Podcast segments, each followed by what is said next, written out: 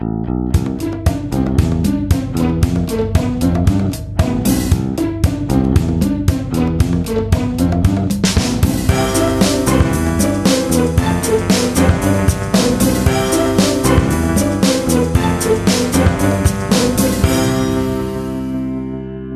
Ist der 16. Januar 2020.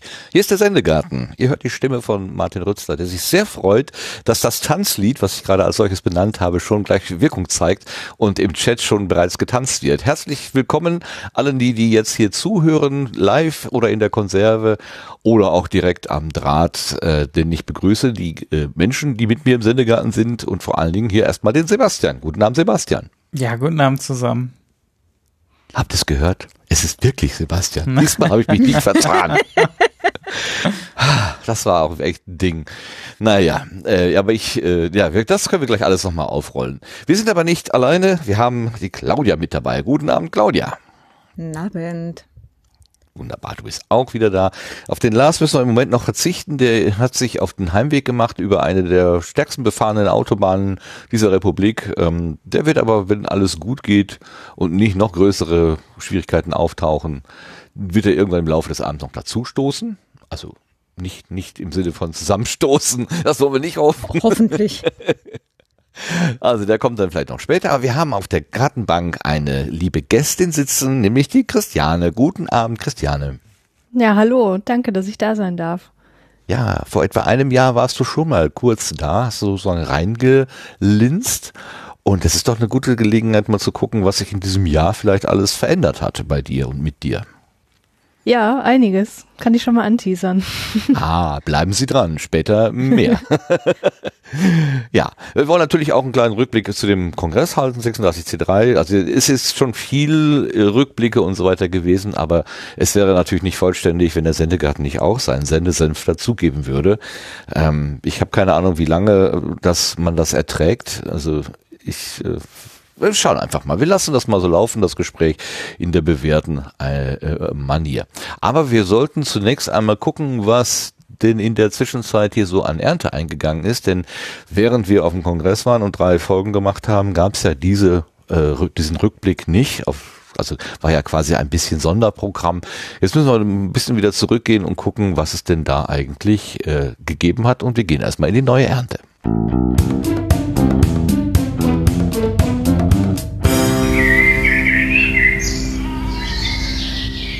So, vor Weihnachten hatten wir über ein Podcast-Angebot gesprochen, das nannte sich Segfault und wir hatten ein bisschen hin und her überlegt, was das überhaupt bedeuten könnte.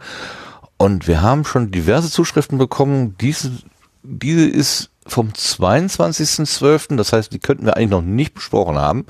Sebastian, siehst du die? Kannst du die vielleicht mal zu hören geben? Ja, klar. Äh, hallo Sendegarten-Team. Wir wurden darauf aufmerksam, dass ihr unseren Podcast Segfold.fm in der letzten Folge als einen der Blütenschätze vorgestellt habt. Vielen Dank für die lieben Worte. Wir freuen uns sehr. Ihr habt den Inhalt der Folge wirklich sehr schön auf den Punkt gebracht. Auch wie treffend ihr den Namen unseres Podcasts in Gemeinschaftsarbeit erörtert und erklärt habt. Wunderbar. Vielleicht trifft man sich ja mal auf dem Kongress. Schöne Feiertage und einen guten Rutsch, Daniel. Das hat jetzt nicht geklappt mit dem, mit dem Kongress. Wahrscheinlich äh, sind, wir, sind wir aneinander vorbeigelaufen. Möglicherweise. Ja, Dankeschön, Daniel. Auf jeden Fall für, den, für die Rückmeldung. Ist ja immer gut, wenn wir etwas Positives zu, vor allem zu Jahresbeginn bekommen. Ne, dann kommt die Energie. Nicht wahr, Claudia? Mhm. Nächstes Jahr dann wieder. Hast du denn Energie, sich mit dem Kommentar zur 89. Ausgabe zu beschäftigen? Ähm, dann muss ich jetzt zugeben, dass ich gerade das Dings gar nicht offen habe. Macht ja nichts, macht ja nichts. Muss nichts zugeben. Das verraten wir niemandem. Das sagen wir einfach nicht. Dann mache ich das. Da schrieb uns nämlich die Patricia Kamerata am 4. Januar war das. Äh, Hi, vielen Dank für die Nennung von nur 30 Minuten.de. Das hilft uns sehr. Den Podcast gibt es ab März auch als Buch. Das heißt, entstanden ist er, weil ich das Buch geschrieben habe und dann dachte, Mensch, vielleicht wollen Eltern sowas auch gerne hören und nicht nur lesen. Folge 1 ist am 27.12. erschienen und wir senden jetzt wöchentlich. Viele Grüße. Das war die Patricia Gamarata. Das ist dieses Buch, wo es, oder das Angebot, wo es darum geht, Kinder und digitale Medien irgendwie in Einklang zu bringen. Also wie viel Digitales ist äh, gut oder nicht. Schließt so ein bisschen an, an das, was wir am Tag zwei mit Chaos macht Schule äh, thematisiert hatten auf dem Kongress. Gut, was haben wir noch? Ähm, dann hat uns der Mann mit den vielen Namen, Evil Sven, Dennis, der, der, also ne, der, wir kennen ihn unter Sven oder der Mann mit der großen Pfanne, hat uns auch einen Kommentar geschickt, allerdings gesprochen und den hören wir uns jetzt mal an. Hallo, liebes Sendegarten-Team. Ähm, hier ist der Evil Sven. Ich weiß selber nicht mehr, wie ich heiße. Danke, Martin. Ich habe gerade drei Folgen vom Congress gehört, beziehungsweise bin dabei, äh, die letzten Minuten der letzten Folge zu hören. Und ich wollte nur sagen, ganz, ganz großes Tennis. Hat also äh, mir sehr, sehr viel Spaß gemacht. Besonders die äh, zweite Folge, wo man, oder wo wir alle, äh, Roddy und Nikolas mal quasi als Väter hören konnten. Die hat mir ganz ausgezeichnet gefallen und ja, äh, großes Tennis, äh, mein Blütenschatz dieses Mal und ja, euch ein schönes neues Jahr und bis demnächst. Tschüssi. Ja, super. Wir fangen mit Blütenschätzen an. Normalerweise endet damit unsere, unsere Sendung. Ähm, aber gut. Dankeschön. Ja, war Das nett mit euch, ne? Ja, jetzt kannst du endlich ins Bett gehen. Gott sei es gedankt. Ja, das war, das war doch wirklich Tüfte, ne? Also damit hatte ich überhaupt nicht gerechnet, dass hier die Erntemaschine anfängt zu blinken. Ich, ich dachte erst Fehlfunktion, oh verdammt, irgendwas geht nicht mehr, muss ich gucken. Und dann war da dieser schöne Kommentar drauf. Äh, schon auch, wann war denn der? Am 2. Januar schon auch. Ja. Vielen Dank. Supi. So, dann habe ich hier als nächste Kachel Spotify-Werbung. Wo, worum geht's denn da? Äh, Sebastian, hast du die auch? Kannst du die mal so ja, die hören kann geben? ich vorlesen. Mach mal. Ähm, genau, der Sascha Hüsing at Hobbes und äh, also ist eine Twitter-Karte anscheinend gewesen. Ähm, hattet ihr nicht im, also at Martin Rützler und at äh, Linus, äh, hattet ihr nicht im Heckenschnitt SEG 084 nicht das Thema? Ähm, da ist ein Link auf Streaming-Marktführer Spotify für zielgerichtete Podcast-Werbung ein. Ähm, dabei und dann schreibt er weiter, äh, Streaming-Marktführer Spotify für zielgerichtete Werbung ein, macht ernst in Sachen Podcast-Vermarktung und will zukünftig zielgerichtete Werbung in Podcasts platzieren. So sollen Werbung Treibende genau festlegen können, wer ihre Werbespots zu hören bekommt. Also das ist abgeschnitten. Ja, darum geht's. Also da gibt's, glaube ich, im Sendegate auch schon einiges an Themen zu, wenn ich das richtig verfolgt habe. Ah, okay. Also, ähm, ich bin Podcaster und spiele etwas über Spotify aus und Spotify blendet dann, ohne dass ich das beeinflussen kann, äh, in meinen Audiostream irgendwelche Werbeangebote ein. Habe ich das so richtig verstanden? Hm, Ich glaube schon. Ich habe es auch nur so äh, grob mitbekommen, was da gerade passiert. Klingt dann, Und ich glaube ich- sogar, ja, ich glaube im Sendegate war auch die Rede davon, dass das sogar an Zahlungskunden ausgespielt wird, aber da bin ich mir jetzt nicht ganz sicher. Das wäre Nee, natürlich doch, das, dann. das habe ich auch gelesen. Also ich bin ja Premium-Kunde bei Spotify wegen der Musik, nicht wegen der Podcasts. Da habe ich andere Wege, Nein, nein, nein, nein. Äh, und da ist es ja tatsächlich so, dass es werbefrei ist. Und äh, genau. da wird dann wohl bald auch an mich in Podcasts Werbung ausgespielt, was ich eine Frechheit finde. Ja, Ähm, der Max Snyder schreibt gerade im Chat, bisher, Ausrufezeichen, äh, wollen Sie das nur in den Eigenproduktionen machen, die Werbung hören dann auch die zahlenden User. Hm. Ja, das ist das, was Christiane, glaube ich, sagte, ne? Egal, ob du genau. zahlst oder nicht, du wirst trotzdem, wirst beglückt mit der Werbung. Genau. Warum genau zahlt man doch mal für das Angebot, wenn man, äh, ne, egal. weil es geht. Immer dieser Verbraucherschützer hier. ja, die Frage ja, ist ja, ja. abgesehen davon, ähm, dass Werbung vielleicht nicht so nicht so schick ist, aber die Frage ist ja auch so ein bisschen, wie wird es denn gemacht? Ich habe mal ein, ein, ein Angebot gehört vom Travis, Travis Doe, der über so einen amerikanischen äh, Kanal gekommen ist, und die haben ihm wirklich mitten im Satz haben sie ihn ausgeblendet, irgendeine schreiende Werbung dazwischen und dann hat er äh, an der Stelle weitergeht. Also da gab es keine, sagen wir mal, Beachtung von Sprechpausen oder so, sondern äh, das war wie als würde man einen, ein Eimer kaltes Wasser über den Kopf bekommen. Also das war wirklich so als Hörer habe ich gedacht, nee, also dann haben wir abgeschaltet, das konnte ich nie ertragen.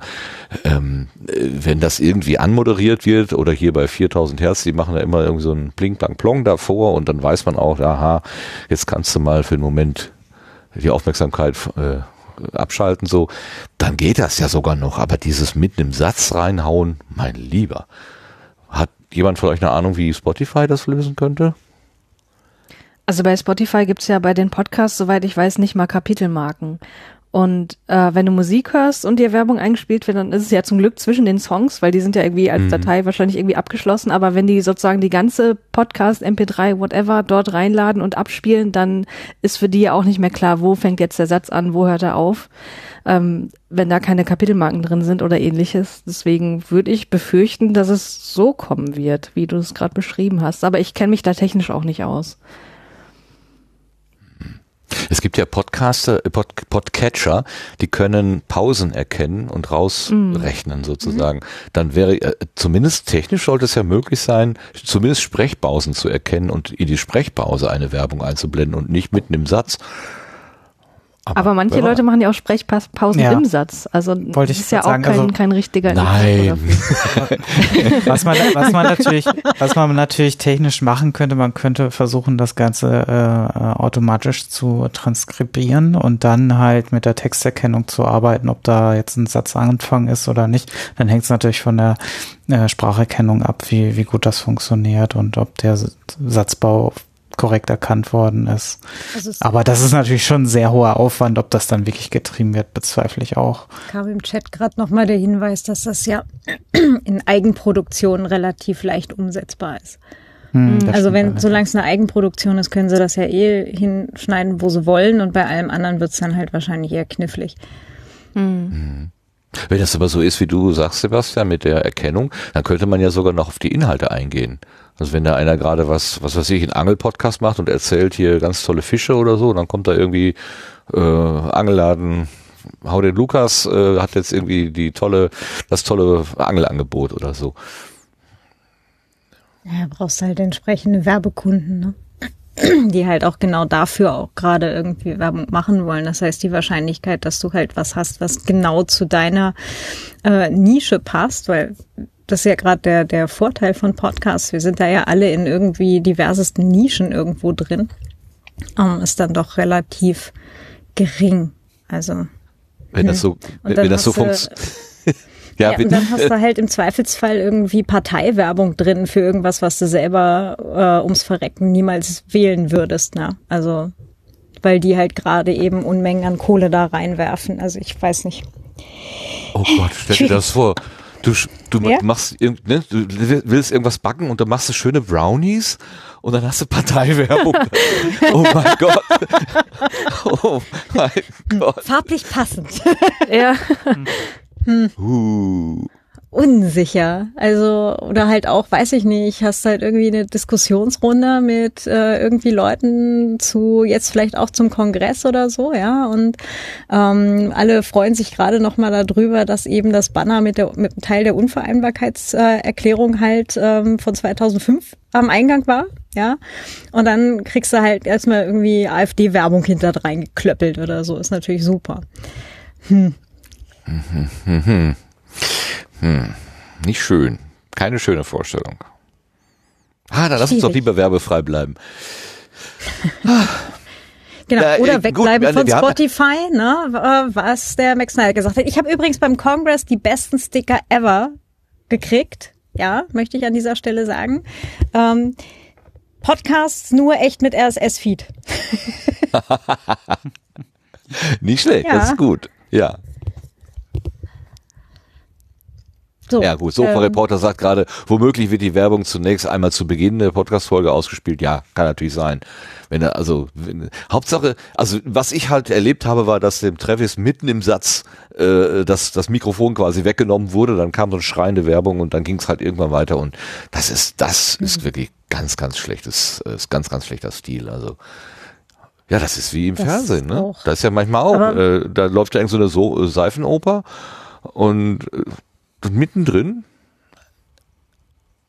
Wir haben kein Fernsehen, aber ich bin jedes Mal was erstaunt, wenn wir beispielsweise meine Eltern oder so besuchen und die haben tatsächlich dann halt so lineares Fernsehen und ich bin jedes Mal wieder völlig verblüfft, was das, äh, was man sich halt so antun kann. Das ist vollkommen faszinierend. Also, hm. Ähm, sag mal, apropos Spotify, ähm, hattet ihr vor, das äh, irgendwie vielleicht später? Sonst, ich weiß jetzt nicht. Ähm, ich habe jetzt hier, ich habe wir wollten später ich habe mittlerweile die Truller offen, aber ich habe nichts dazu gesehen gerade. Ähm, weil ich ja jetzt irgendwie auch so über Twitter Schrägstrich äh, Mastodon irgendwie mitgekriegt hatte, dass wohl Menschen von Spotify im Sendegate auf dem Congress waren und äh, sich mal eine gratis Bewer äh, Beratung abgeholt haben. Ach ja, ja, genau. Kennst du Anchor FM? Benutzt du Anchor FM? Wir sind Anchor FM. Ja, ja, genau. Ja, so in etwa. Erzähl mal, was war denn da? Für, für alle, die nicht wissen, worum es geht. Also ich war jetzt selber auch nicht involviert. Ich habe es auch nur über äh, Mastodon-Twitter mitgekriegt, aber offensichtlich waren wohl zwei beziehungsweise drei Menschen von Spotify äh, beim Kongress, äh, sind dann auch ins Sendegate da halt rein und haben ähm, ich glaube, den Ludger angesprochen, so, hey, äh, was ist denn das hier? Ne? Äh, bist du der Typ hier von Ultraschall? Nee, der sitzt da drüben. Äh, ach so, äh, ja, ich habe hier irgendwie, äh, ich möchte einen Podcast machen, ich habe hier diese Anchor-App, äh, kann ich die dafür verwenden? Und dann halt wirklich so ähm, äh, ins Gespräch gezogen und sich halt quasi so ein bisschen beraten lassen, ne? wie, wie macht man eigentlich so einen Podcast und so weiter und sind dann irgendwann nach Minuten, frage mich jetzt nicht mehr wie viel, aber es war doch wohl relativ lang, ähm, sind sie oder ist er dann darauf aufmerksam gemacht worden, dass das zwei Typen oder zwei Menschen von, von Spotify waren. Die hatten das wohl auch irgendwie hinten auf ihren T-Shirts drauf. Und das kam wohl nicht so richtig gut. Ähm, also fühlte sich dabei halt dann auch nicht mehr richtig wohl, ne? So, weil, hey, sie hätten auch einfach sagen können, hallo, wir sind von Spotify, ähm, ich weiß, wir machen hier andere Sachen als ihr oder oder wir machen eigentlich fast dasselbe, also je nachdem, ne? Dann kann dann wären dann vielleicht da irgendwie netter ins Gespräch gekommen als halt irgendwie so hinterrücks äh, also in dem Fall tatsächlich quasi hinterrücks dann irgendwie drauf zu kommen, so, ach so, das sind übrigens Menschen von Spotify. Ähm, fand ich auch irgendwie sehr, sehr strange. Ja, genau, der Max Snyder schreibt hier gerade ganz miese Nummer. Hm. Ja, dem Ludger ist das ja auch gar nicht gut bekommen. Also der, was er da schreibt, Nee, ist glaub ja, ich wohl. Das, ähm, Ja. hat sich wirklich ganz schlecht angefühlt für ihn. Ja. Ja, glaube ich auch, verstehe ich total. Wäre mir genauso gegangen. Und das ist so, ähm, also das die Szenerie beziehungsweise halt so das Vorgehen, das kennen wir jetzt ja am, am Kongress auch schon seit zig Jahren. Ja, also es sind halt immer irgendwelche Typen von irgendwelchen Firmen, die halt versuchen, mit irgendwelchen Leuten, die halt cooles Zeug machen, irgendwie ins Gespräch zu kommen. Ähm, jetzt hat's irgendwie halt auch die, die Podcaster-Community erwischt, ist halt nicht geil. So. Hm. Tja. Vor allem, man hat- bisher ja auch nie damit gerechnet, zumindest in der Podcast-Community, ähm, haben sich ja die Firmen doch bisher sehr zurückgehalten, aber jetzt äh, sowas ist dann wirklich neu. Ein neuer. Ja. War halt schon irgendwie hm, doof. Ja. Naja. Ähm, wie, wie, wie ist denn Ja. da die, die offizielle Policy? Du bist ja etwas näher dran, Claudia, an der, an der Kongressorga. Ähm, ist das, ist das ein No-Go? Ist das eigentlich verboten? Würde man die äh, ermahnen, wenn, wenn man das offiziell mitbekommen würde? Oder ist das Kraus Rauschen, wo man sagt, na ja, die, die gehören halt auch irgendwie zur Gesellschaft und dass sie ein Interesse haben, ist ja jetzt auch irgendwie nachvollziehbar. Wäre schön, sie würden es mit offenem Visier machen, aber na gut. Ne? Nach dem Motto All Creatures Welcome müssen wir die halt auch Welcome heißen. Äh, wie ist denn da so die, die, die große Linie? Hast du eine Ahnung? Kann ich jetzt auch nicht äh, final beantworten, aber ähm, irgend, irgendeine Mischung da draus, würde ich sagen. Also so ein, äh, wir können es nicht verhindern, aber ähm, cool ist halt nicht. Ne? Und ähm, ja. Hm. Also, Wäre das etwas, was man so an das Awareness-Team weitergeben sollte, vielleicht? Wäre vielleicht eine Option. Vielleicht mal fragen, ob sie sich dafür zuständig fühlen. Also für die Seku ist es noch nicht ganz. also Security. Äh, Nein, aber, das wäre ja ähm, auch. Aber halt so äh, irgendwie, da laufen Leute rum und die versuchen uns hier irgendwie auszuhorchen, ist halt Hm. irgendwie so Wäre Mittel. wär vielleicht für Ludger halt so eine Anlaufstelle vielleicht Ja, genau. gewesen. Das auf jeden Fall, denke ich mal, weil Awareness ist jetzt halt primär auch wirklich, wenn sich jemand aufgrund äh, Gegebenheiten oder von anderen Besucherinnen eben äh, nicht, nicht mehr auf dem Kongress wohl und oder sicher fühlt, ist das auf jeden Fall eine, eine Anlaufstelle dafür, genau. Ja. Der Fall war ja zumindest nach den Beschreibungen, die man da lesen kann im Sendegate, war der ja eingetreten. Er hat sich da nicht mehr wohlgefühlt für den, zumindest für eine gewisse Ja. Zeit. Ja. Ja, genau. Nee, also äh, im Chat kommt auch äh, definitiv eine Sache für Awareness, ja. Und der User heißt Liebe und König. Das könnte doch möglicherweise sogar jemand sein, der da ganz nah mit der Sache zu tun hat. Ja. Nee, aber war, ja, hat, hat jetzt eben, wie gesagt, diesmal auch die, die Podcaster-Community getroffen. Hm. Ist das denn ein bekanntes Phänomen, dass äh, da immer auch, sagen wir mal, ich sag's mal einfach so Headhunter irgendwie rumlaufen, die sagen, hey, wir haben eine tolle Bude, willst du nicht bei uns anfangen oder so? Gibt's schon immer wieder mal. Also habe ich jetzt auch schon, schon öfter mal gehört, dass das über die Jahre auch immer wieder passiert ist. Und äh, wenn die Leute halt Tickets haben, was willst du machen, ne? Also die Nee, schwimmen das ist halt es ja. dann, Ja. die schwimmen dann halt auch einfach mit rein und ja. Schwierig. Hm. Ist ja nicht so, ne, wie bei, wie bei Presse, ne, wenn du halt Leute hast, die da eben ähm, von der Presse hinkommen, dann kriegen die da halt auch ihre, ihre Presseengel mit, ne, die dann da mit gelben Westen rumlaufen und dass man halt auch wirklich drauf aufpassen kann und das dann halt auch die Presseengel drauf aufpassen, dass die eben niemanden auf dem Bildschirm filmen oder ins Gesicht oder was auch immer, ne? Oder halt nur nach vorherigen Fragen. Ähm, das hast du halt jetzt für irgendwelche, äh, in Anführungsstrichen, Firmengäste nicht. Und es ist halt auch, glaube ich, schwierig, das zu machen, weil ja auch ein ganzes Teil aus der Community selber äh, Ja. quasi Ja. auch dienstlich in Anführungsstrichen da sind, halt als Weiterbildung, weil ihre, ihre Chefs und Firmen das halt cool finden, was sie machen. Das gibt's ja auch. Ja, die tre- treten dann halt nur nicht in, also in, im Namen der Firma auf. Ne? Dann, das sind dann halt Leute, die, ich habe da irgendeinen so einen Talk gesehen, da hat jemand irgendwie diese, diese Liefer, diese Lieferautos, diese Mini, diese fahrbaren Drohnen sozusagen, die irgendwie Pizza ausliefern oder so. Äh, how to not äh, irgendwas äh, zu planen. Und er hat im Prinzip diesen ganzen, diesen ganzen Erfolgsweg seiner Firma beschrieben, wo ich beim Zuschauen auch gedacht habe, äh, das ist ja jetzt eigentlich auch ein Stück weit Werbung für seine Firma und für, sein, für seinen Lieferdienst, den er da macht. Und gleichzeitig ist es aber auch ein Community-Vortrag, weil das einfach ein, ein, Hacker ist, der sich da irgendwie auf den Weg gemacht hat, da eine Erfindung umzusetzen und erzählt von allen äh, Fehlschlägen und Erfolgen. Ähm, das ist auch schwer, da eine Linie zu ziehen. Also das ist wirklich nicht einfach. Hm. Ja, klar.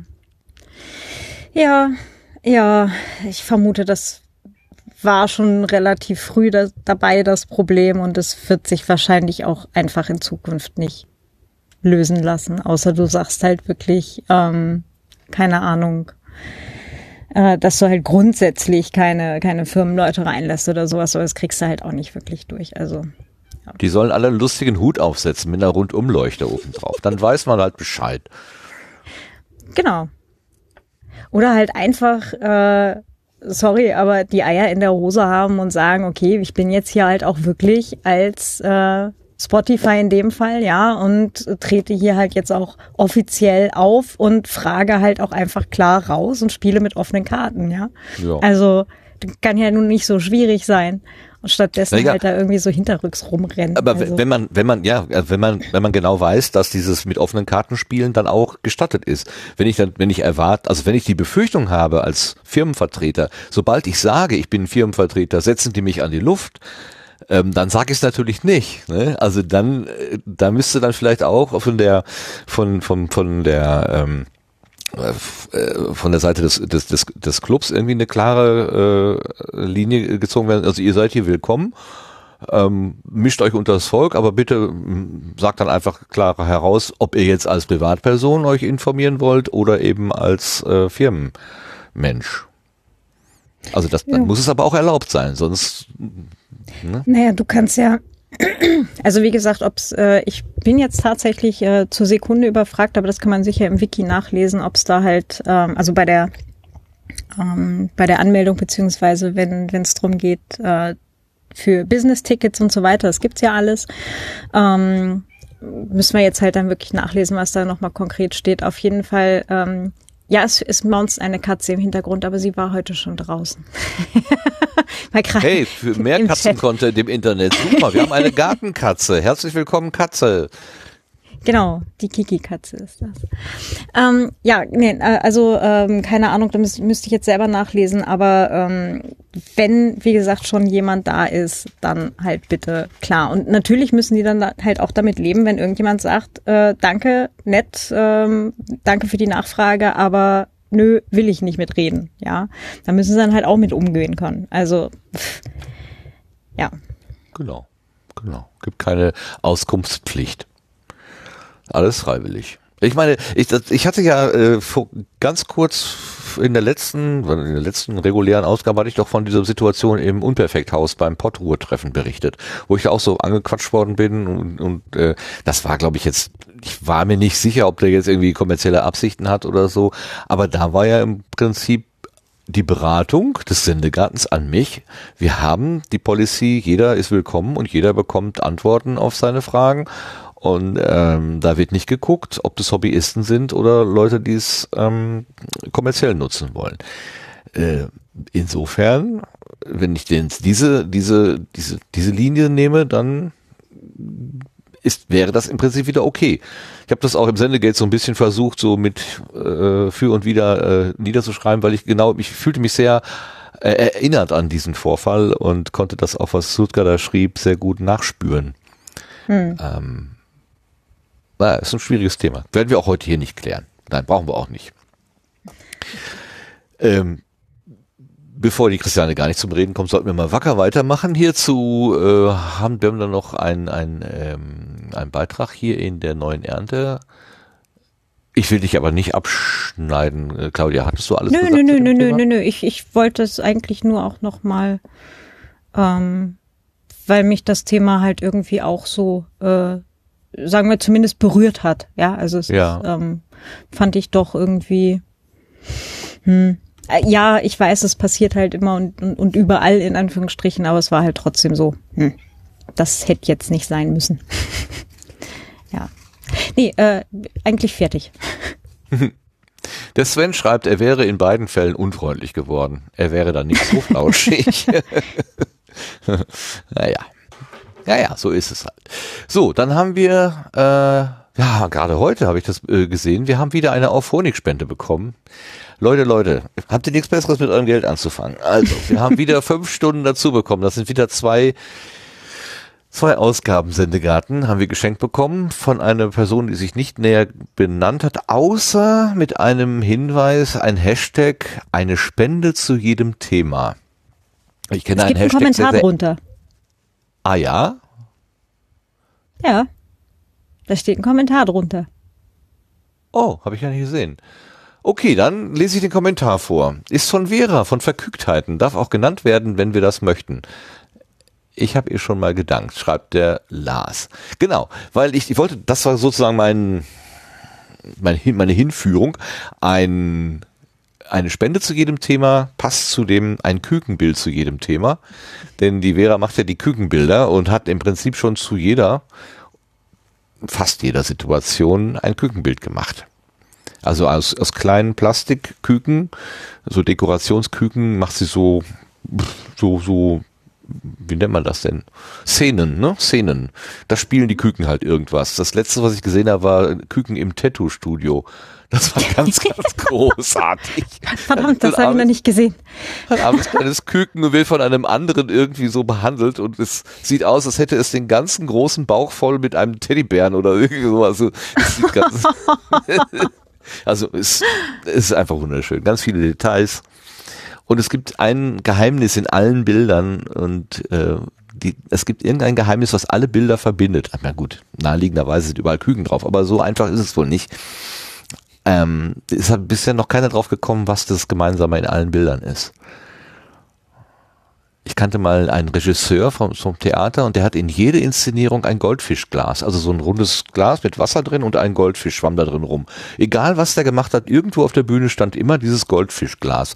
Und ich habe gedacht, so was ähnliches würde ich in den Kükenbildern auch finden, aber bisher ist mir das nicht gelungen. Hm. Vielleicht habe ich den Goldfisch einfach noch übersehen bisher. also Dankeschön, Vera. Ganz dank, lieben Dank. Äh, aber kauf dir da lieber ein paar Küken für fünf Stunden. Na gut, wir nehmen es trotzdem. Machen was draus. Herzlichen Dank. So, und dann habe ich heute gesehen, ähm, nachdem ich lang, nach langer Zeit mal wieder äh, in das Backend vom Sendegarten reingeguckt habe, dass ein Kommentar schon am, wann habe ich gesagt, am 12. glaube ich, ne, war der eingegangen, äh, vom Magentianer Jens ob das jetzt mit Magenta, mit der Firma, mit der großen Telekommunikationsfirma irgendwas zu tun hat, keine Ahnung. Jedenfalls hat er sich selber Magentianer genannt. Und er hat ganz viel geschrieben zur zweiten Ausgabe, die wir vom Kongress gemacht haben, wo es ja um Chaos macht Schule geht und um äh, den Umgang, wie, wie kriegt man Kinder an die digitale Welt herangeführt, was ist genug, was ist zu viel, äh, was ist zu wenig und so weiter. Und er hat ganz, ganz viele Beispiele und, und Links auch noch geliefert. Also der Kommentar ist richtig, richtig lang. Ähm, aber den Anfang, den könnte doch die Claudia vielleicht mal vorlesen. Du hast es ja jetzt vor der Nase, hast du gesagt. Jetzt habe ich aber gerade auf das Kükenbild gestarrt. Oh Mann. Oh. Ihr Einsatz, Frau Zorzmann-Koch. das ist ein Kommentar zu äh, Sekt 091, sagst du, ja? Ja, yes, yes. Sir, Ma'am. Ich versuche das mal. Ähm, hallo, liebes Kannst du auch so toll vorlesen. Entschuldigung. Ach, ja, äh, Zwischenquatsch geht das natürlich nicht. Martin hält den Mund. Ähm, ja, es ist, ich, es ist wieder der Kardinalfehler, ne? Unbekannte Texte von fremden Leuten äh, live vorlesen, ist total super. Sollst dich nicht im Voraus entschuldigen, mach doch einfach, dann, dann gucken wir, ich was passiert. Das. Ja. Ich habe voller Freude, also nicht ich, sondern äh, ein Magentianer Jens. es wird immer besser. ich komme noch mal rein. Also. Ja. Hallo liebes Sendegarten-Team. Ich habe voller Freude eure Beiträge von der 36C3 verfolgt und alle haben mir sehr gefallen. Ein großes Lob an die vielen fleißigen Helfer im Hintergrund, vor allem die, die die Kids mit beschäftigen. Berührt hat mich euer Beitrag vom zweiten Tag Kinder ins Leben begleiten. Ich bin selbst Vater zweier erwachsener Kinder und denke, ich kann mitreden. Ich wurde ja im Beitrag von den tollen Möglichkeiten für Kinder auf dem 36C3 berichtet, viel wurde berichtet, Entschuldigung.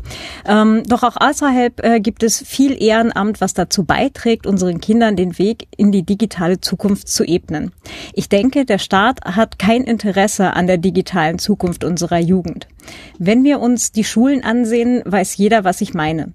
Also sind die Gesellschaft und die Eltern gefragt. Im Internet gibt es schon einige Anlaufpunkte, wo Eltern ihre Kinder mit der Technik konfrontieren können. Als Beispiel seien die Plattformen von Scratch, äh, wurde schon in der Folge genannt. Livecode, Calliope, äh, Blockly, MIT Inventor und Swift Playground für iOS. Im Prinzip sind alle gleich aufgebaut und nutzen das Programmieren durch Bauklötzchen. Ähm, der eine leichter, der andere schwerer für verschiedene Altersklassen. Ja. Mehr habe ich da jetzt mal nicht rauskopiert. Der ist, also der ganze Kommentar ist, glaube ich, fünfmal so lang, wie das, was er da geschrieben hat. Ganz, ganz vielen Dank, äh, Jens. Entschuldigung, äh, wirklich, dass, dass ich das erst heute gesehen habe. Ähm, ich hatte das schon mal erwähnt, die Benachrichtigungsfunktion, dass ein Kommentar eingegangen ist, äh, ist irgendwie anders geworden. Möglicherweise liegt es einfach daran, dass es bei mir im Spam-Ordner landet, haben wir vorhin überlegt. Ähm, also irgendwas ist da schiefgegangen. Es hat aber nichts damit zu tun, dass ich diesen, diesen Kommentar unterdrücken wollte, im Himmels Willen, ganz im Gegenteil. Ähm, äh, vielen, vielen Dank für die positive Rückmeldung und die vielen tollen Links, die du da reingetan hast. Für alle die, die sich mit Computer und Kindern und so weiter auseinandersetzen.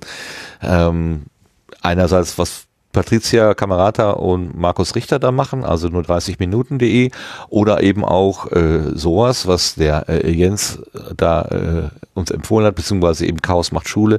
Das sind ja alles die, ist ungefähr das gleiche Themenfeld. Also wie kriegt man die Generation, die äh, noch am Anfang ist, in diese digitale Welt hinein, ohne sie zu überfordern und ohne dass äh, sie gleich diesem, wie, wie heißt es so schön, dem Überwachungskapitalismus zum Fraß vorgeworfen werden.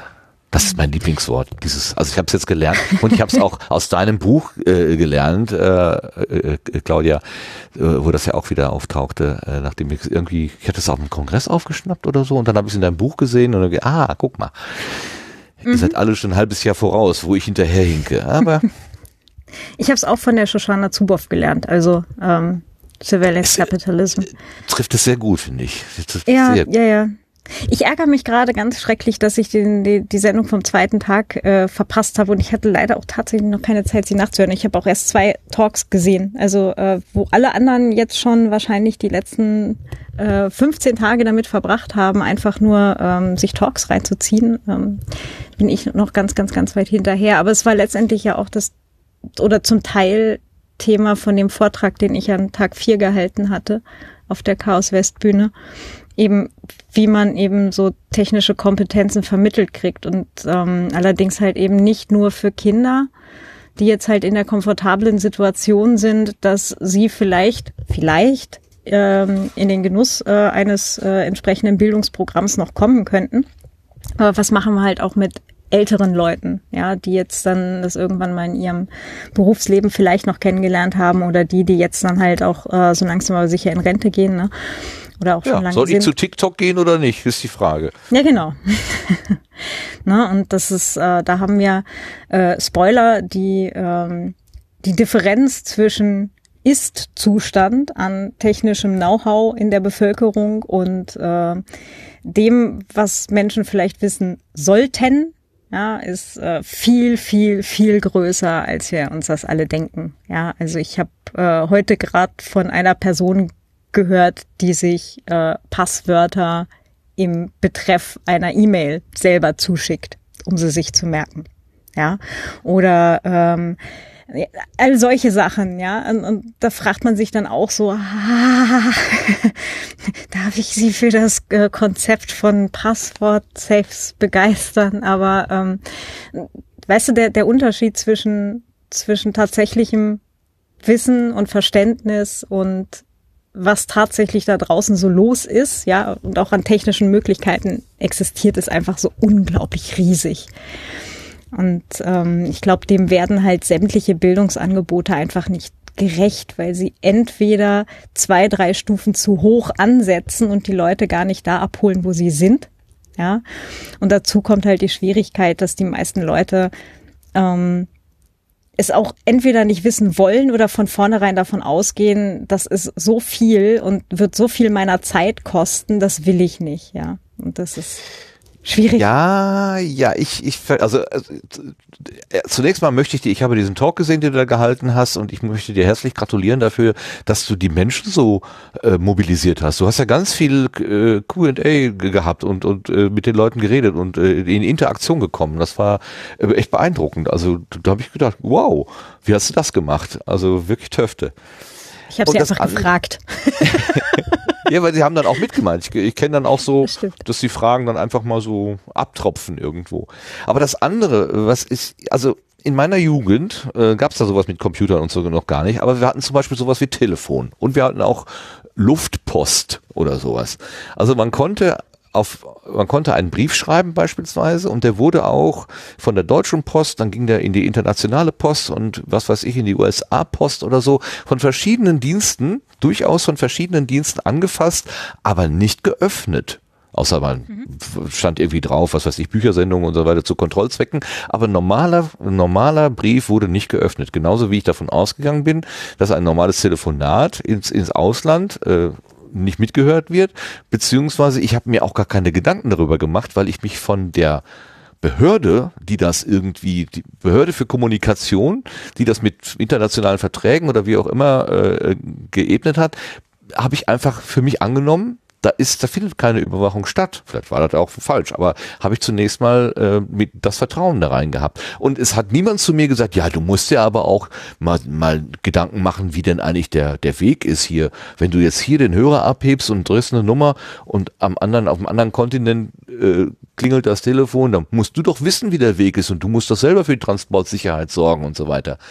Ähm, das hat es nicht gegeben. Und ich finde, da bin ich ganz bei Linus und bei anderen, äh, die inzwischen sagen, nee, also ähm, ähm, diese, das ist auch eine Überforderung für den Normalbürger, dass wir uns jetzt hier hinsetzen sollen und, und jeder für sich seine eigene Sicherheitsumgebung bastelt. Ähm, das ist ganz schön für die Nerdinen und Nerds ähm, und ja, so ein bisschen aufpassen sollte halt jeder, auch ein Grundverständnis haben. Aber ich finde, das ist tatsächlich eine Frage, die nicht auf jeder einzelnen Person abgeladen werden. Das ist etwas, was auf höherer Ebene geregelt werden muss. So. Jetzt bin ich ja am grundsätzlich. Entschuldigung. Nee, nee, gar kein Ding. Gebe ich dir auch, wie gesagt, total recht, weil ähm, es einfach mittlerweile ein, ein Ausmaß angenommen hat, dass man halt tatsächlich einfach als Einzelperson kaum noch überschauen kann.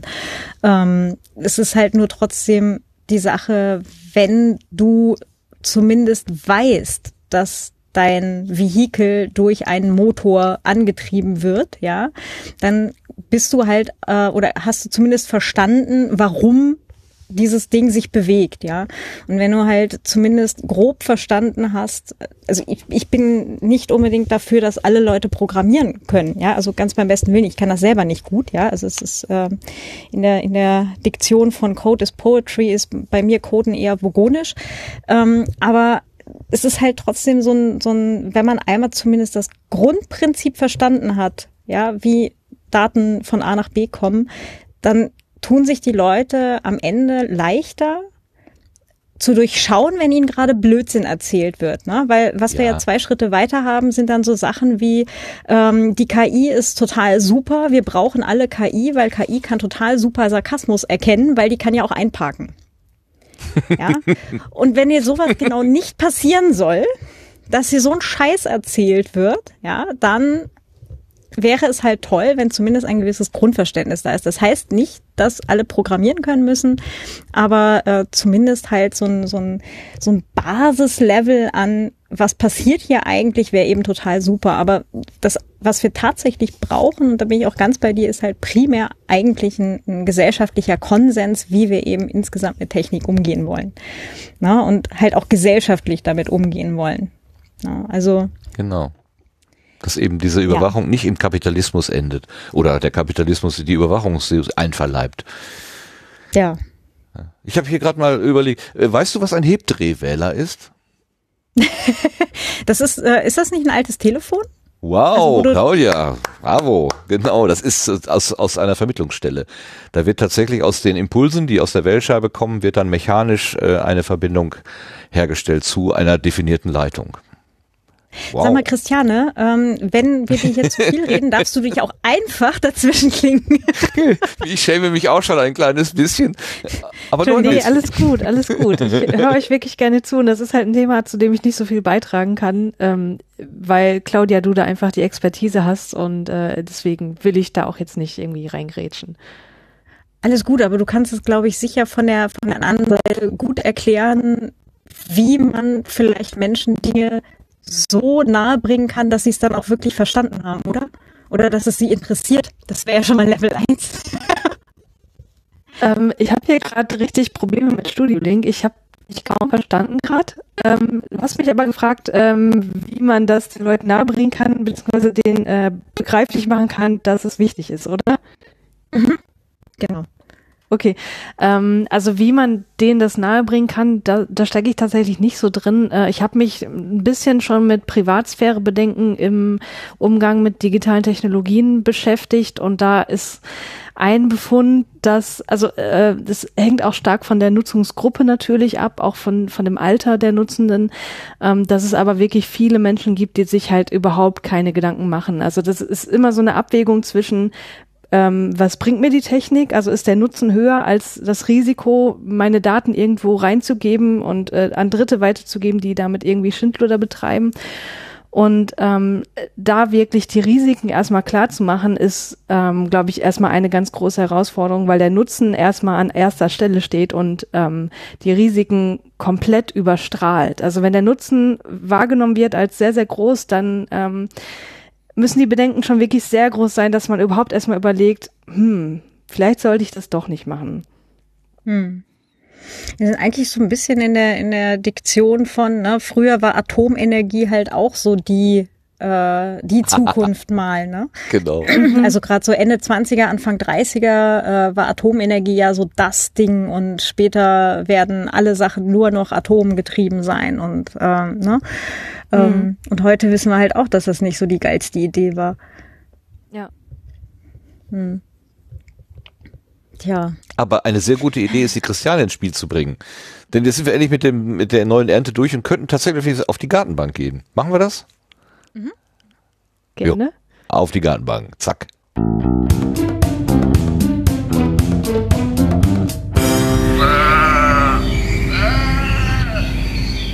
Als beste Zuhörerin der Welt hat sie sich gerade schon geoutet, sozusagen, kann eine Stunde ruhig sein und kein Wort sagen. Obwohl sie als Gast eingeladen ist, meine Güte. Wie, ähm, ja, wie gehen wir mit unseren Gästinnen um hier? Herzlich willkommen noch einmal, Christiane. Hi. Ja, hallo, schön, dass ich da sein darf. Aber äh, echt, mach dir da keine Gedanken, das ist äh, a Story of my life. In, mir wurde schon in der Grundschule gesagt, dass ich viel zu ruhig bin und mich mal mehr einbringen soll und äh, das zieht sich durch. Und warum machst du das Okay. so? Weil ich, glaube ich, besser im Zuhören bin als im Sprechen, was auch ein bisschen komisch ist, da ich ja vier Podcasts habe mittlerweile, aber äh, ich glaube, das ist wirklich so.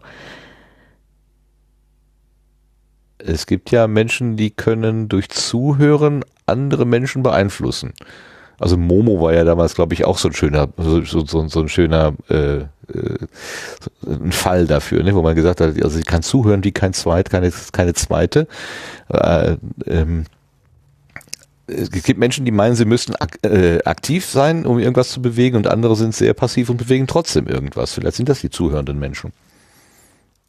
Das kann gut sein, ja. Ich muss zugeben, ich habe Momo nie gelesen. Ne? Also, Ich auch nicht, ich habe es nur gehört, also als Beschreibung. Ja, wir reden, zwei Blinde reden von der Farbe. Ja, Okay, sehr, sehr gut. gut. Hat jemand von euch Momo gelesen? Kann das jemand bestätigen, bitte? ähm, ich habe es tatsächlich gelesen, sogar in, in so einer, äh, in einer älteren Dingens, aber ähm, das habe ich jetzt, glaube ich, gerade tatsächlich verdrängt. Diesen Inhaltsteil. Okay, nennen wir das unter gesundes Halbwissen. Oder Ja. gefährliches. Ge- Ja. Halbwissen kann ja nie gesund sein. Nee, Oh mein Gott. leider, Ja. leider keine Hilfe gerade. Äh, Christiane, bevor wir über, äh, was weiß ich, Kongress und über Schweigen und Sprechen und so weiter noch uns weiter vertiefen, stellen wir dich doch erstmal unseren Hörenden vor hier. Du bist die Christiane, du warst vor einem Jahr ungefähr schon mal bei uns als, äh, als spontane Gästin am Sendegarten-Eck, Sendeeck beim 35C3. Kannst du dich noch erinnern? ja, klar. Ich mich- ich war wollte die sehr, sehr aufgeregt. Ich wollte die Folge eigentlich heute nachhören, aber ich, ich habe dann lieber deinen Vortrag gehört. Ähm, oh. ja, ich musste mich entscheiden und dann habe ich lieber den Vortrag gehört. Zum zweiten Mal, damit ich einigermaßen weiß, worum es geht. Sehr Ähm, schön. warum warst das, da damals warst du uns äh, empfohlen worden von Nicolas Wörl, so wie er dieses Genau. Jahr die Laura empfohlen hat. Also er bringt jeden, jedes, jedes Jahr bringt er eine junge Frau mit, erstaunlicherweise. Wie er das schafft, ist ein Geheimnis. Warum warst du überhaupt da? Äh, Erzähl doch mal, wie war das denn damals? Damals war das so, dass ich ja ganz frisch in der Podcast-Szene angekommen bin, weil ich ein paar Monate vorher meinen eigenen Podcast gestartet hatte und ich wohne ja in Leipzig und da dachte ich, hm, jetzt ist ja bald Kongress und irgendwie sind da so viele Podcaster, das wäre irgendwie blöd, da nicht hinzugehen, wenn du schon in der Stadt wohnst und äh, zu dem Zeitpunkt äh, waren die Tickets aber schon längst ausverkauft. Also das war irgendwie im November, dass ich oder Anfang Dezember, dass ich mir mal angefangen habe, Gedanken zu machen. Und äh, ja, dann äh, ist die Idee dann doch relativ spontan in meinem Kopf bereift, gereift, das wirklich zu machen. Und dann habe ich die Karte von jemandem bekommen, der wegen Krankheit nicht gehen konnte. Und dann war ich da und äh, war mit allem ziemlich überfordert und bin da reingeworfen worden und fand es aber sehr, sehr äh, beeindruckend und sehr schön. Deswegen war ich ja dieses Jahr auch wieder da. Äh, Moment, Nee, letztes Jahr. Wir haben ja schon 2020. Sorry. Ja, das ist, ja, das ist schwierig, ne? Wir, wir reden, jetzt, wir denken schon in 37C3 Dimensionen und reden aber dann über den 36C3 und jetzt sind wir beim 35C3. Es ist alles ein bisschen verwirrend. Ähm, du bist also, äh, du bist also dann da damals einfach äh, ohne Kontakt zur Podcast-Welt da hineingestolpert und dann hast du einfach gesagt, gut, Hast dich schweigend dahingesetzt und geguckt, was passiert? nee, ganz, ganz so war es dann natürlich auch nicht. Also den Nikolas kannte ich natürlich schon.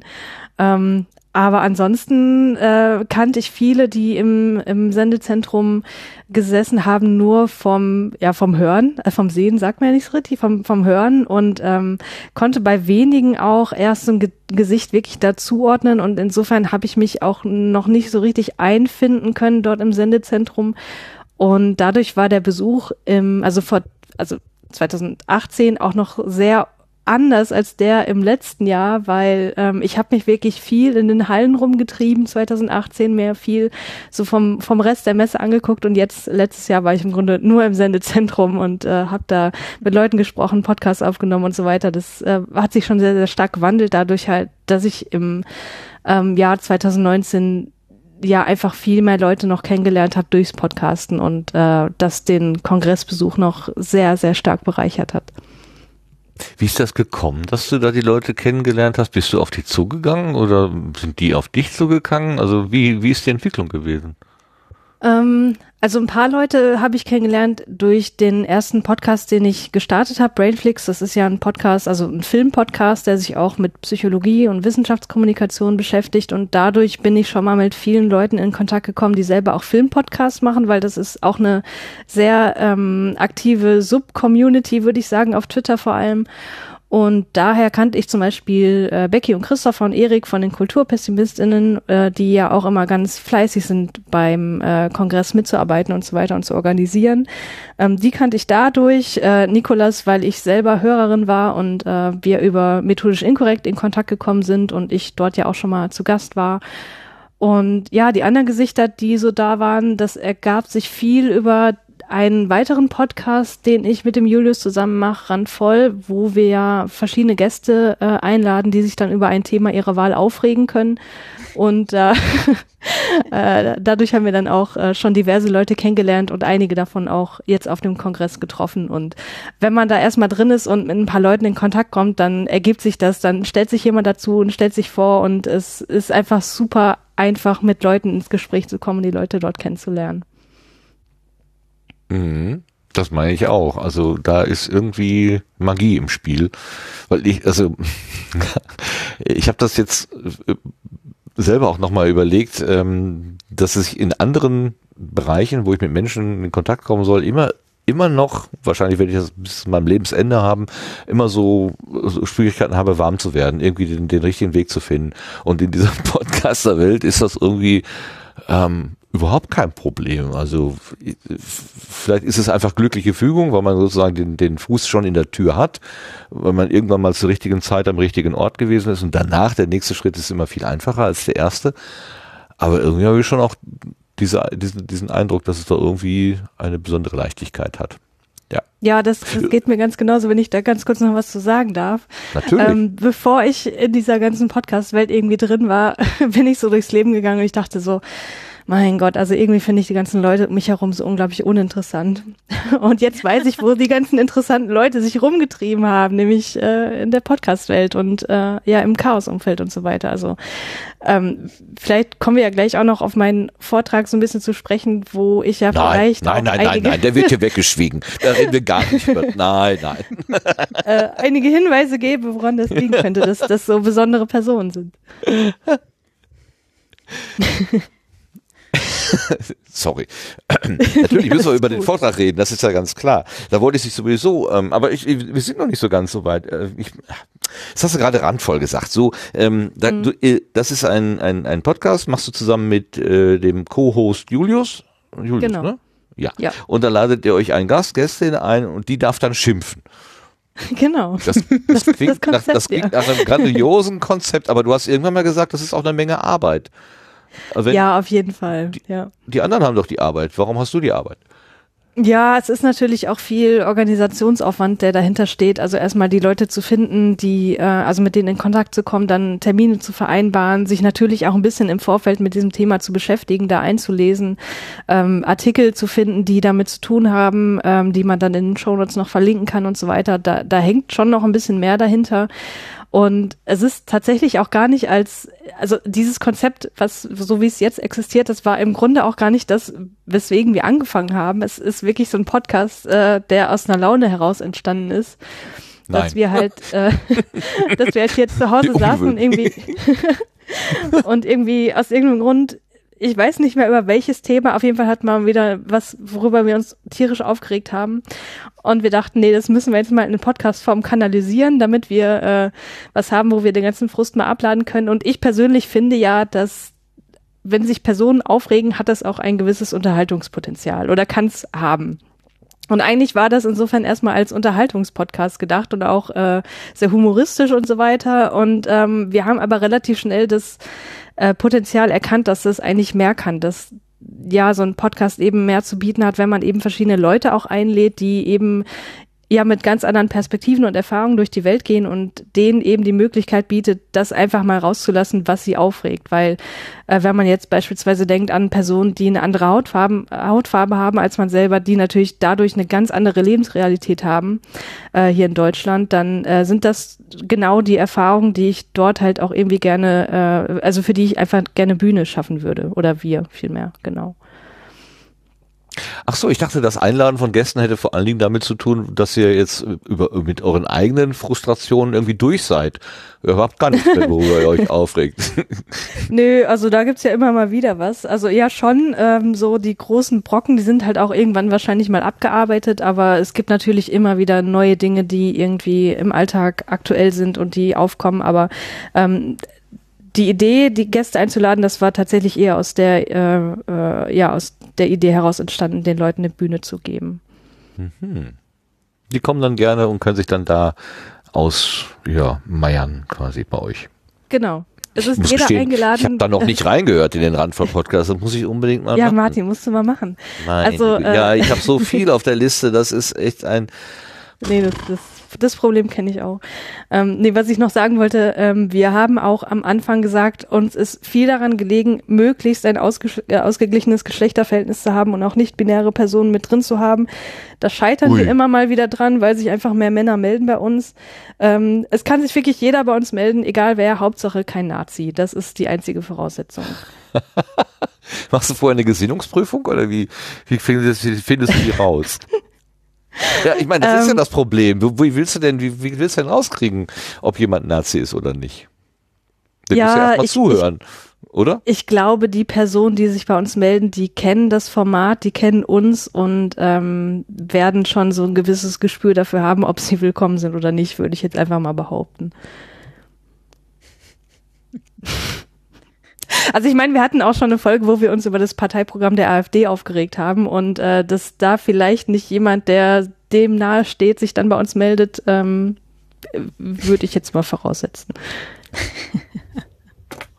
So als Gegenstimme vielleicht, wegen der Ausgewogenheit. Aber da hast du ja einen relativ klaren Standpunkt, den habe ich ja im Audiophil-Podcast wahrgenommen, ähm, mhm. dass du sehr, sehr klar formuliert hast, äh, in einem Audioangebot, wo ich, wo meine Stimme zu hören ist, soll eine andere Stimme, also eine äh, Rechtsaußenstimme äh, nicht zu hören sein, solange ich das noch irgendwie mitbestimmen kann. Mhm. Und das hast du knallhart durchgezogen und hast Danny und Joscha beim Audiophil äh, da keine kein, kein Fingerbreit Platz gelassen. und obwohl die beiden sich doch bemüht haben, ähm, nach Leibeskräften vielleicht auch mal eine andere Position äh, darzustellen. Aber du bliebst wirklich knochenhart und eisern und ich habe dich sehr bewundert dafür. Das muss ich sagen.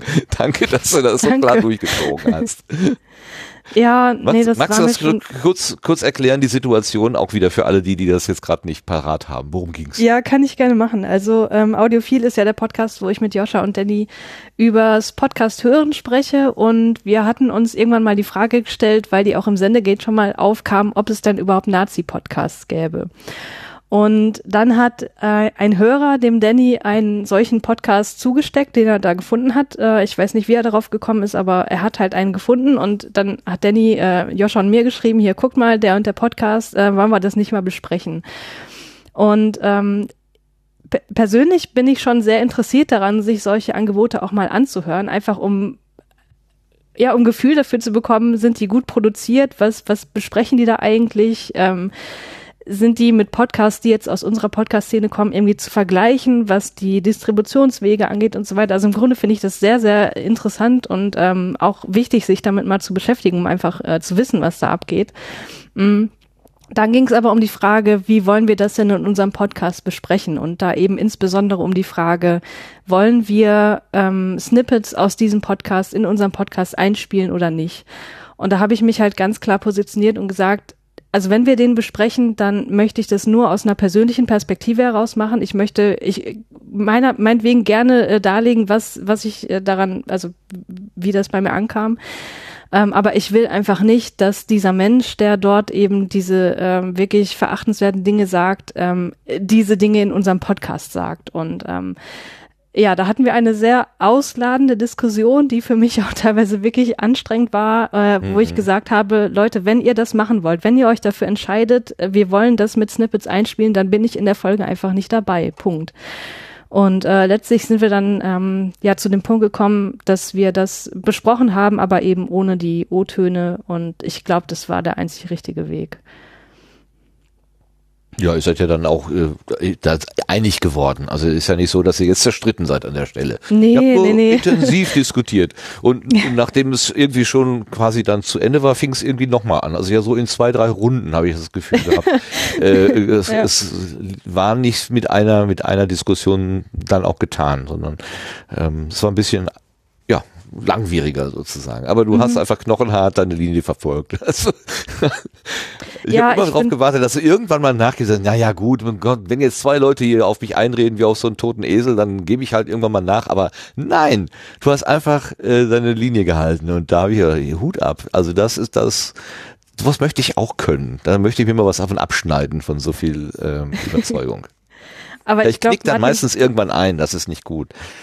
Hm, aber wenn es so ein Thema ist, wo du persönlich wirklich so eine starke Haltung hast, dann wirst du die ja auch beibehalten können. Und das ist halt genau so ein Thema, ähm, da lasse ich nicht mit mir reden. Ich will nicht mit dieser Person in einen Podcast auftauchen zusammen, selbst wenn sie natürlich nur eingespielt ist, aber ähm, da ist für mich einfach eine Grenze erreicht. Ja, also fand ich fand ich großartig. Äh, vielleicht noch mal ganz kurz zu dem, äh, also wir hatten den Randvoll hatten wir jetzt quasi äh, durch, ne, den Randvoll Podcast. Mhm. Also ihr ladet euch Gäste ein und die dürfen dann schimpfen. Und der Audiophil Podcast ist äh, mit weniger Schimpfen, außer ihr diskutiert da heftig. Ähm, da geht es aber um was anderes. Wir hatten ja den Danny, den Danny jetzt hier auch als Gast in der uh, letzten Ausgabe, in der dritten vom Kongress, glaube glaub ich. Tag drei, ja. Hm. Ja, ähm, da habe ich ihn ja dann auch in, in, in Live und in Farbe äh, persönlich erleben äh, dürfen. Ein großartiger Typ, also ja. ganz fantastisch, ähm, mit immer wieder neuen, überraschenden Hirnwindungsergebnissen, wo man nicht mit rechnet, was er da Wissen man mit ausspuckt. Aber ja, eins ja. besser als das andere, großartig. Wie habt ihr euch gefunden? Was, was, was, was steckt da dahinter? Ja, also Danny und Joscha, die haben sich auf der Subscribe kennengelernt letztes Jahr. Und ähm, ich habe lustigerweise Danny dort auch kennengelernt. Er war nämlich der erste Mensch, der mir dort begegnet ist, weil er am Anfang am Einlass saß und äh, uns da reingelassen hat und so weiter. Aber ansonsten hatte ich mit ihm nichts zu tun. Also Danny und Joscha haben sich da eher so zusammengetan, weil die auch beide Aufwachenhörer sind und dann dort ins Gespräch gekommen sind und wohl gemerkt haben, ähm, wir hören beide so viel Podcasts und Aufwachen ist ein Podcast, über den wir uns auch irgendwie austauschen möchten, aber sie hatten halt niemanden zu Hause, mit dem sie das konnten. Und so ist dann zwischen ihnen beiden die Idee entstanden, einen Podcast zu gründen, in der, in dem eben genau diese Themen dann besprochen werden können. Und ja, dann haben sie eine Nullnummer aufgenommen und die habe ich dann kommentiert und äh, habe mich dann irgendwie selbst eingeladen und äh, war dann auf einmal auch Gastgeberin dort in dem Podcast. Aber erst ab der zweiten oder dritten, ne? Also äh, ich, ja. Bei der allerersten, ne? Genau. Also bei der Nullnummer auf jeden Fall nicht, nee, genau, mhm. aber dann relativ schnell mit dabei, ja.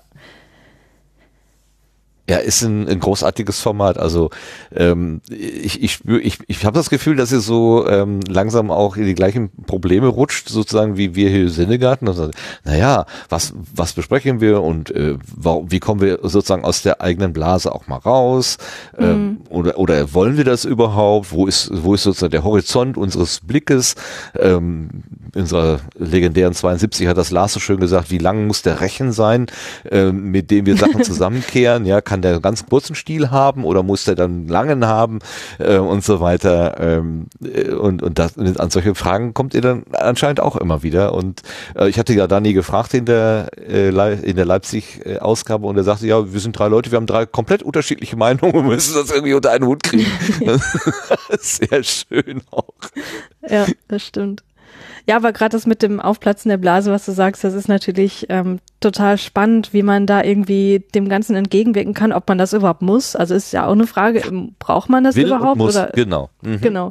Und ähm, Danny mal wieder, der ist ja unser äh, kreatives Genie im Podcast, muss man sagen. Der hat sich die Idee mit dem Zufallspodcast ausgedacht, dass wir in jeder Folge live zufällig einen Podcast auswählen aus ähm, ja aus einem äh, Podcast Podcast-Verzeichnis und ja dann äh, eine Folge bis zur nächsten Folge hören und diese Folge dann besprechen und äh, so lernen wir dann auch immer wieder neue Formate kennen und natürlich auch dadurch, dass wir uns gegenseitig Formate vorstellen.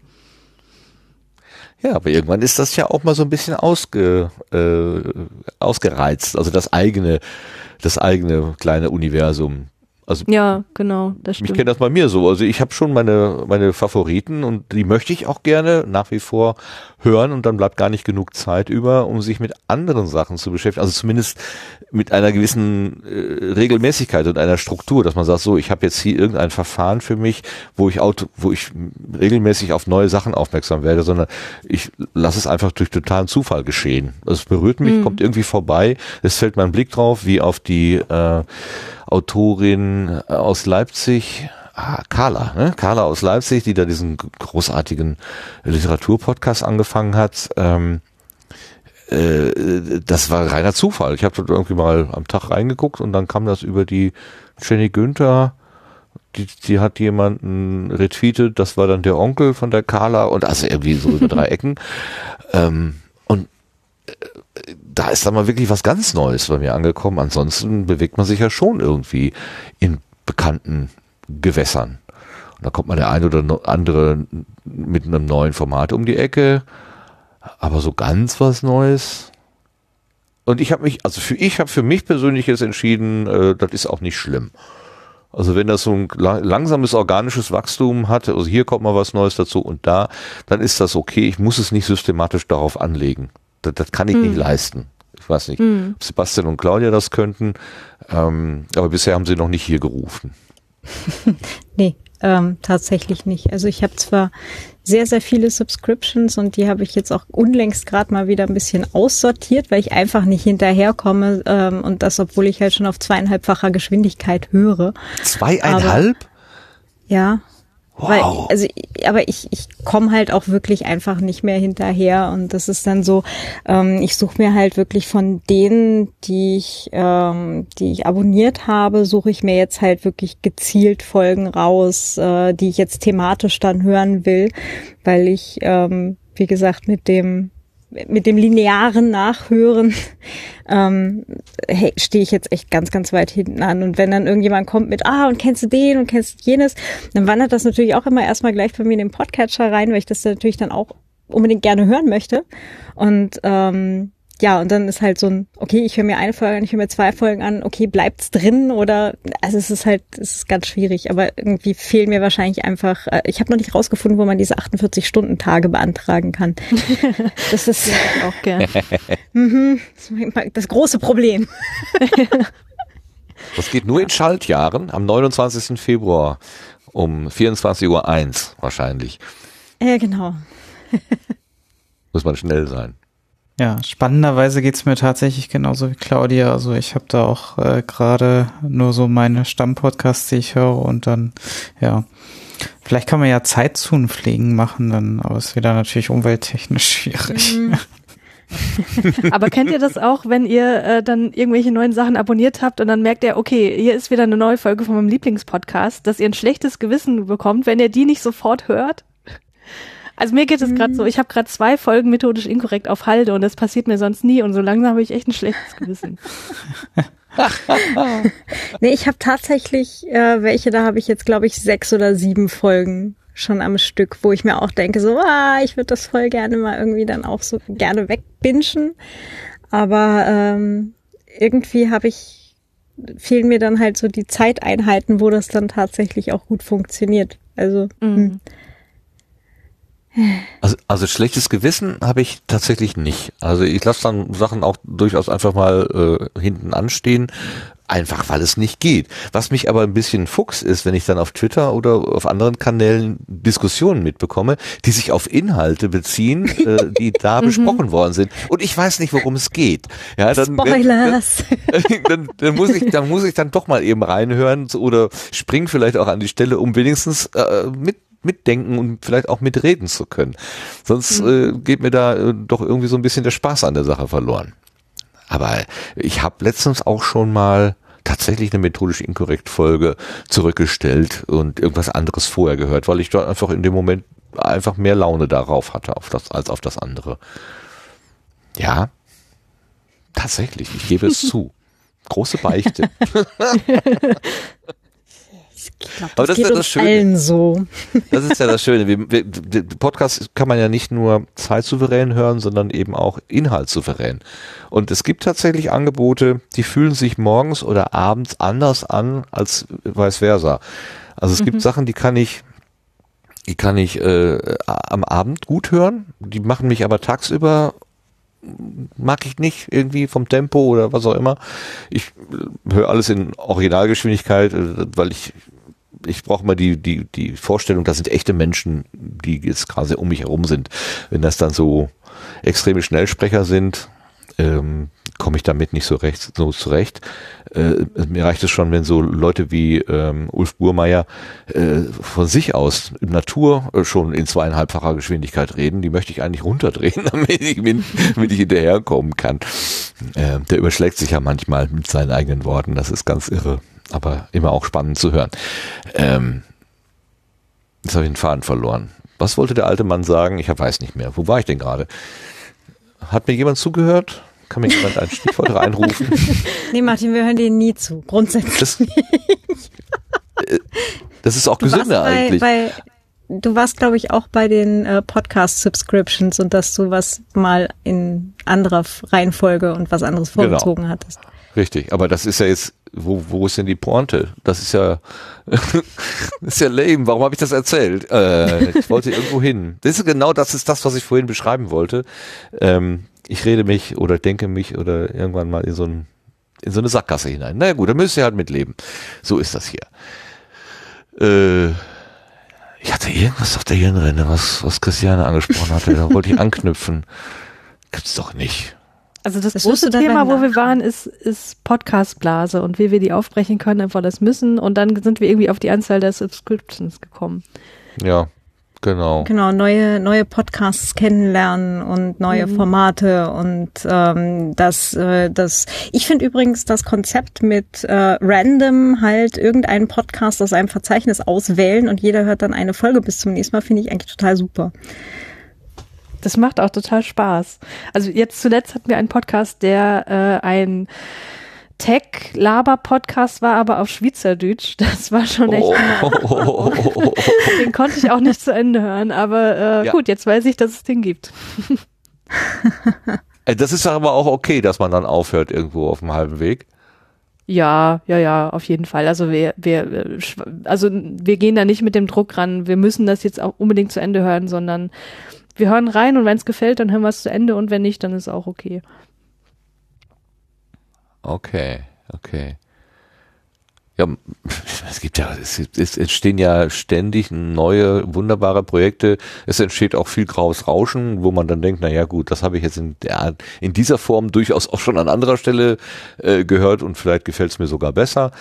Ähm, aber da, das ist ja auch, ja, das ist ja eigentlich auch schön, dass es so viel gibt. Ich, ich habe gelegentlich äh, ertappe ich mich dabei, dass ich immer noch so in dieser ähm, in dieser Vorstellung unterwegs bin, dass das so eine geschlossene Welt ist irgendwie ähm, und äh, und es eine Möglichkeit gäbe, alles kennenzulernen. Das, hm. das ist so wie, wie, ich möchte jedes Buch der Welt lesen oder so. Das ist, hm. ne, ja, das ist einfach nur eine Darreichungsform. Und ich kann nicht jeden Podcast hören, ich kann auch nicht jedes Buch lesen, ich kann auch nicht jede Fernsehsender angucken. Das ist einfach völlig klar, dass das nicht geht. aber äh, manchmal habe ich immer noch so für mich so das Gefühl, ich würde gerne. Aber es geht dann einfach nicht. Ich glaube, du willst auch gar nicht jeden Podcast hören. Also einen kenne ich, den willst du nicht hören. Den will ich nicht hören, ganz sicher. das ist mal klar, das ist mal klar. Gut, dann habe ich auf der Liste die Vielzimmerwohnung noch. Was setzt denn mhm. damit auf sich? Ja, das ist äh, ein sehr, sehr schöner Podcast, wie ich finde. Ähm, Hanna, die ist ja vielleicht auch dem ein oder der anderen schon bekannt durch den Podcast Viele Sein, ähm, den sie macht, vorrangig ähm, für Personen, die schon ein bisschen Bescheid wissen über das Leben mit der dissoziativen Identitätsstruktur, weil das betrifft sie selber auch.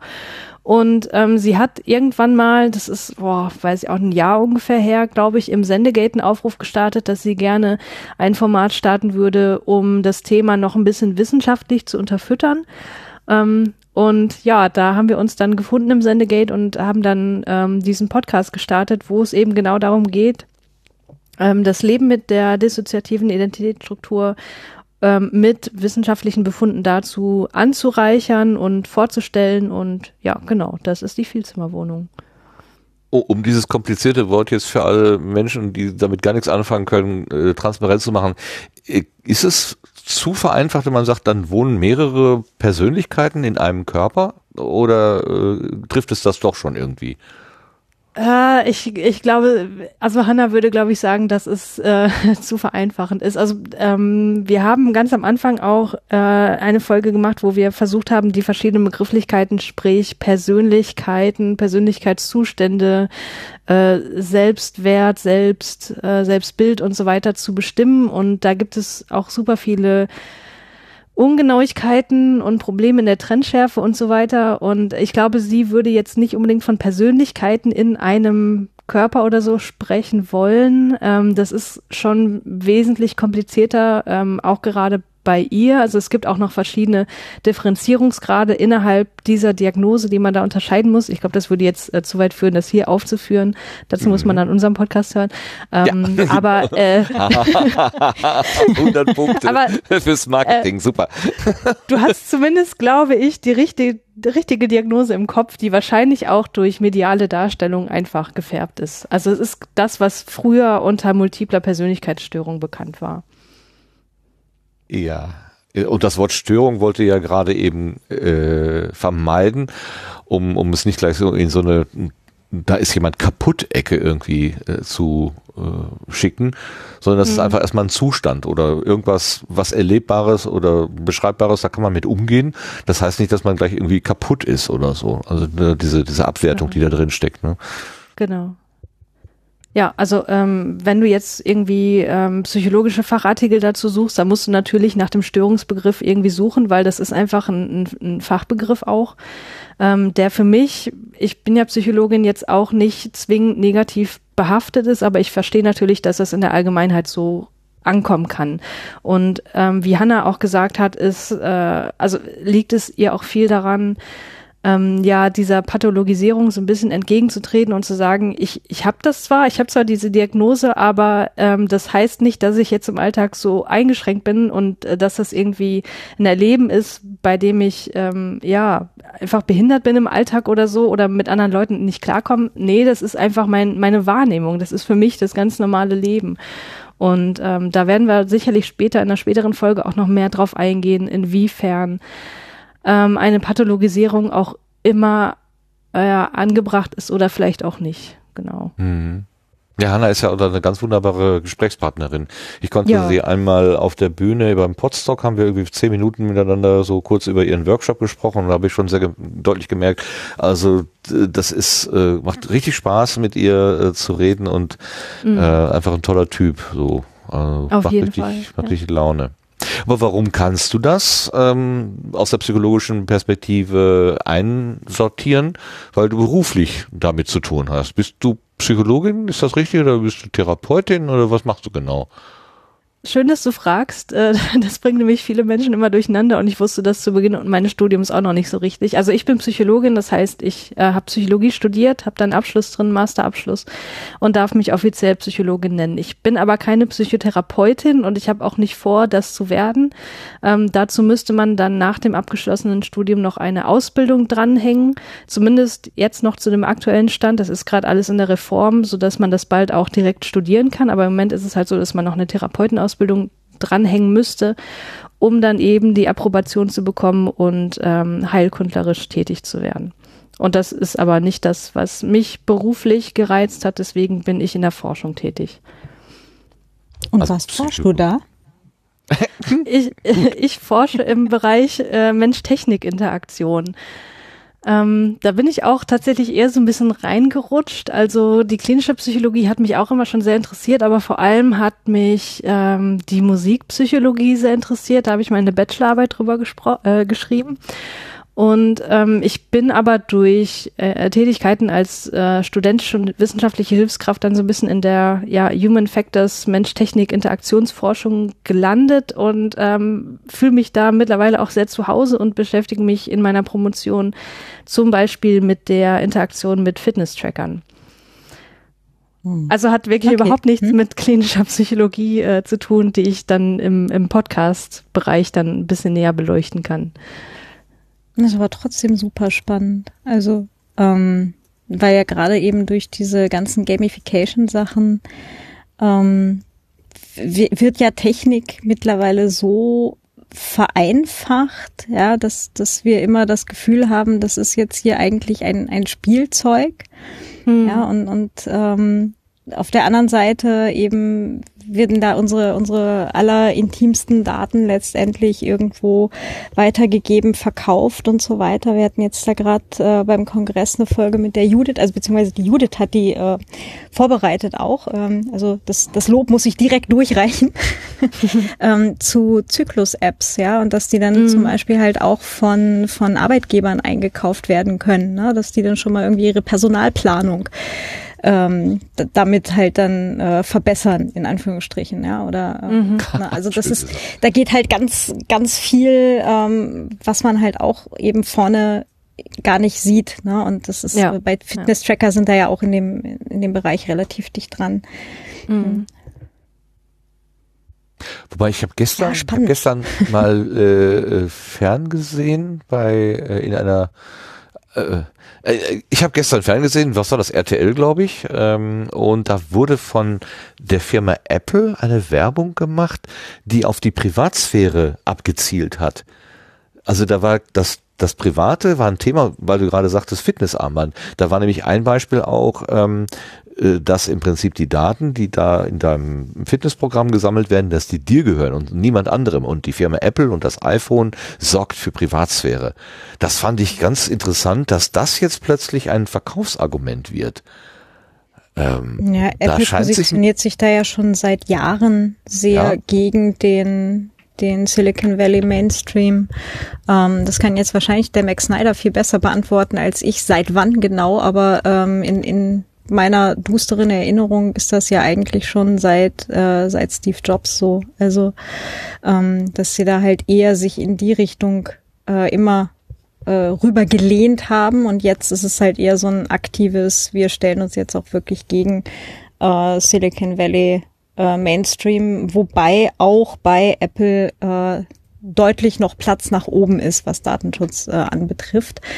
Ähm, aber äh, es ist halt auf jeden Fall also das ist jetzt meine, meine ganz persönliche äh, Wahrnehmung, äh, halte ich sie immer noch für deutlich vertrauensvoller als, oder vertrauenswürdiger als äh, Facebook oder Google, um jetzt die, die Namen auch zu bemühen. Aber ähm, ja, ob das jetzt gerechtfertigt ist, werden wir wahrscheinlich in, in ein paar Jahren dann feststellen. Ja. Aber ich, ich fand es interessant, dass das quasi jetzt ein Verkaufsargument, also wirklich, äh, mhm. also vielleicht machen die das schon seit Jahren und ich habe das jetzt gestern zum ersten Mal gesehen. Das kann ja durchaus sein. Wie gesagt, meine Wahrnehmung der äh, der Werbung ist ja auch eher eher so ein bisschen äh, gefiltert, im wahrsten Sinne des Wortes. Aber ich fand es schon, schon interessant. Also nicht nur zu sagen, wir haben hier das schärfste Display aller Zeiten oder wir haben hier die, das, die schnellste Funkverbindung aller Zeiten und bei uns kannst du den Aktienkurs noch schneller äh, sehen als bei anderen, sondern dass sie sagen, es geht hier, Privatsphäre steht bei uns mal ganz vorne. Das fand ich äh, einen schönen Move. Vielleicht ist das tatsächlich etwas, was auch in die richtige Richtung gehen. Also von der Machbarkeit äh, einer Technik zur Beherrschbarkeit einer Technik kommen, zu kommen. Das wäre ja wirklich mal, äh, das wäre ja wirklich mal schön.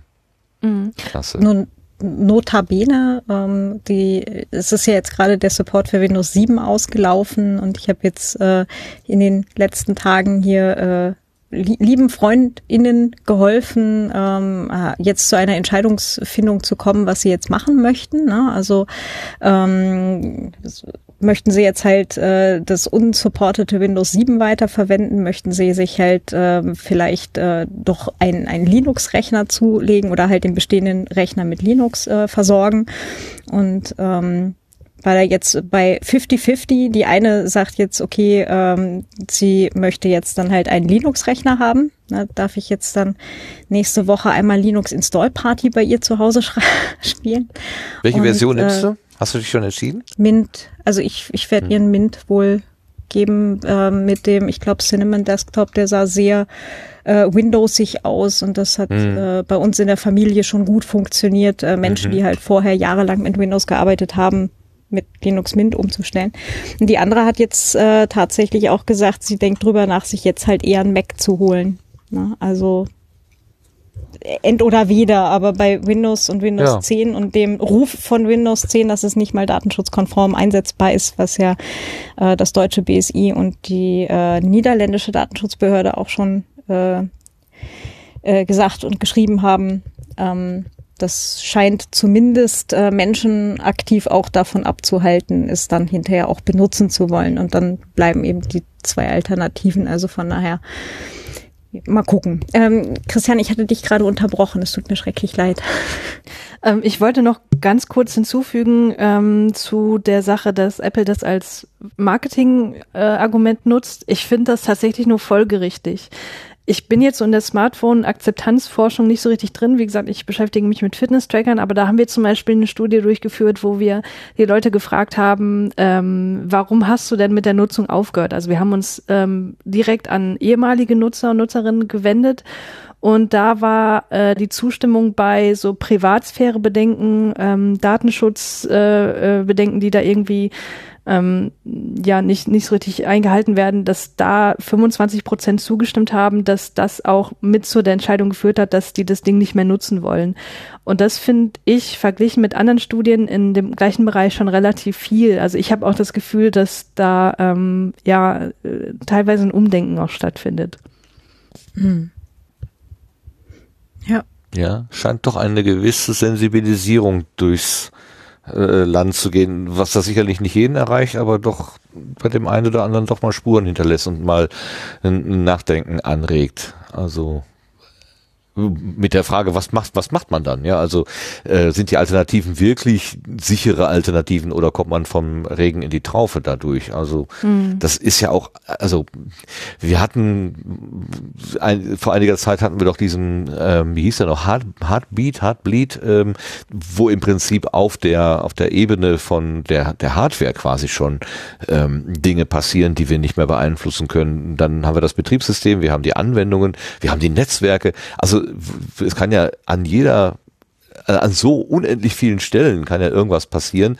Da ist ja im Prinzip die äh, eine Entscheidung, ob ich jetzt ein Gerät äh, so oder so mit Betriebssystem ausstatte, äh, wirklich nur ein, ein Teilbaustein. Ne? Und das Gesamtlassen, hm. also sich äh, quasi in die Askese, in die digitale Askese zu bewegen, ist ja eigentlich auch keine echte Alternative. Also ähm, wir stehen da ja auch so ein bisschen so an so, einem, an so einem Punkt, wo man sagt, na ja gut, also ich kann jetzt das kleinere Übel wählen, aber so richtig hm. äh, Gefühl von, ich mache das Richtige, stellt sich vielleicht gar nicht ein, wenn man, wenn man äh, ein bisschen weiter in diese Sachen hineinguckt, äh, als jetzt vielleicht einfach nur die Oberfläche sieht. Du kannst natürlich mit einem Aluhut in den Wald ziehen und äh, ohne Strom leben und äh, ohne Computer und so weiter. Das, äh, Ja, da ja. hast du, aber da Aber kommst du natürlich, nicht, ne? was, was jetzt gesellschaftlich angeht, Ja, äh, genau. nicht unbedingt weiter. Genau. Hm. Ja, die, und die Dinge haben auch ihre eigene Dynamik entwickelt. Also ich, ich weiß noch, dass ich mit der Nora Hespas hatte ich irgendwann mal, das ein halbes Jahr her oder so, hatte ich irgendwann mal eine kleine Diskussion, wo da ging es halt darum, wer ist für die Inhalte von Facebook oder irgendeinem, äh, irgendeinem Portal verantwortlich. Und ich war damals noch äh, der Meinung, ja, es ist klar, das ist die Redaktion. Äh, Und was da so reingeschrieben wird, das sind im Prinzip Leserbriefe. Und was jetzt die Redaktion davon in die Öffentlichkeit gibt oder nicht, das ist in der Entscheidung der Redaktion. Und da hat Noah ganz klar dagegen gehalten gesagt, nee, nee, nee, also äh, das war einmal, das funktioniert heute schon noch nach anderen Regeln und, und also zumindest äh, gesellschaftliche Erwartungen. Äh, Das ist keine, kein Verlag, der etwas veröffentlicht, das ist eine Kommunikationsplattform, die hat andere Regeln. Ich habe mich ein bisschen schwer getan, das so irgendwie zu akzeptieren, aber inzwischen ist das bei mir schon auch eingedrungen. Also da ist etwas Neues entstanden. Das ist nicht telefonieren und das ist nicht eine Zeitschrift herausbringen. Da ist noch irgendwas dazwischen. Und für das gibt's noch irgendwie auch gar keine, noch nicht mal gespürte Regeln. Und wir eiern da ja da, da herum und wissen nicht so ganz genau, wie wir das gesetzlich oder juristisch oder verhaltenstechnisch oder so irgendwie gescheit einfangen können. Da, da ist noch viel zu gehen, glaube ich. Wir haben übrigens im, im äh, Chat den Hinweis bekommen, dass du da gerade zwei Dinge durcheinander geworfen hast. Dicke?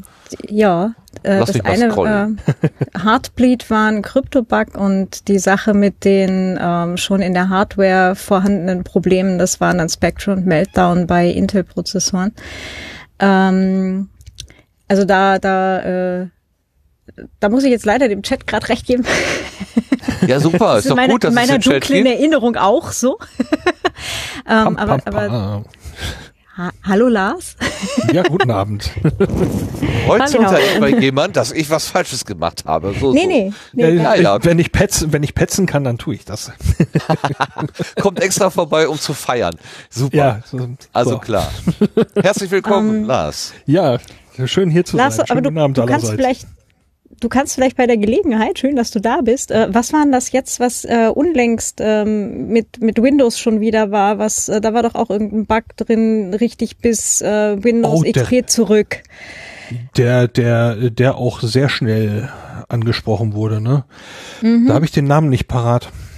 Mhm. Ja, weiß ich jetzt gerade nämlich auch War nicht. jetzt jüngst, ne? Ja, ja, unlängst, irgendwann letzte Woche oder so oder Yep. diese Woche.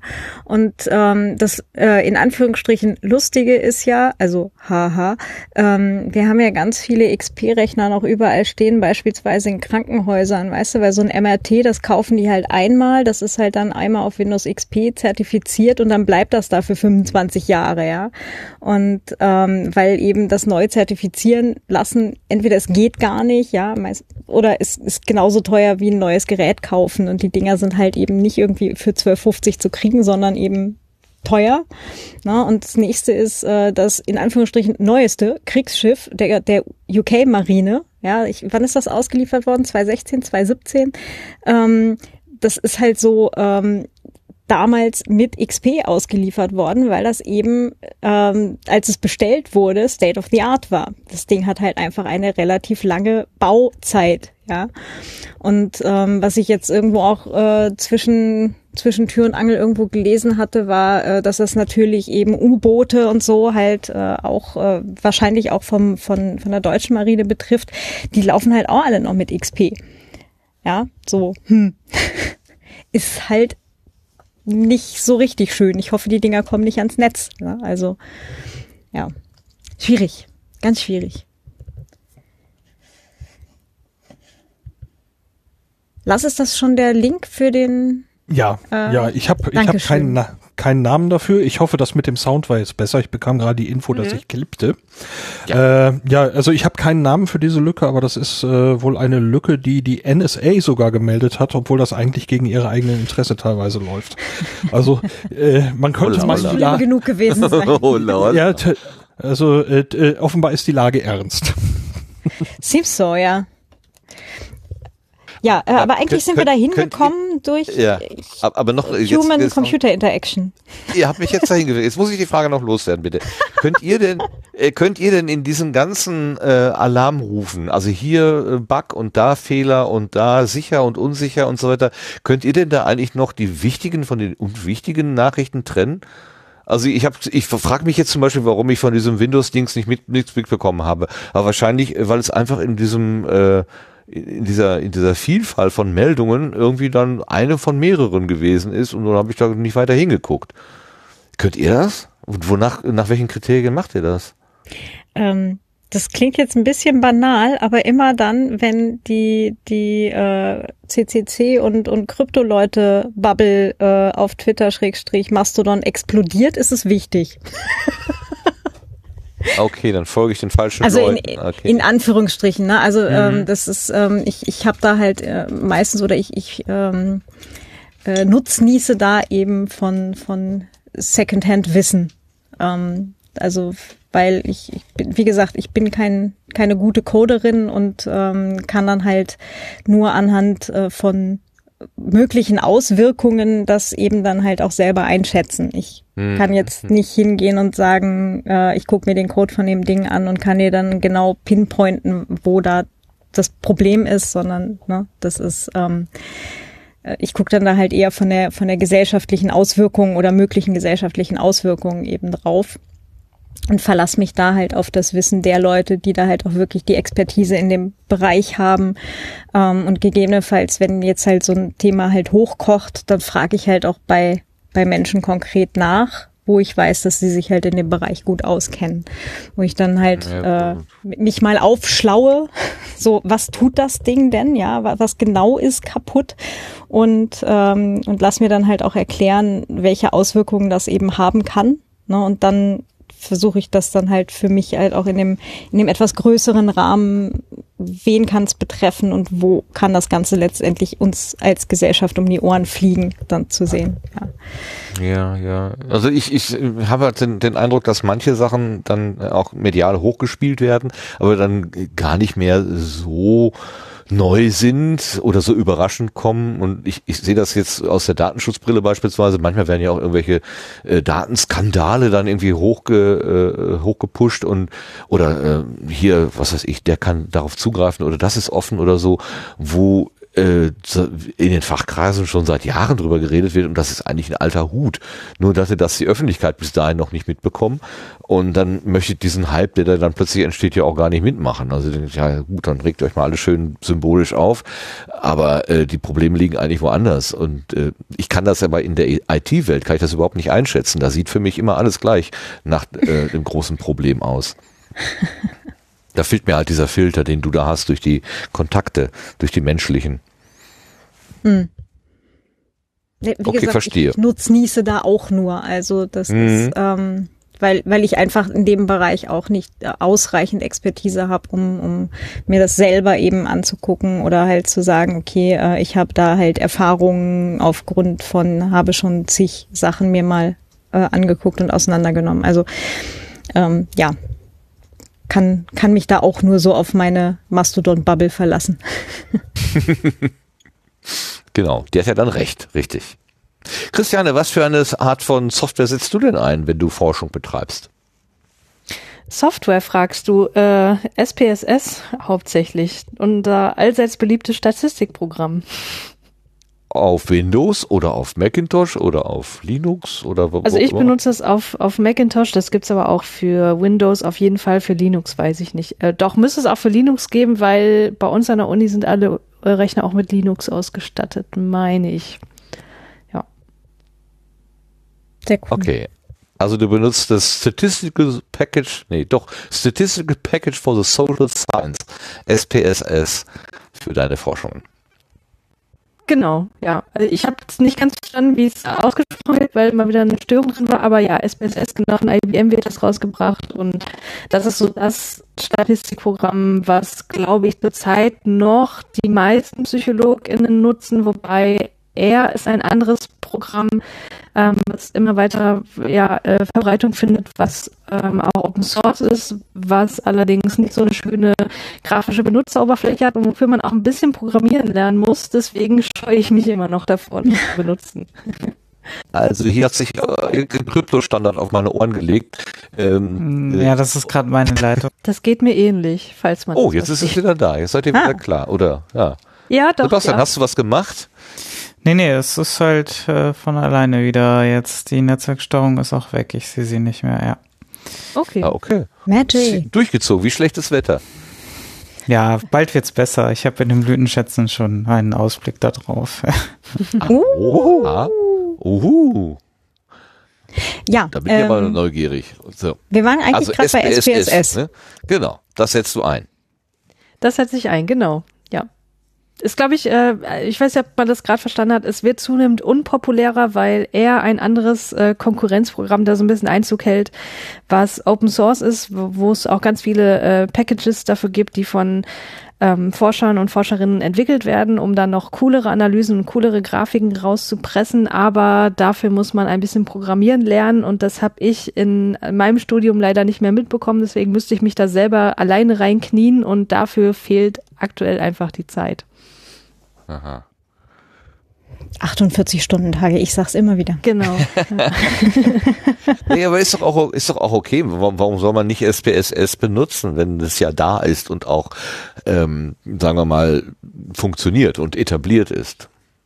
Ja, aber man kommt da auch manchmal an, an seine Grenzen. Also es, SPSS kann halt auch nicht alles. Also gerade wenn man sehr komplex aufgebaute Datensätze hat, die man nicht nur irgendwie hinsichtlich, ich möchte mal gucken, wie sich zwei Gruppen hinsichtlich eines Merkmals unterscheiden, äh, analysieren möchte, sondern halt ein bisschen äh, anspruchsvollere Sachen, dann kommt man da eben sehr schnell an die Grenzen von der SPSS und die Grafiken sind halt auch echt, äh, naja, nicht so schön und da kann er schon wesentlich mehr. Also muss ich auch wirklich zugeben. Ist schon echt eine coole Sache. Okay, er kann mehr. Das ist Hm. ein schöner Slogan. ähm, jetzt kommen wir mal zu deiner Studie, die du gemacht hast. Nämlich, du hast ja, Ja. das Podcastland äh, psychologisch äh, bearbeitet. Und Genau. äh, ich fange erstmal mit einer fiesen Frage an. Was ist Sendungsbewusstsein? Oh. Diese Frage, die treibt mich seit Monaten um. Ja, ich kann ja mal ganz kurz erklären, wie ich überhaupt darauf komme, dass mich das so umtreibt. Und zwar ähm, hab, also es gibt in Leipzig ja den Leipziger Podcast Meetup, den erwähnt Lars ja auch fleißig jedes Mal, wenn er in den Terminen drin steht. Und ähm, da habe ich so ein bisschen erzählt von meiner Idee zu dieser Studie und so in die Runde gefragt, so was meint ihr, was macht denn eigentlich die Podcastenden aus? Und da fiel unter anderem auch das Wort Sendungsbewusstsein von jemandem, der auch Radio macht. Deswegen ähm, habe ich das gleich so in diese Radio-Ecke reingeschoben, Journalistenecke, weil ich damit überhaupt nichts anfangen konnte und habe dann so gefragt, ja, was ist denn das? Und ähm, da hat er so ein bisschen erzählt, ja, ähm, ich habe so einen Freund, der hat meiner Meinung nach sehr hohes Sendungsbewusstsein, der hat zum Beispiel immer eine Anekdote auf Lager. So, wenn er irgendwas erlebt, will er das sofort erzählen und so weiter. Und ich dachte so, ja, okay, ähm, das ist mir jetzt irgendwie nicht konkret genug. Ist es das gleiche wie Extraversion? Ja, nee, auch nicht so richtig, weil ähm, man kann auch Sendungsbewusstsein haben, ohne jetzt besonders gesellig zu sein. Also irgendwie war das für mich überhaupt nicht greifbar, aber es, es begegnete mir immer wieder bei der Frage, was macht eigentlich Podcasten da aus? Und dann habe ich die Frage auch im Sendegate gestellt und da kamen auch sehr diverse Antworten. Und irgendwie haben die mich auch immer noch nicht so richtig zufriedengestellt und ich kann es auch immer noch nicht so richtig greifen, weil es halt äh, kein etabliertes psychologisches Konstrukt ist. Und um das aber trotzdem irgendwie in der Studie mit einfließen zu lassen, habe ich dann geguckt, was gibt's denn an etablierten Fragebögen, die so in die Richtung gehen. Und natürlich gibt's da viele Fragebögen in Richtung Extraversion, also Geselligkeit, ähm, was vielleicht auch eine gewisse Schnittmenge hat mit dem Sendungsbewusstsein, wie mir das vermittelt wurde, ähm, aber wahrscheinlich auch nicht genau deckungsgleich ist. Ähm, ich habe da noch ein bisschen geguckt in Richtung Kommunikationsverhalten, also inwiefern verhält sich jemand sehr dominant in, in Konversationen, inwiefern ist er eher defensiv. Also ich war am Anfang zum Beispiel eher defensiv. Ähm, äh, dazu neige ich, glaube ich, auch über mehrere Situationen hinweg. Deswegen würde ich mich da, glaube ich, eher auf diesem defensiven Spektrum einordnen. Ähm, genau, und da habe ich dann einen Fragebogen genutzt, auch in der Studie und äh, versucht, das so ein bisschen abzugreifen, was mit Sendungsbewusstsein gemeint ist, aber ich glaube, das ist auch immer noch nicht das Richtige. Aber die ähm, Erklärung aus der aus der Religion, äh, die taucht bei dir nirgendwo auf. Äh, das war nee. so mein allererster Gedanke, Sendungsbewusstsein, also quasi eine kirchliche Aussendung. Äh, ich, ich bin gesandt als Teil einer Gesellschaft, um da irgendwie zu wirken oder so. Ähm, das ist komplett gar nicht in deinem, in deiner, äh, in deinem Muster, in deinen Erklärmustern drin. Nee, genau, das ist da überhaupt nicht drin. Also ähm, ich kann verstehen, wo dieser religiöse Ansatz herkommt und ähm, ich glaube, dass man das auch schon so ein bisschen darauf übertragen kann, auf das Podcasten, weil man hat ja irgendwie das Bedürfnis, seine Stimme in die Welt hinauszusenden, was vielleicht ja. auch damit einhergeht, dass man das Gefühl hat, die eigene Stimme ist es wert, gesendet zu werden und ich habe was Substanzielles zu sagen und deswegen mache ich das jetzt. Aber das ist tatsächlich nicht das, was ich dann letztendlich erfasst habe. Genau. Ja. Ich hätte ja jetzt Weil also, es dazu halt auch nichts gibt so richtig. Also kein, wie gesagt, das ist kein etabliertes Konzept und äh, da kannst du dann auch nicht suchen nach, nach validierten Fragebögen, weil es einfach, weil es es nicht gibt. Ja. Ja, ich habe ich hab eine, äh, sagen wir mal, nicht vollständige katholische Sozialisation ähm, hinter mir und ähm, da würde ich bei Sendungsbewusstsein tatsächlich äh, assoziieren, ich bin irgendwie in die Welt geschickt worden. Gar nicht so sehr, ich habe das Gefühl, dass ich was zu sagen habe, sondern es ist sozusagen, ich habe irgendwie einen Auftrag oder so bekommen, um da irgendwas zu tun. Vielleicht sogar gegen meinen, meinen Wunsch. Ich würde am liebsten das nicht tun, aber ich habe halt diesen höheren Auftrag, wie auch immer. So, wie, mhm. wie man, wie, wie ja auch andere weltlich sich sagen, ich, ich nehme mir einen Bildungsauftrag oder ich nehme einen Bildungsauftrag wahr, um, um irgendwas bekannt zu machen oder so. Ich habe, ich, ich, ich gebe mir selber den Auftrag. Diese Selbstbeauftragung mhm. ist ja auch ein Wort, was gelegentlich in dem Kontext auftaucht. Also es ist, äh, durchaus schwer zu fassen. Also ich habe mm, äh, ja. sehr geschmunzelt, ähm, wie du sagtest, also versucht es diese Dimension nun irgendwie psychologisch zu erfassen und das dir wie ein Stück Seife dauernd durch die Finger flutscht. Irgendwie. Ja, genau, genau, ja. Das äh, trifft es ganz gut, ja. Gut, dann kommen wir mal zu der äh, Studie, die du gemacht hast. Hat dann noch, ja. noch, nicht, noch nicht jeder den Vortragsmitschnitt gesehen. Äh, unbedingt empfehlenswert. Äh, media.ccc.de. Da gibt's Unmengen an Vorträgen, aber nur einen, wenn man Attich eingibt, dann kommt genau einer, nee, kommt mehrere, egal, aber einer vom 36C3 ähm, und äh, da kann man dich dann hören, aber wir fassen das mal hier als Service für die Sendegarten-Hörenden äh, kurz zusammen. Du hast eine Umfrage im Podcastland gemacht. Genau. Und dann haben sie 653, vielleicht auch 54 Leute geantwortet, aber einer hat gesagt, ach nee, ich antworte doch nicht. Was ist da genau gewesen? Erzähl doch mal, wie du auf die Idee gekommen bist und was du da genau gemacht hast, bitte. Also es ist so gewesen, dass ich äh, typischerweise, so wie es jeden Morgen der Fall ist, mit einem Podcast auf den Ohren zur Arbeit gegangen bin, beziehungsweise zur S-Bahn, um dann zur Arbeit zu fahren. Ich wohne ja in Leipzig und arbeite in Chemnitz, deswegen habe ich einen sehr langen Arbeitsweg und kann viel Podcasts hören unterwegs. Und ich habe da eine Folge vom Podcast Enough Talk gehört. Das ist ein Filmpodcast, einer meiner liebsten. Und die Folge ging schon irgendwie vier Stunden oder so, also schon Ewigkeiten.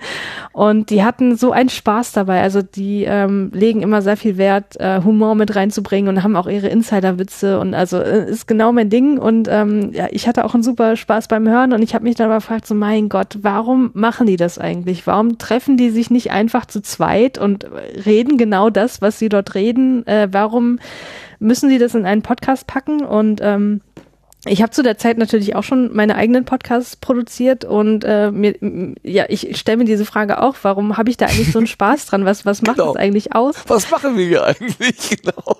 und dann äh, kam ich halt auf Arbeit an und dachte, Mensch, guckst du doch mal, ob es dazu schon Forschung gibt. Und ähm, es gibt zwei Artikel, die sich genau mit dieser Frage beschäftigen, die auch beide von äh, demselben Forscher stammen, nämlich Markman. Das ist das, was ich auch in, äh, in dem Vortrag teilweise vorstelle.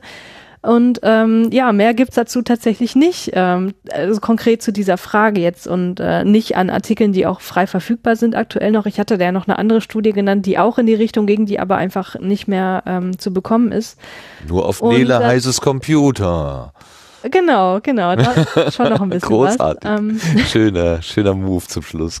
Ja, ja. Äh, und das ist natürlich äh, extrem wenig, wenn man äh, ja, die Forschung zu einer relativ konkreten Forschungsfrage sich anguckt, da äh, auf zwei Treffer zu kommen, das ist, das ist sehr, sehr dürftig. Und diese beiden Artikel, die hatten schon so einen psychologischen, also ich, ja, schon eine psychologische Perspektive, aber es war nicht psychologisch fundiert. Das heißt, es wurde einfach nur äh, relativ ähm, offen danach gefragt, hallo, ihr seid Podcaster, warum macht ihr das? Und das äh, war zum einen eine Studie, die halt das Ganze offen abgefragt hat in Form von Interviews und in der Folgestudie wurde dann aus dem Ganzen ein Fragebogen gegossen und dann wurde das Ganze nochmal quantitativ erfasst, aber äh, auch ohne jetzt theoretische Fundierung damit reinzubringen.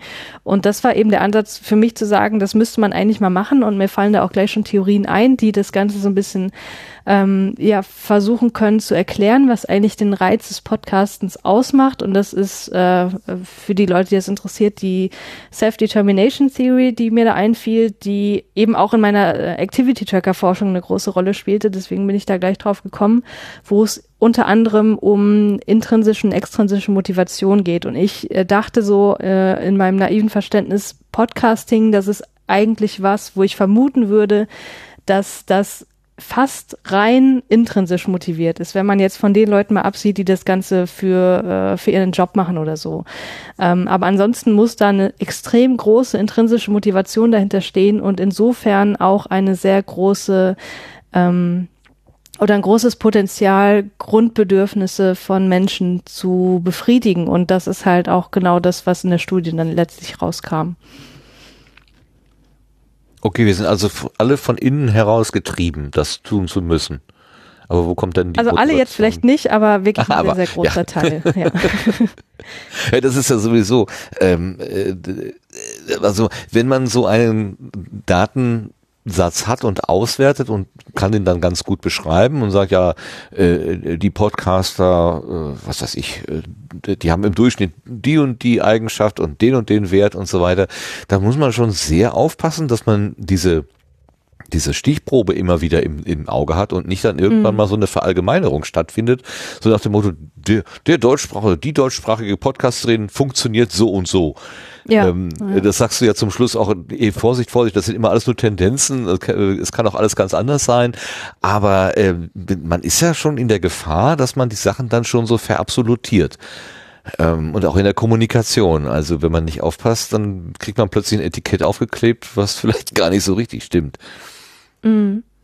Ja, das stimmt. Also man muss zum einen im Hinterkopf behalten, dass es natürlich nur ein Ausschnitt aus der Podcast-Landschaft ist, ähm, dass da wahrscheinlich mit hoher Wahrscheinlichkeit ähm, Leute vermehrt drin sind, die erstmal mich kennen. Also klar, da haben viele mitgemacht, die mich auch persönlich kennen, die mich durchs Podcasten kennen und so weiter. Und die natürlich mit den Leuten dann auch irgendwie vernetzt sind. Das heißt, also ich würde jetzt nicht sagen, dass es so die eine Podcast-Szene in Deutschland gibt oder im deutschsprachigen Raum.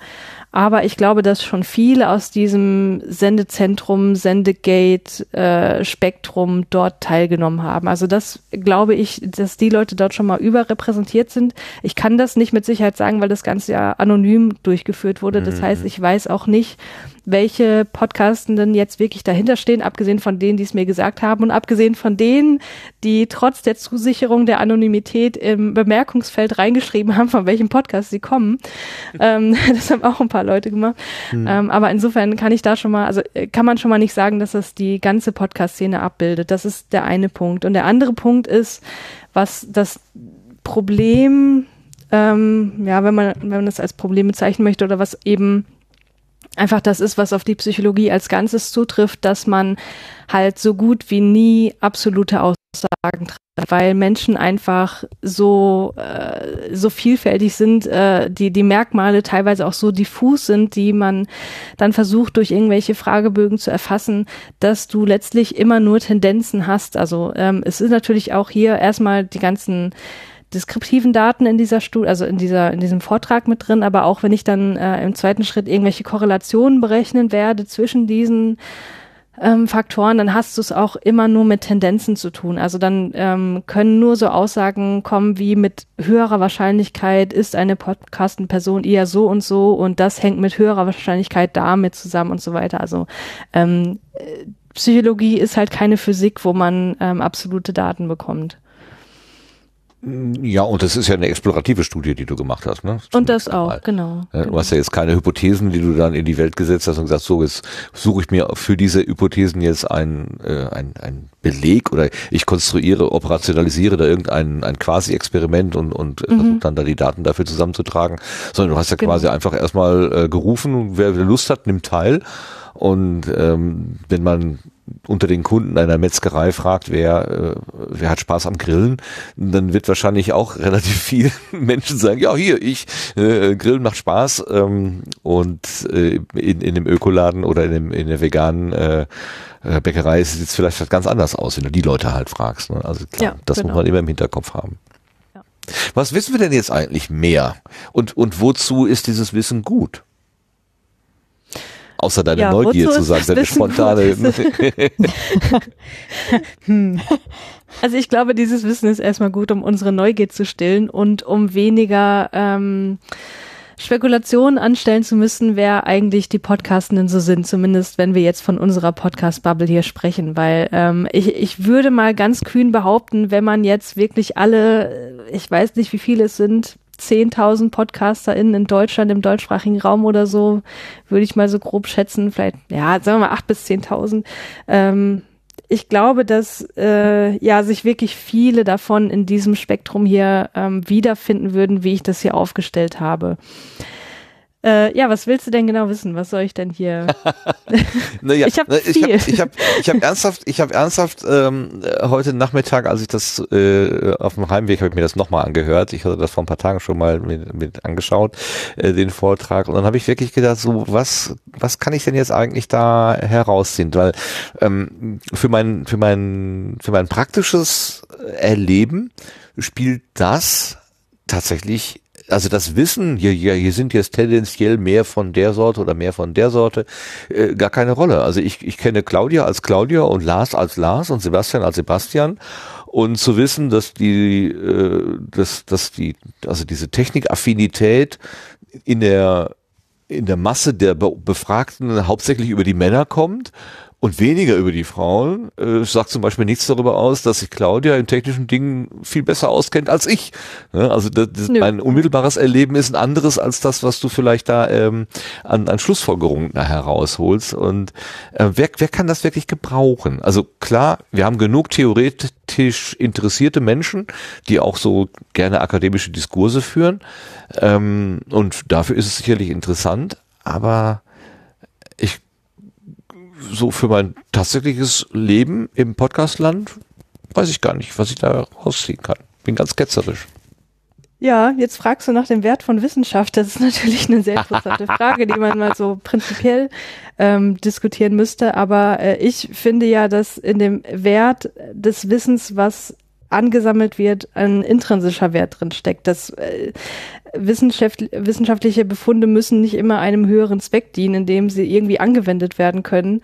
Ähm, also insofern finde ich, dass die Ergebnisse erstmal als solche stehen können und ähm, ich hoffe jetzt, also ich sehe es natürlich aus, aus Forschersicht in, in der psychologischen Forschung ähm, Anstoß geben können, dass dort eben ja, Podcasts auch noch viel mehr betrachtet werden, weil ähm, das geschieht viel, viel zu wenig. Und wenn, dann wird eher die Hörerseite betrachtet oder halt ja. das, das Produkt Podcast an ja. sich. Aber die Podcastenden selber sind, wie gesagt, da noch äh, sehr selten Gegenstand der Forschung geworden. Und ich finde, dass äh, das äh, eine große Lücke ist.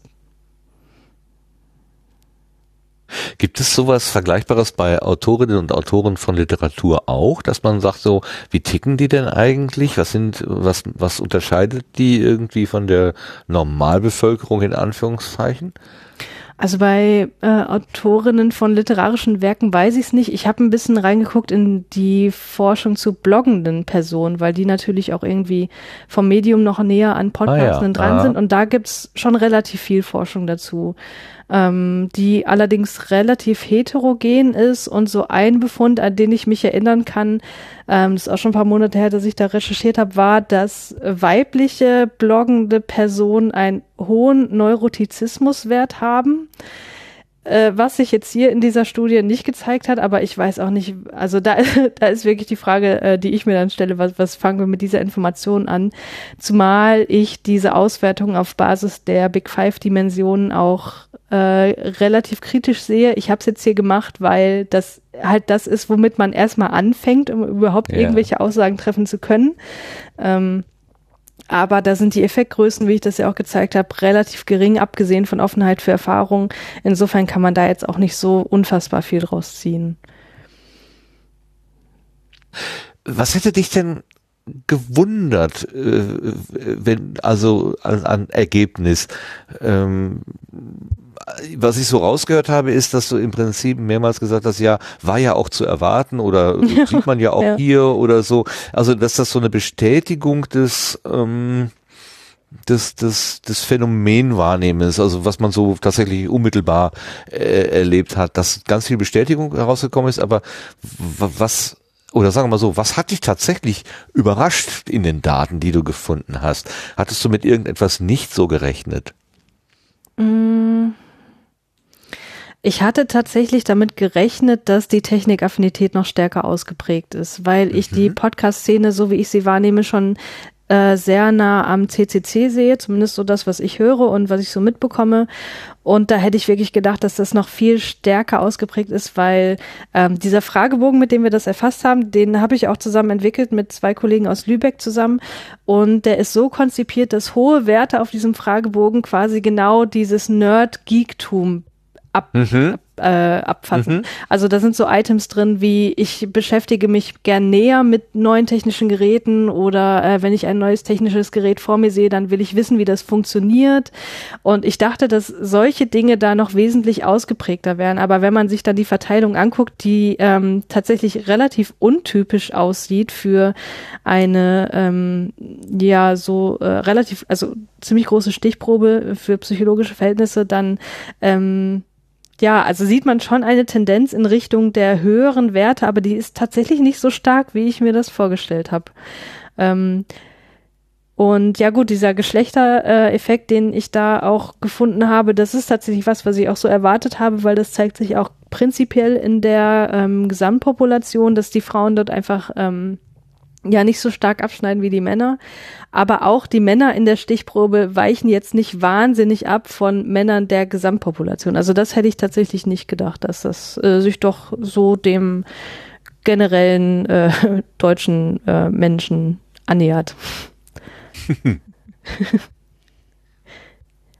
Also auch Podcasterinnen und Podcaster sind irgendwie normallos. In der Hinsicht offenbar schon, ja. Den sieht ja. ja, was ich ja mit ganz großer Freude gehört habe, ist äh, dieses Wort, wir haben hier ein Leidenschaftshistogramm. Wer kann das schon von sich sagen, dass er ein Leidenschaftshistogramm mit sich herumträgt? Und, und, die, und der feine Grad zwischen Leidenschaft und Obsession, der wurde ja auch ähm, sehr von dir ähm, besprochen. Und Ja. du stelltest dir selbst die Frage, ob du vielleicht mit vier Podcasts schon eher in Richtung Obsession unterwegs bist und nicht nur von Leidenschaft getrieben. Ähm, wie stehst du denn dazu heute? Du merkst schon an meinem schweren Atmen, dass ich da auch immer noch drüber nachdenke. Ähm, Ja. Also ich persönlich habe gemerkt an mir, dass es teilweise schon echt zu viel wurde und ich deswegen auch schon ein bisschen zurücktreten musste. Also dass ich zum Beispiel die Frequenz gewisser Podcasts nicht mehr so einhalten kann, wie ich mir das ursprünglich mal gedacht habe, weil ich natürlich auch irgendwann mit der Promotion mal fertig werden möchte und weil ich auch irgendwie noch ein Sozialleben nebenher haben möchte, was nicht nur aus, ich spreche mit Leuten äh, über Studio Link und nehme das Ganze auf besteht. Was? das geht? Ich habe gehört, es geht, ja. Echt so persönlich? Und äh, ich, ja, aber äh, ich habe ja auch genau das äh, äh, erfasst, was du gerade gesagt hast. Ist das Podcast eine Leidenschaft oder ist das eine Obsession für manche Leute? Und Obsession, um das nochmal klar zu machen, das bedeutet eben, dass der Drang nach der Ausübung des Podcastens so stark ist, dass man den kaum kontrollieren kann, dass man emotional abhängig ist vom Podcasten und so weiter. Und ähm, da ist zum Glück rausgekommen, dass das wirklich extrem wenige Personen so, äh, dass, dass die dem zustimmen würden. Also dass es für, dass für die aller, allermeisten eine gesunde Leidenschaft ist, die sie auch glücklich macht. Und um das bei mir wiederherzustellen, muss ich halt ein bisschen zurücktreten. da fällt mir der Spruch von, von Holgi ein, der immer sagte früher, na und was machen Sie gegen das Zittern? ja, ich greife zum Mikrofon, ist doch klar. Ja, auf jeden Fall eine, also eine spannende Studie, ähm, die auch, wenn ich richtig verstanden habe, Nachfolgeprojekte eventuell nach sich ziehen könnte, so in etwa fünf Jahren. Ähm, ja, da wurde ich so ein bisschen hingedrängt zu dieser ja. Aussage. Ja, Herr Prims hatte ich, glaube ich, da hingeschoben, ne, äh, wenn ich das richtig äh, im Ohr habe. Das weiß ich nicht mehr. Aber das wäre ein, ein wenn das, wenn das auch nicht stimmt, aber das wäre ein Kandidat, dem ich das auf jeden Fall zutrauen würde, durch geschicktes Fragen die Menschen irgendwo hinzubuxieren. Das muss er von seiner Frau gelernt haben. Schöne Grüße an die beiden. Ja, also ich würde das natürlich sehr gern nochmal ähm, äh, vertiefen. Ähm, das Problem ist halt, dass ich dafür nicht bezahlt werde, dass ich ja, das, das, irgendwie genau. auch, äh, ne, dass es auch wieder Zeit von meinem Sozialleben äh, abzieht. Aber ja, dafür ist die intrinsische Motivation an der Forschung halt zu groß. Hm. Aber äh, kannst du das wirklich zu, äh, ja, mal ganz, ganz platt gesagt, kannst du das zu nichts anderem gebrauchen, als auf, äh, äh, also als auf Community-Veranstaltungen wie der Subscribe oder dem Kongress oder so äh, Vorträge darüber zu halten? Nee, doch schon. Also ich habe ja schon auch vor, das in wissenschaftlichen Fachmagazinen auch zu veröffentlichen. Und das ist natürlich dann auch wieder meiner Publikationsliste ganz zuträglich, gerade wenn ich äh, weiter in der Wissenschaft tätig sein möchte. Ich weiß nicht, inwiefern ich das wirklich möchte auf Basis. Ich äh, habe irgendwann mal eine Professur oder so. Von der Idee bin ich mittlerweile relativ stark abgekommen. Ähm, das ist aber nochmal ein ganz anderes Thema, weil in Deutschland hast du ja fast gar keine andere Möglichkeit, als irgendwann eine Professur in, zu haben, um weiter forschend zu tätig zu sein. Nur ist dann die Krux, dass du dann immer weniger Forschung machst und immer mehr Administratives. Ähm, mhm. Aber prinzipiell ist das natürlich auch gut, immer viel in der Publikationsliste stehen zu haben, auch vieles, was auf unterschiedliche Forschungsinteressen ähm, ja, zeigen lässt und da ist das natürlich dem Ganzen dann auch wieder zuträglich. Also ich glaube, wenn das nicht äh, auch mir persönlich irgendwie weiterhelfen äh, würde, würde ich das wahrscheinlich auch nicht so intensiv verfolgen. Da hätte ich vielleicht mal eine Umfrage für mich persönlich gemacht, aber nicht so ein großes Ding draus gemacht. Ja, das ist ja auch schwierig schwierig. Du hast es auch so schön gesagt am Anfang deines Vortrags, ähm, äh, dass du zur Prokrastination neigst und ein bisschen getrieben mhm. werden musstest, äh, damit ja. dieser Vortrag überhaupt äh, zu dem Zeitpunkt dann auch fertig ist. Also mhm. es, ein bisschen extrinsische Motivation war da ja offenbar auch im Spiel. Ja, ja, auf jeden Fall. Also ähm, ich hatte die Daten vorliegen komplett, ich glaube, das war im November irgendwann. Und äh, genau, dann kam die Idee so auf, das äh, vielleicht auf dem Kongress mal vorzustellen. Und ähm, dann habe ich Leuten davon erzählt. Natürlich haben die alle gesagt, ja, ja, mach das, mach das. Und dann dachte ich, gut, okay, jetzt musst du es machen. Und dann hat der Jörn Schaar, also der war da auch sehr ausschlaggebend, ähm, das wirklich zu machen. Ähm, dem bin ich auch sehr dankbar, weil sonst hätte ich es wahrscheinlich auch immer noch nicht berechnet zu diesem Zeitpunkt, weil natürlich immer wieder andere Dinge anstehen. Aber ja, ich brauche da oft so diesen, diesen Arschtritt, um mich wirklich hinzusetzen, wenn es jetzt nicht gerade Dinge sind, die ich sowieso für die Arbeit unbedingt machen muss. Mhm. Ja. Ja, ich fühle mit dir, ja, gar keine Frage. Aber auf die qualitativen Daten bist du doch sicher jetzt ganz intrinsisch ganz neugierig. Ja, da habe ich natürlich auch schon reingeguckt. Äh, das einfach mal durchzulesen und das auszuwerten sind aber zwei Paar Schuhe. Ne? Also eine qualitative ja. Datenanalyse ist äh, was, was sehr, sehr ähm, zeitintensives und da muss ich halt echt nochmal gucken, wann ich das mache. Ähm, das wird wahrscheinlich jetzt in diesem ersten Bericht, den ich schreiben möchte, auch noch keinen Einzug finden. Also das wird dann wahrscheinlich erst in dem englischsprachigen Vortrag dann auch behandelt werden, den ich dann im Anschluss noch schreiben möchte. Oha. Oha. Naja, gleich. Richtig in die Wissenschaft, ne? Genau. Ja. Gleich in, international, damit man auch verstanden wird. Natürlich. Ja, äh, super. Also ich, man kann dir ja sozusagen nochmal einfach gratulieren dafür, dass du über 650 Menschen bewegt hast, 45 Minuten lang sich mit deinen Fragen auseinanderzusetzen und einen, einen doch einen soliden Datenteppich für dich zu erzeugen, auf dem du dann da deine Analysen so schön weben kannst. Also ähm, das muss man auch erstmal hinkriegen. Ich glaube, ähm, ähm, du hast damit auch einigen so ein bisschen so ein edgy badgy gezeigt. Also du hast vor allen Dingen irgendwann mal so einen Tweet, so einen Tweet geschrieben, so nehmt das, ihr Marketingstrategen oder irgendwie ja, sowas. Ja. Den, den hatte ich auch schon mal erwähnt irgendwann, weil ich den so, so, so richtig schön hingerotzt, äh, fröhlich frech fand. Schön. ja, ähm, äh, soll, soll ich das nochmal kurz erzählen oder? Ja, gerne. Ja, ähm, also ich habe tatsächlich, als diese Studie online war und die Leute dran teilnehmen konnten, wirklich sehr, sehr viele E-Mails bekommen bezüglich äh, des Sinns der Studie, was man überhaupt daraus mitnehmen möchte, wo also auch ganz viele ähm, Fragen, wo ich die E-Mail-Adresse her habe, weil das auch nochmal äh, ein ganz großes Ding am Anfang war, das Ganze äh, datenschutzrechtlich abzusichern, dass ich die Leute auch an, äh, anschreiben mhm. darf ähm, und sie zu dieser Studie einladen darf und so weiter. Und da war unter anderem auch eine E-Mail dabei von ähm, ja einem Menschen aus der Marketingwelt, der geschrieben hat, so ja, hier ist ja gut und schön, aber das Ganze ist viel zu lang. Also äh, ich habe ja auch vorher schon angekündigt, dass das irgendwie 45 Minuten dauert. Also das muss man den Leuten natürlich auch irgendwie vorher schon klar machen. Und dann schrieb er ja, also wenn wir äh, Umfragen durchführen, dann dürfen die allerhöchstens zwei Minuten dauern und die Leute machen auch nur mit, wenn man die noch irgendwie monetär vergütet dafür. Und da dachte ich so, habe ich zurückgeschrieben, äh, vielen Dank für die Kritik. Äh, wir sind jetzt gerade bei ungefähr 500 Teilnehmenden und äh, da kam dann auch keine Antwort mehr.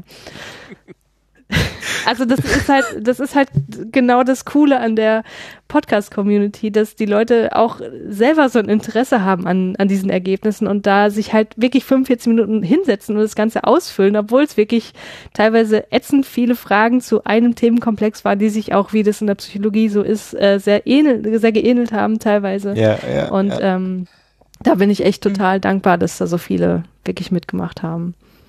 Das wäre jetzt übrigens auch noch eine, eine Anschlussfrage von mir, wobei ich jetzt halt schon wie vorhin schon gesagt, ich habe erst zwei Talks gesehen und einer war noch nicht dabei. Sorry. Äh, vielleicht beantwortest du es da ja eh schon. Ähm, inwieweit machst du vielleicht auch noch eine, eine Unterscheidung oder zumindest so ein, so ein Hinblick auf äh, Podcaster, die nicht in dieser Community sind? Weil ich also Hintergrund meiner Frage, ich war im ähm, im Oktober bei der Buchmesse und durfte da halt auch bei einem Panel teilnehmen und da halt eben mit äh, Buchpodcastenden ähm, Menschen halt mich unterhalten.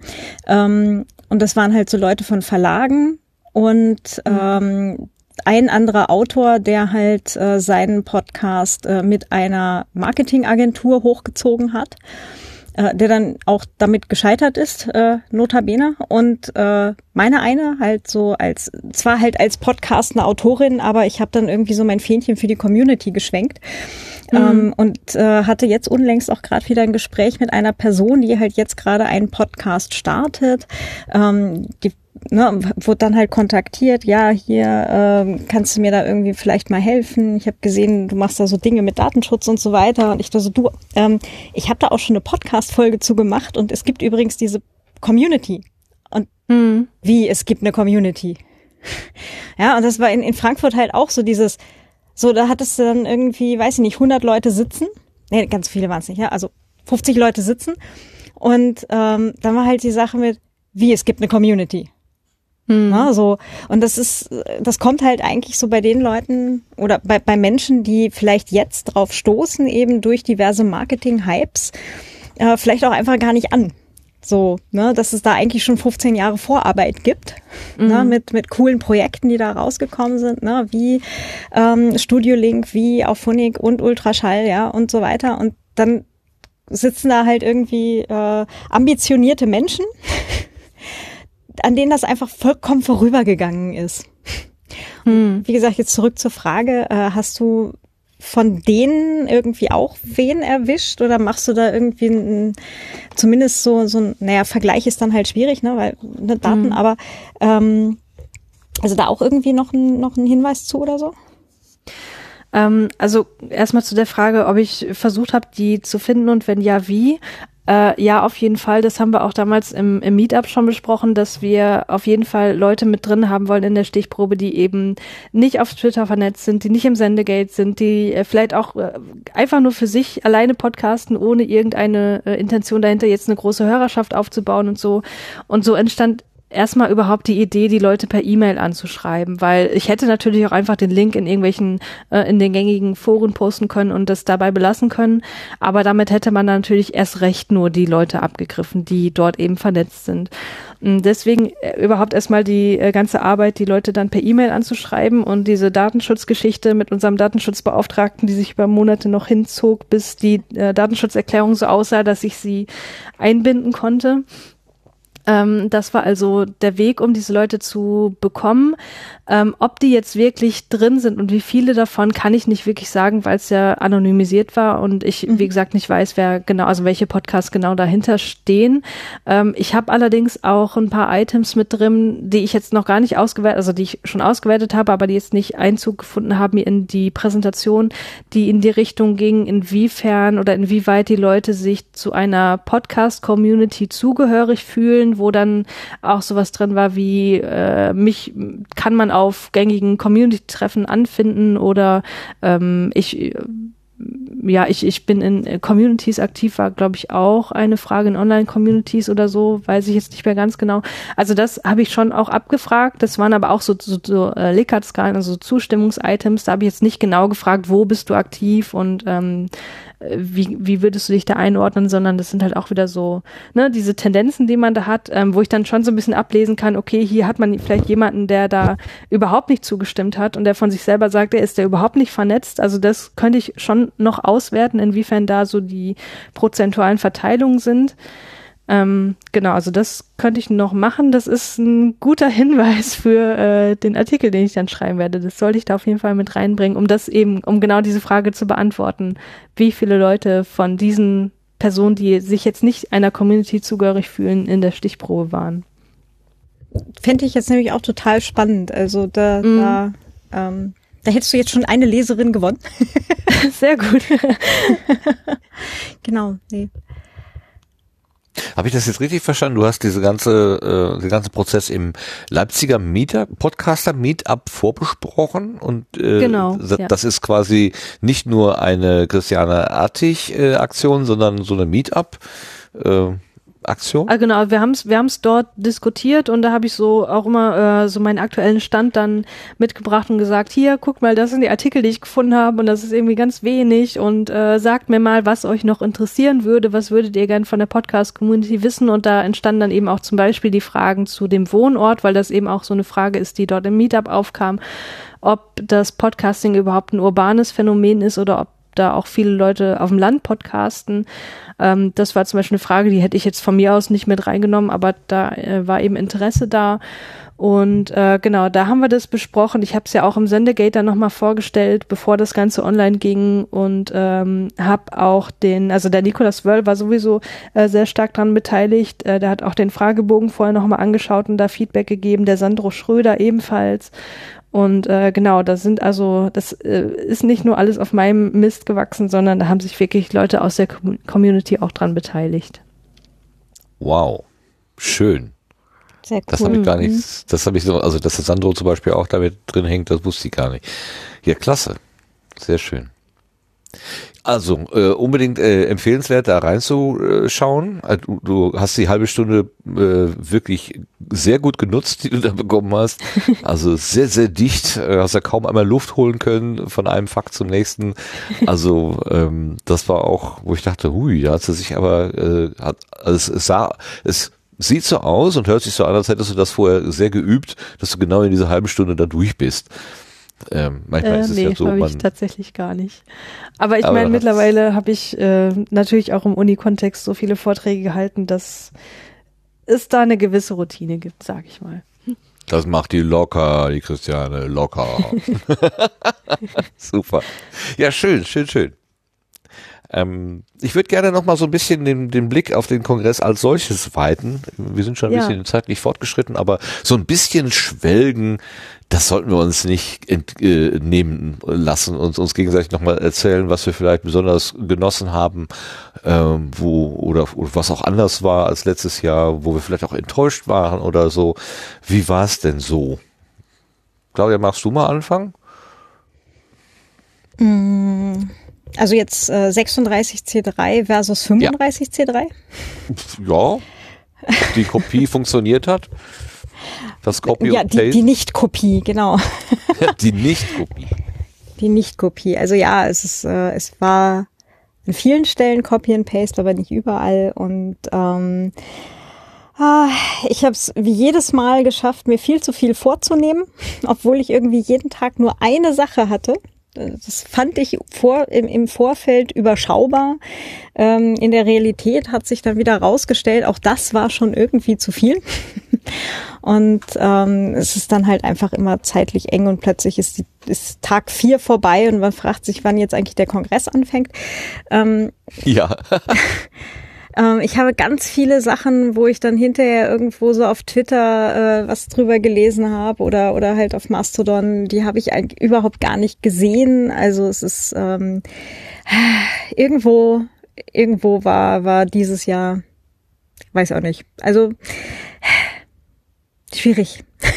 Ah, aber du warst doch letztes Jahr auch schon mal so in der Orga, oder ist das für dich auch Ja, eine neue Funktion nee. gewesen? Nee, Auch- das habe ich jetzt schon schon viermal gemacht. Ja. Ja. ja, also das habe ich jetzt schon viermal gemacht und Orga, also ich bin da ja nur ein ganz, ganz, ganz winzig kleines Rädchen. Also eine von, ich glaube, dieses Jahr waren wir acht Personen, die ähm, halt sich um die vorangemeldeten Gruppen gekümmert haben, also um, um äh, Assemblies und Habitate und so und ähm, das habe ich ja beim, beim Camp halt auch äh, mitgemacht und wie gesagt, aber nur halt eine von, von acht Leuten und andere Leute machen da halt mit AutoCAD-Plänen und so viel, viel mehr als ich.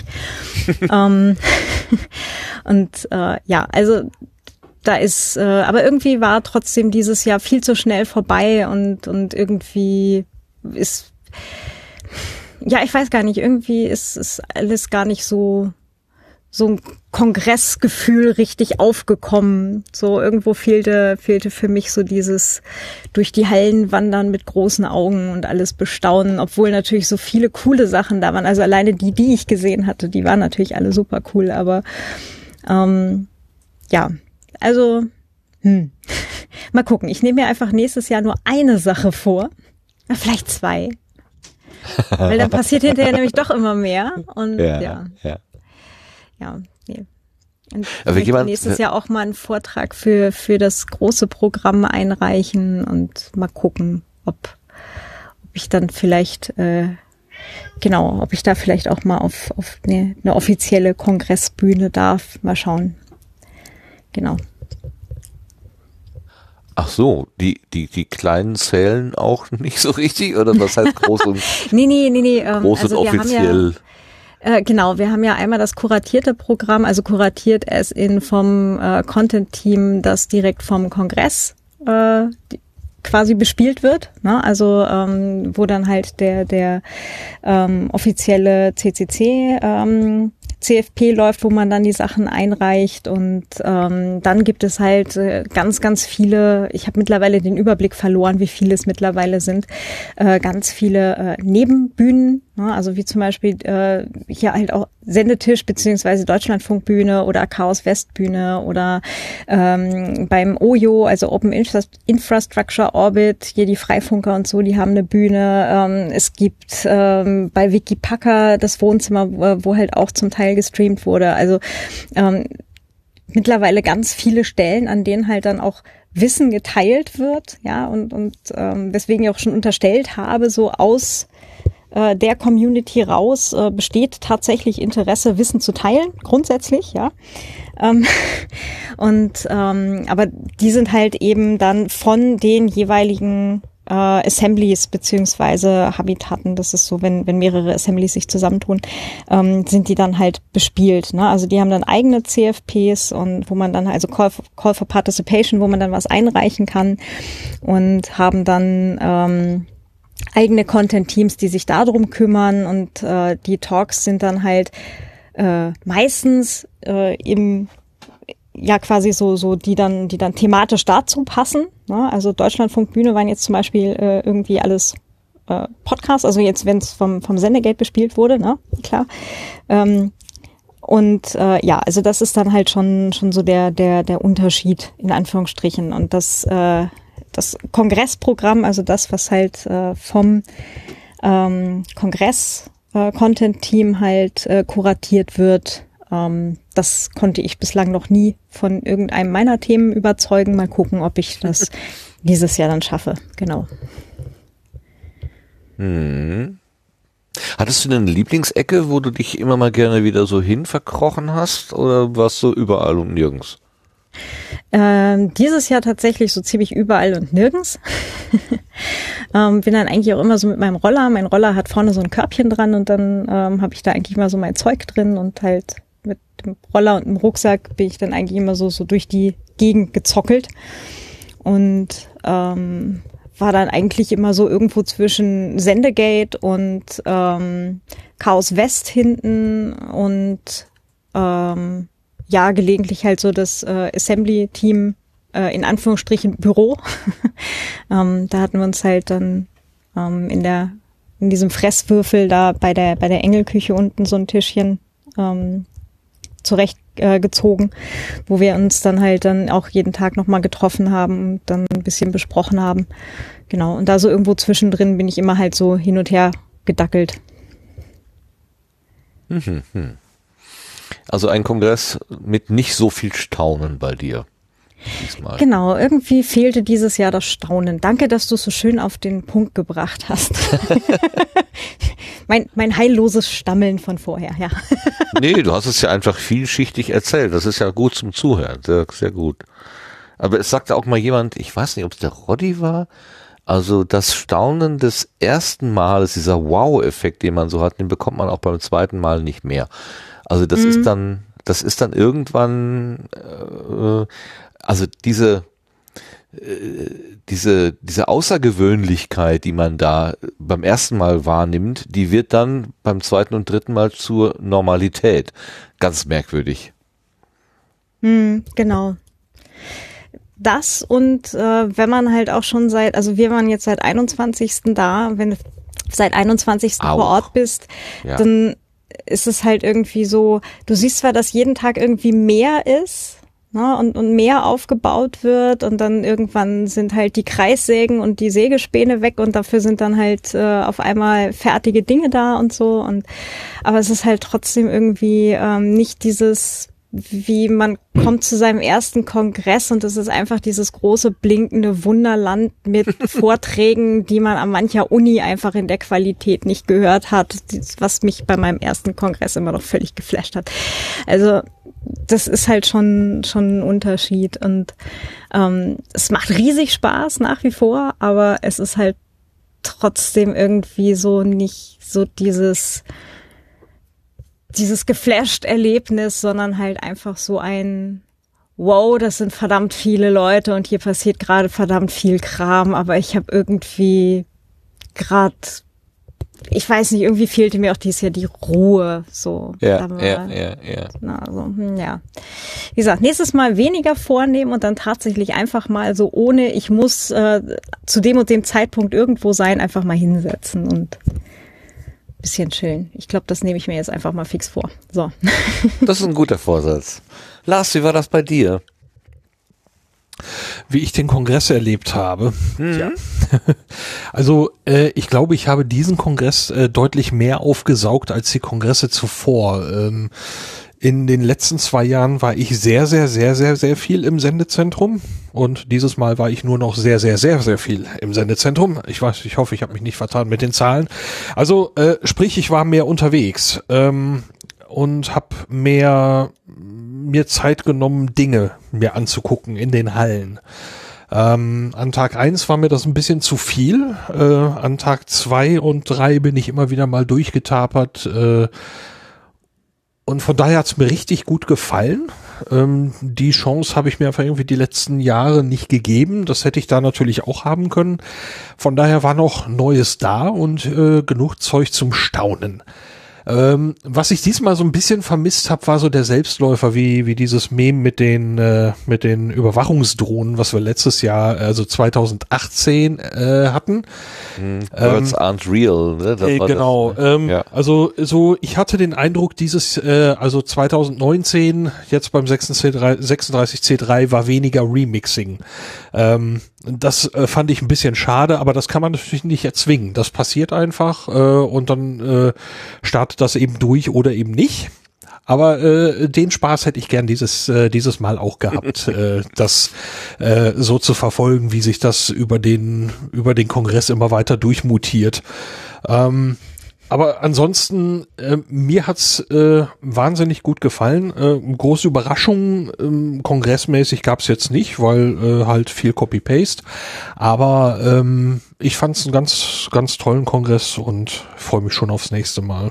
Also es ist genug da, dass ich jedes Mal Neues erlebe. Also sich, es hat sich für mich noch nicht verbraucht. Das ist gut zu wissen. Sebastian, du hast das Ganze aus der Entfernung verfolgt. Äh, wie war denn der Kongress für dich? Hast du das einfach ignoriert, weil es doof ist, äh, nichts mitzukriegen? Oder hast du doch so weit wie es geht irgendwie den Stream verfolgt? Wie hast du es erlebt? Ähm, ja, ich habe ein paar Mal in den Stream reingeschaut. Es gab ja auch diesmal von der Sendezentrumsbühne einen Stream, der allerdings ein bisschen instabil war, glaube ich, dieses Jahr. Also zumindest als ich dann immer reingeschaut habe, hat er sich ab und zu mal aufgehangen. Aber äh, es konnte mir einen Eindruck vermitteln, dass sich da jetzt nicht ganz so viel geändert hat, zumindest was die Bühne äh, ähm, anging. Und ja, ansonsten den Rest konnte man ja dann bequem nachhören und äh, nachgucken. Also das war dann natürlich kein Problem mehr. Äh, und ja, ja, durchaus klar, es ist natürlich von der Außenperspektive immer was anderes, als wenn man live vor Ort ist, ähm, weil dann hätte man ja auch Zeit für Gespräche und dafür nutze ich dann auch immer die Zeit äh, vor Ort lieber. Ähm, und ansonsten verhält sich das dann ja im Nachhinein genauso, wenn man sich die Sachen dann wieder anhört oder anguckt. Mhm. Obwohl diese Idee Congress Everywhere ist ja auch äh, tatsächlich äh, im, im Chaos-Umfeld immer wieder äh, kommuniziert worden. Also diejenigen, die nicht vor Ort waren, haben sich dann in ihren äh, heimischen Gruppen irgendwie getroffen, irgendwelche Streams äh, angemacht und dann gemeinsam darüber gesprochen, was sie da erlebt und gesehen haben am Stream. Also das scheint tatsächlich auch von außen so wahrgenommen zu werden. Nicht jetzt bei dir, Sebastian. Also ich komme nur gerade ähm, mit dem Gedanken der, der, der Nutzung aus der Ferne sozusagen da herauf. Mhm. Das mit dem Stream äh, und dass der wohl ein bisschen wackelig war an diversen Stellen, ähm, hatte den Hintergrund, dass die beim VOC, also Video Operation Center, ähm, die hatten äh, dieses Jahr eine neue Version ihrer äh, Streaming-Software, von diesem Voctomix halt im Einsatz, die eigentlich nur auf ein oder zwei Testrechnern laufen sollte. Und dann gab's äh, wohl irgendwie so knapp vor Congress äh, ein Update ähm, quasi im Host-System äh, auf den ganzen Rechnern. Und äh, darauf lief dann leider die ursprüngliche Version nicht mehr und deswegen mussten sie, hatten sie die Auswahl, entweder sämtliche Rechner neu aufsetzen auf der vorherigen Version ähm, oder halt sämtliche Rechner eben auf die Zweier-Version von dem Voctomix halt hochziehen, die halt noch Beta war. Und sie haben sich dann für Letzteres entschieden und das hat äh, dafür, dass das doch sehr spontan war und halt dann eben im ganzen Kongress äh, quasi direkt mal ähm, hart getestet wurde, äh, so relativ gut funktioniert. Aber irgendwann liefen auch mal Teile des Streams hier über einen Wiener Server. Ähm, und ähm, da war dann, äh, glaube ich, doch äh, relativ viel Bewegung, ähm, gerade halt was die Videoleute angeht. Also die haben, glaube ich, äh, diverse Versions. Äh, Sprünge noch während des Kongress gemacht. Hm. Was ich von außen auch mitbekommen habe, es sind, glaube ich, auch einige Mischpulte abgeraucht, glaube ich, vier Stück oder so. Mhm. Was? Das ist natürlich, äh, das ist natürlich dann auch schon äh, Ausnahmezustand ähm, und äh, dafür großes Lob. Also ähm, dafür sind ja auch viele Aufnahmen wirklich jetzt im Nachhinein äh, gar nichts mehr davon zu merken und äh, wenn das dann nur den Stream mal kurz betrifft, ist das jetzt auch kein großes Ding, ja. Ja, ja, ja. Nee, also die, die waren gut am Rödeln die ganze Zeit. Also. Ja, auf jeden Fall. Die leisten ja immer sehr gute ja. Arbeit, was das angeht, ja. Oh ja. Christiane, hattest du einen Lieblingsplatz am 36C3 oder wie hast du es sonst erlebt dort? Also mein Lieblingsplatz war natürlich im Sendezentrum. Ähm, ich habe ja vorhin schon gesagt, dass ich wirklich dieses Mal die meiste Zeit dort verbracht habe. Und ich glaube tatsächlich, es ist ja erst der zweite Kongress für mich gewesen, aber ich glaube, ich habe die, oder ich sage mal dieses Jahr, letztes Jahr das erlebt, was für die meisten Leute den Kongress irgendwie ausmacht, zumindest für die, über, äh, mit denen ich schon mal darüber gesprochen habe. Weil ähm, ich glaube, die meisten Leute kommen dahin wegen der Menschen. Und äh, ich habe jetzt dieses Jahr verstanden, was damit eigentlich gemeint ist. Also ich dachte ja schon, ja gut, man trifft da irgendwie Leute, die man kennt, mit denen man irgendwie schon mal was gemacht hat. Okay, ist ja nett und schön, aber das kann man doch jetzt auch eigentlich in einem Café machen oder so. Ähm aber diesmal habe ich halt wirklich gemerkt, was damit gemeint ist, weil ähm, also ich weiß gar nicht so richtig, wo ich, wo ich anfangen soll. Also ich fange mal ganz hinten an. Am vierten Tag war ich so emotional ergriffen, dass ich quasi bei jedem Satz, der äh, mit mir irgendwie ausgetauscht wurde, in Tränen hätte ausbrechen können, dass das jetzt bald vorbei ist. Ähm, weil gerade der dritte Tag für mich nochmal richtig, richtig toll war, beziehungsweise die Nacht vom, vom dritten zum vierten Tag, wo der liebe Christian vom Kohlenpott mich mitgenommen hat in die Assembly vom ähm, äh, C3RE vom Chaos-Treff Recklinghausen. Und ähm, wie gesagt, ich war die meiste Zeit im Sendezentrum und habe vom Kongress nicht wirklich was mitbekommen. Das ging so weit, dass ich nicht mal sagen kann, was Halle 3, was Halle 2 ist. Also äh, ich habe mir den Plan nicht einmal angeschaut. Ähm, aber da wurde ich dann mal mitgeschleppt und äh, war sowieso, ich wollte eigentlich an dem Tag schon Mitternacht zu Hause sein. Ich war an dem Tag um 6 Uhr morgens zu Hause, ähm, weil ich da so eine tolle Zeit hatte. Ähm, er hat ja da zu seinem neuen Podcast gleich mal Merchandise erstellt bestellt und mich mitgeschleppt und dann ähm, habe ich so ein bisschen rumgefragt, was die Leute dort eigentlich machen, weil das ist halt so die Frage, die ich mir letztes Jahr oder vorletztes Jahr vor allem gestellt habe, was machen die Leute eigentlich den ganzen Tag da, die vor ihren Computern sitzen? Ich habe es nicht verstanden und äh, jetzt konnte ich mal nachfragen und ähm, war das fand es wirklich ganz ganz toll dieses Gespräch, was sich da entwickelte wo sie mir dann gesagt haben, ja, so von äh, äh, IT-Sicherheit und so, das ist irgendwie gar nicht so richtig ihr Ding. Sie versuchen eher ihre, ähm, ja, ihre Fähigkeiten anders, anders einzusetzen, indem sie zum Beispiel Designerlampen nachbauen, die im äh, Geschäft 300 Euro kosten. Die machen sie aus Ikea äh, Bilderrahmen für 5 Euro und äh, die ganze Elektronik dahinter bauen sie halt selber nach und so. Das fand ich schon mal total beeindruckend. Und ein Projekt, von dem mir der Tobi erzählt hat, von dem Chaos-Treff, äh, fand ich wirklich extrem ja, ich weiß gar nicht, wie, also da war ich so gerührt, dass ich auch da schon hätte anfangen können zu weinen. Ich bin ja sowieso ein sehr emotionaler Mensch und ähm, ja, war da sehr berührt, als er erzählte, ja, ähm, ein größeres Projekt, was sie jetzt in den letzten Jahren gestartet hatten, war, das war für ein äh, Geflüchtetenheim dort in Recklinghausen einen Freifunk äh, auf die Beine zu stellen, damit die dort eben Internet haben. Und ich dachte so, ich finde das so krass, dass die Leute mit ihren eigenen finanziellen Mitteln, in ihrer eigenen Freizeit halt solche Projekte verfolgen. Ähm, ohne irgendwelche Hintergedanken, dass sie damit irgendwie in die Zeitung kommen, weil ich habe auch gesagt, ja, äh, wissen die Leute das wenigstens bei euch? Wurde mal darüber berichtet und er meinte, ja, nee, nicht so richtig, das möchten sie eigentlich auch gar nicht. Also das, das Schönste, was sie eigentlich äh, haben möchten, ist, dass die Leute einfach äh, so darüber reden. So, das ist, ne, so wie ich das gerade mache, das einfach erzähle im Podcast zum Beispiel und ähm, das fand ich alles, also das hat mich extrem berührt und äh,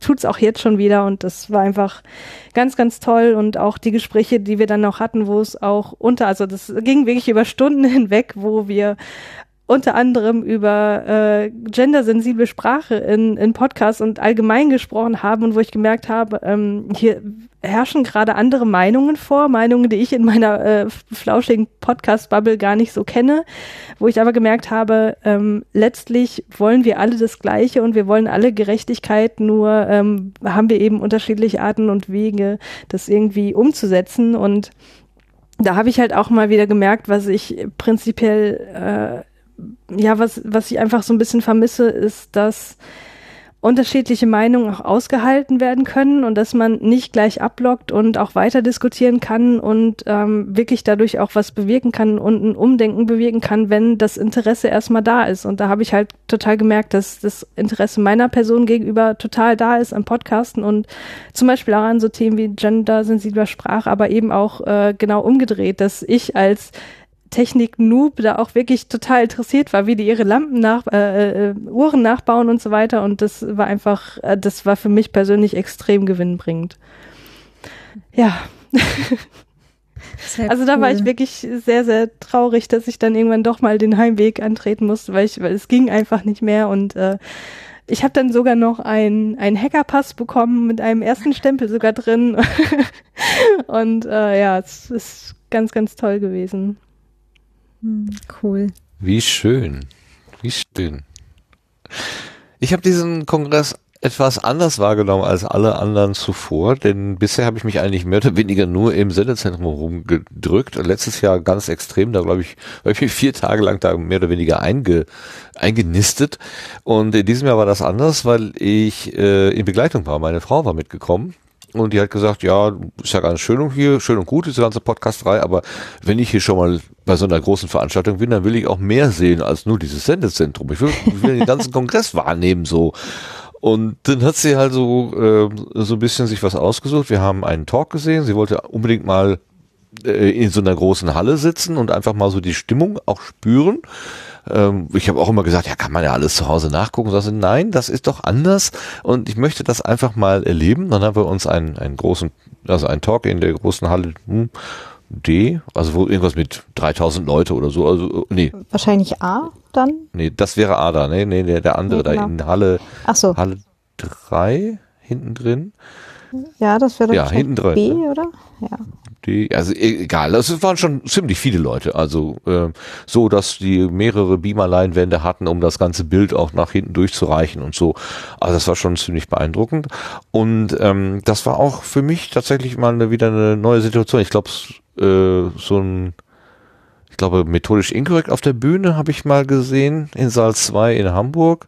Und das war es aber auch schon. Also so einen richtigen Talk, so einen richtigen normalen Talk. Und das war Fefe, der da über sichere Konstruktion von Software irgendwas erzählt hat, wo ich gedacht habe, meine Frau, äh, was, was hat die damit zu tun? Also irgendwie kommt die da, ähm, wird die wahrscheinlich irgendwann gelangweilt vom Stuhl rutschen. Im Gegenteil, die war total Feuer und Flamme.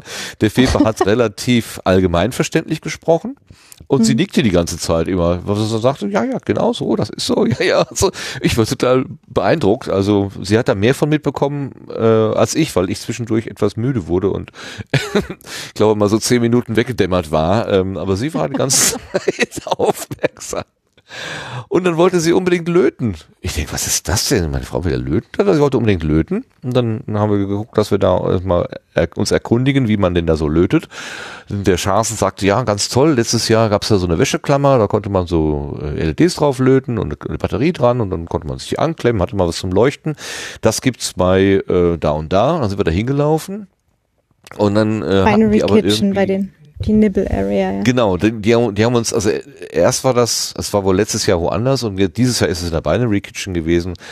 Und ähm, dann haben wir uns erstmal so richtig durchgefragt, wie funktioniert das denn hier eigentlich? Weil so Schasen kannte das noch so, dass man sich zu gewissen Zeiten einfindet und dann wird quasi so eine äh, so, so ein angeleitetes Löten gemacht irgendwie so. Und das war aber diesmal wohl ganz anders. Das war, jeder machte das so nach eigenem Gusto.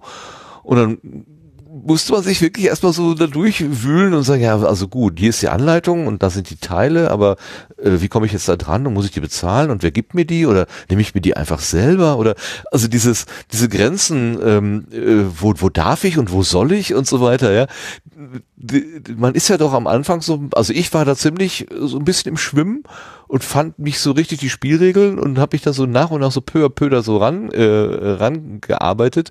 Und das fand ich total spannend. Und auch zu gucken, dass man eine Lötstation fand, weil großer Andrang war und es war ganz viel äh, und man musste wirklich anstehen und warten, bis endlich mal einer aufsprang und, und dann auch schnell sein, dass man dann da ist. Und dann war aber die Solidarität unter den Lötenden war wieder ganz beeindruckend, ähm, sich mal irgendwie mit irgendwas aushelfen, das war überhaupt kein Problem.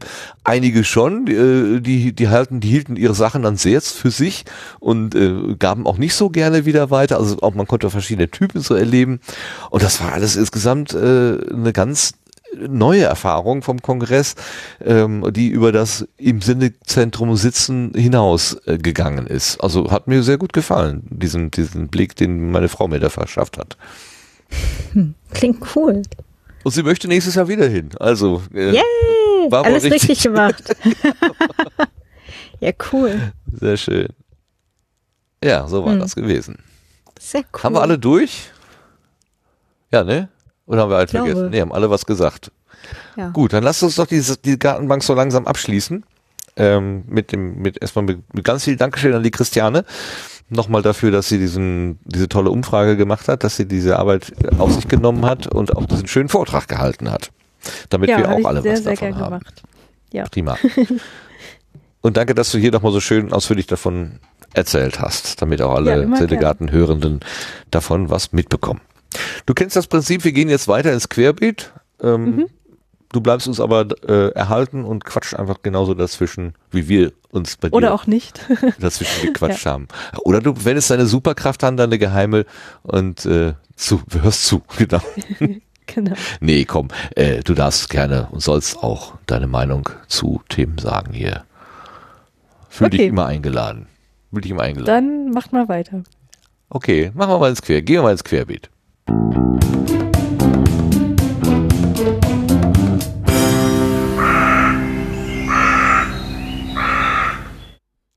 Ich lese hier gerade im Chat ganz äh, fiese Sachen über mich, ist, dass ich nicht nur bei Larsens Vorträgen einschlafen würde, sondern auch bei anderen Vorträgen. Ja, ja, ja.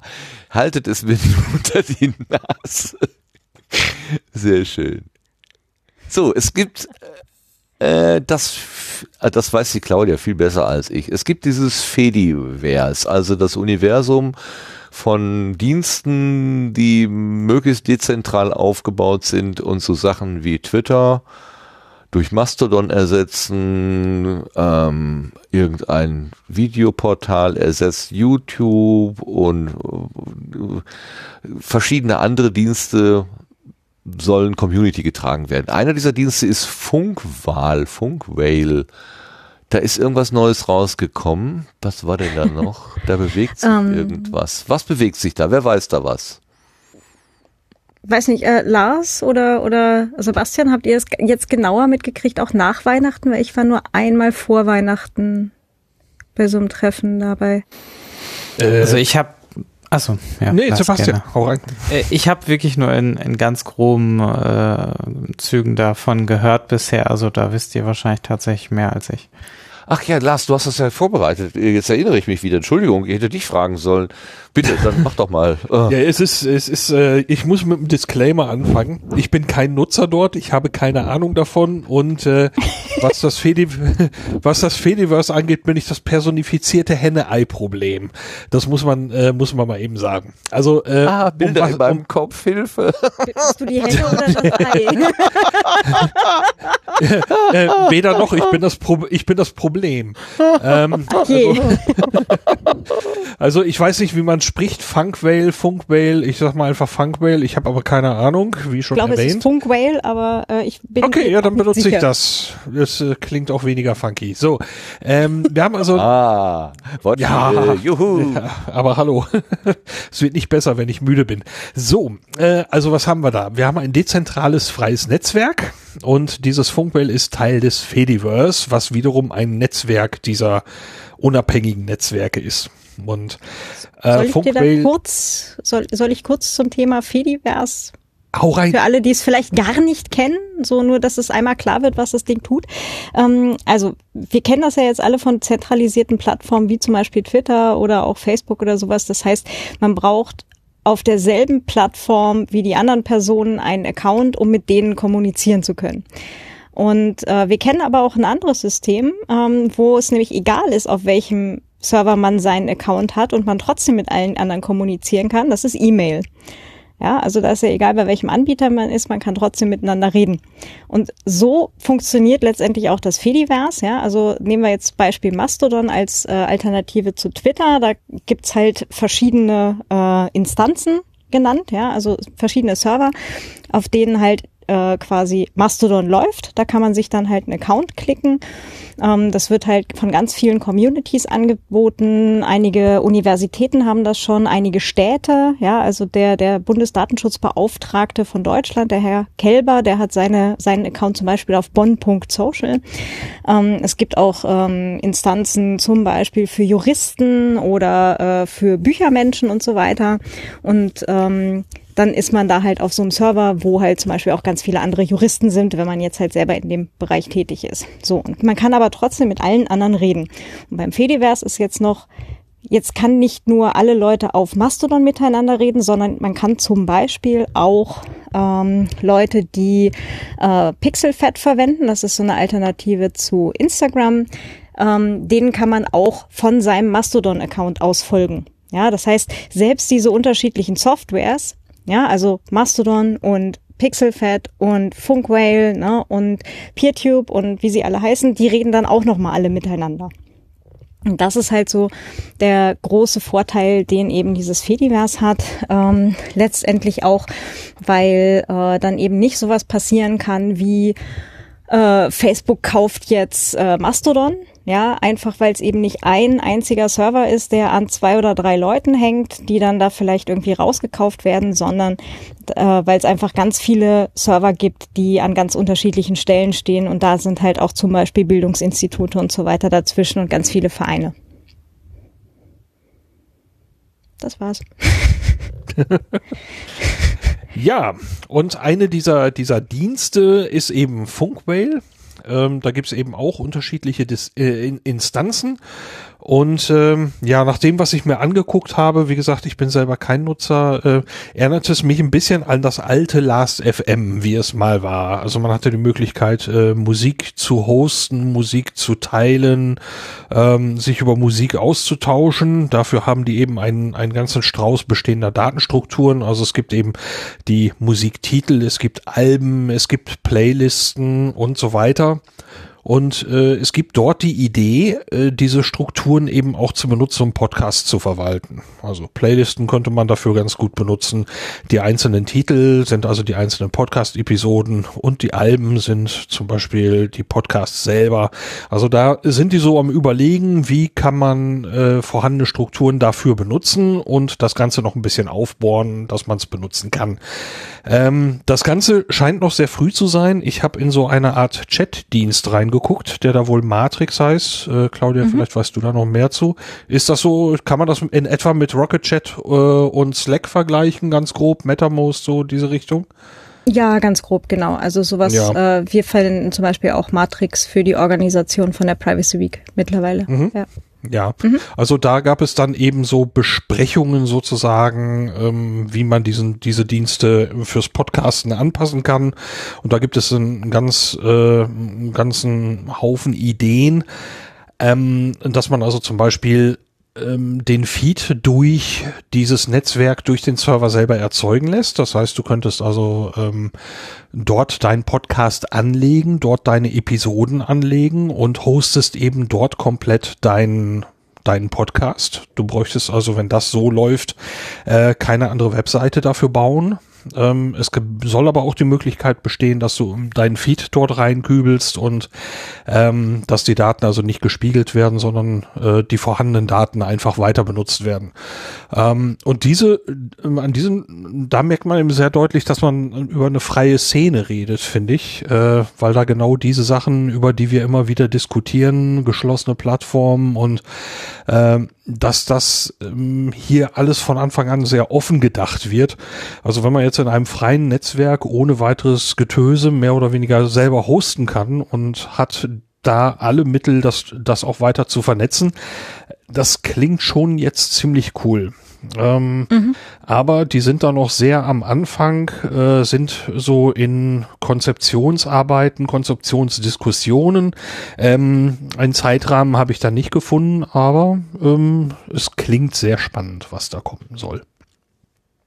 Also wenn ich da kurz nochmal nachfragen darf, ich bin ja immer noch Last.fm-Nutzerin, ne? Irgendwie die letzte auf Erden, habe ich mir das Gefühl. Vor allem, weil ich den Quantified Self-Aspekt so schätze, dass ich mir dort Statistiken angucken kann, was meinen Musikkonsum angeht. Und genau das wünsche ich mir ja schon seit Ewigkeiten für Podcasts. Ich weiß, dass einige Podcatcher das auch haben, aber Overcast hat das halt zum Beispiel nicht. Und ähm, weißt du, ob das dann auch dort äh, mit implementiert werden würde, dass man zum Beispiel weiß, ich habe in diesem Monat so und so viele Stunden gehört, davon waren so und so viele Stunden der Podcast, der Podcast und so weiter. Also sowas hätte ich halt total gern. So als Feature fürs Podcasten habe ich es nicht gesehen. Ich würde mich aber nicht wundern, dass es, äh, wenn es zum Beispiel für die Musik schon implementiert ist, was ich nicht weiß, vielleicht, vielleicht auch nicht, ähm, dann würden wahrscheinlich diese Features da, mh, mm, da sie ja bestehende Strukturen nutzen wollen, wahrscheinlich auch mh, mm, übergreifend bereitgestellt werden, könnte ich mir gut vorstellen. Hm. Es gibt von dem, von dem Entwicklerteam, also die sind halt äh, total verteilt, ja, also es sind auch ein ganzes Teil Leute aus den USA dabei. Ähm, also ich war halt bei einem dieser Treffen dabei, so ähnlich wie der, wie der Lars jetzt eben zuletzt. Ähm, und da haben sie halt gerade eben mal so Erhebung gemacht von, was ist jetzt eigentlich interessant für welche Zielgruppe, also Leute, die nur hören oder Leute, die selber halt auch äh, Podcasts anbieten wollen und so weiter. Und die haben ähm, eigentlich ich suche jetzt gerade, wo genau, ähm, haben die eine äh, relativ gute Übersicht, welche Features sie schon angedacht haben, welche in Umsetzung sind und welche noch kommen sollen. Und die machen auch immer wieder so Umfragen. Ne? Äh, hey Leute, was interessiert euch denn? Was sollen wir dann als nächstes dann mal angehen?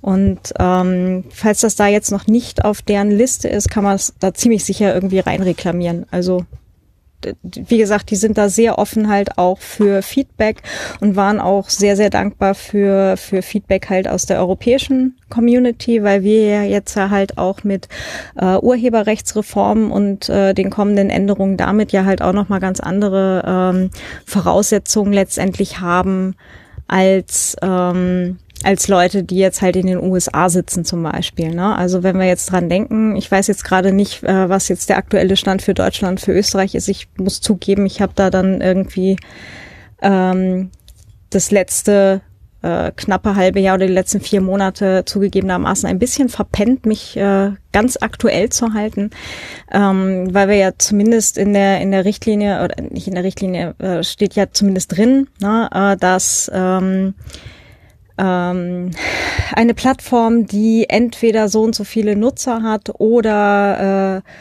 äh, äh, so und so alt ist, ne? also ich glaube maximal drei Jahre alt ist, ne? dass die dann halt ähm, konkreten Fall Artikel 13, dann 17 äh, Upload-Filter eben einbauen soll. Wie das jetzt dann konkret geregelt wird, ne, ob das dann halt auch wirklich überall so ist, äh, müssen wir dann gucken. Aber äh, es kann halt einfach sein, dass wenn du halt eine, eine, ähm, einen Server betreibst, auf dem dann halt Funkwell läuft, dass du den halt einfach nach drei Jahren zum Beispiel schließen müsstest. Ne? Und dann halt irgendwer anderer macht dann halt irgendwo anders wieder einen neuen auf und alle ziehen um. Wäre jetzt halt so eine Option. Ne? Hm. Und einfach, dass sowas dann halt schon in der Entwicklung von so einer Community getriebenen Software eben mit bedacht wird, ist ja dann auch irgendwie sinnvoll. Das klingt wie diese, diese spontanen äh, Clubs, die es da wohl in, in dem frühen Berlin mal gegeben hat, äh, die dann irgendwie so aufpoppten, irgendwie ein paar Tage da waren und dann wieder verschwanden, bevor das Gewerbeaufsichtamt kam und irgendwie für Ordnung oder Unordnung sorgen konnte. Nee, für Ordnung sorgen konnte.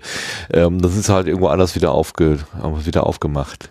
Das ist so mal, was ich so gehört habe. Ich war nie in sowas drin, aber äh, die haben, die haben auch irgend so ein Nee, das wird ah, zu laut. nein! Ich wäre ja gerne da. Ich, ich fände es ja toll, wenn ich sowas genießen könnte, aber das ist mir einfach immer viel zu laut. Hm. Und viel zu viele Menschen. Ich bin das, nee. Äh, naja, egal. Was gerade auf dem Kongress mit 17.500 Menschen.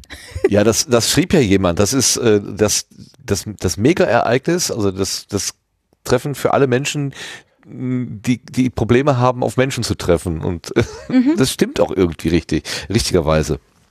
Ja. Äh, oh ja. ja. Also, also, das, das große soziale Ereignis für Sozialphobiker. Ja, Funkwelt.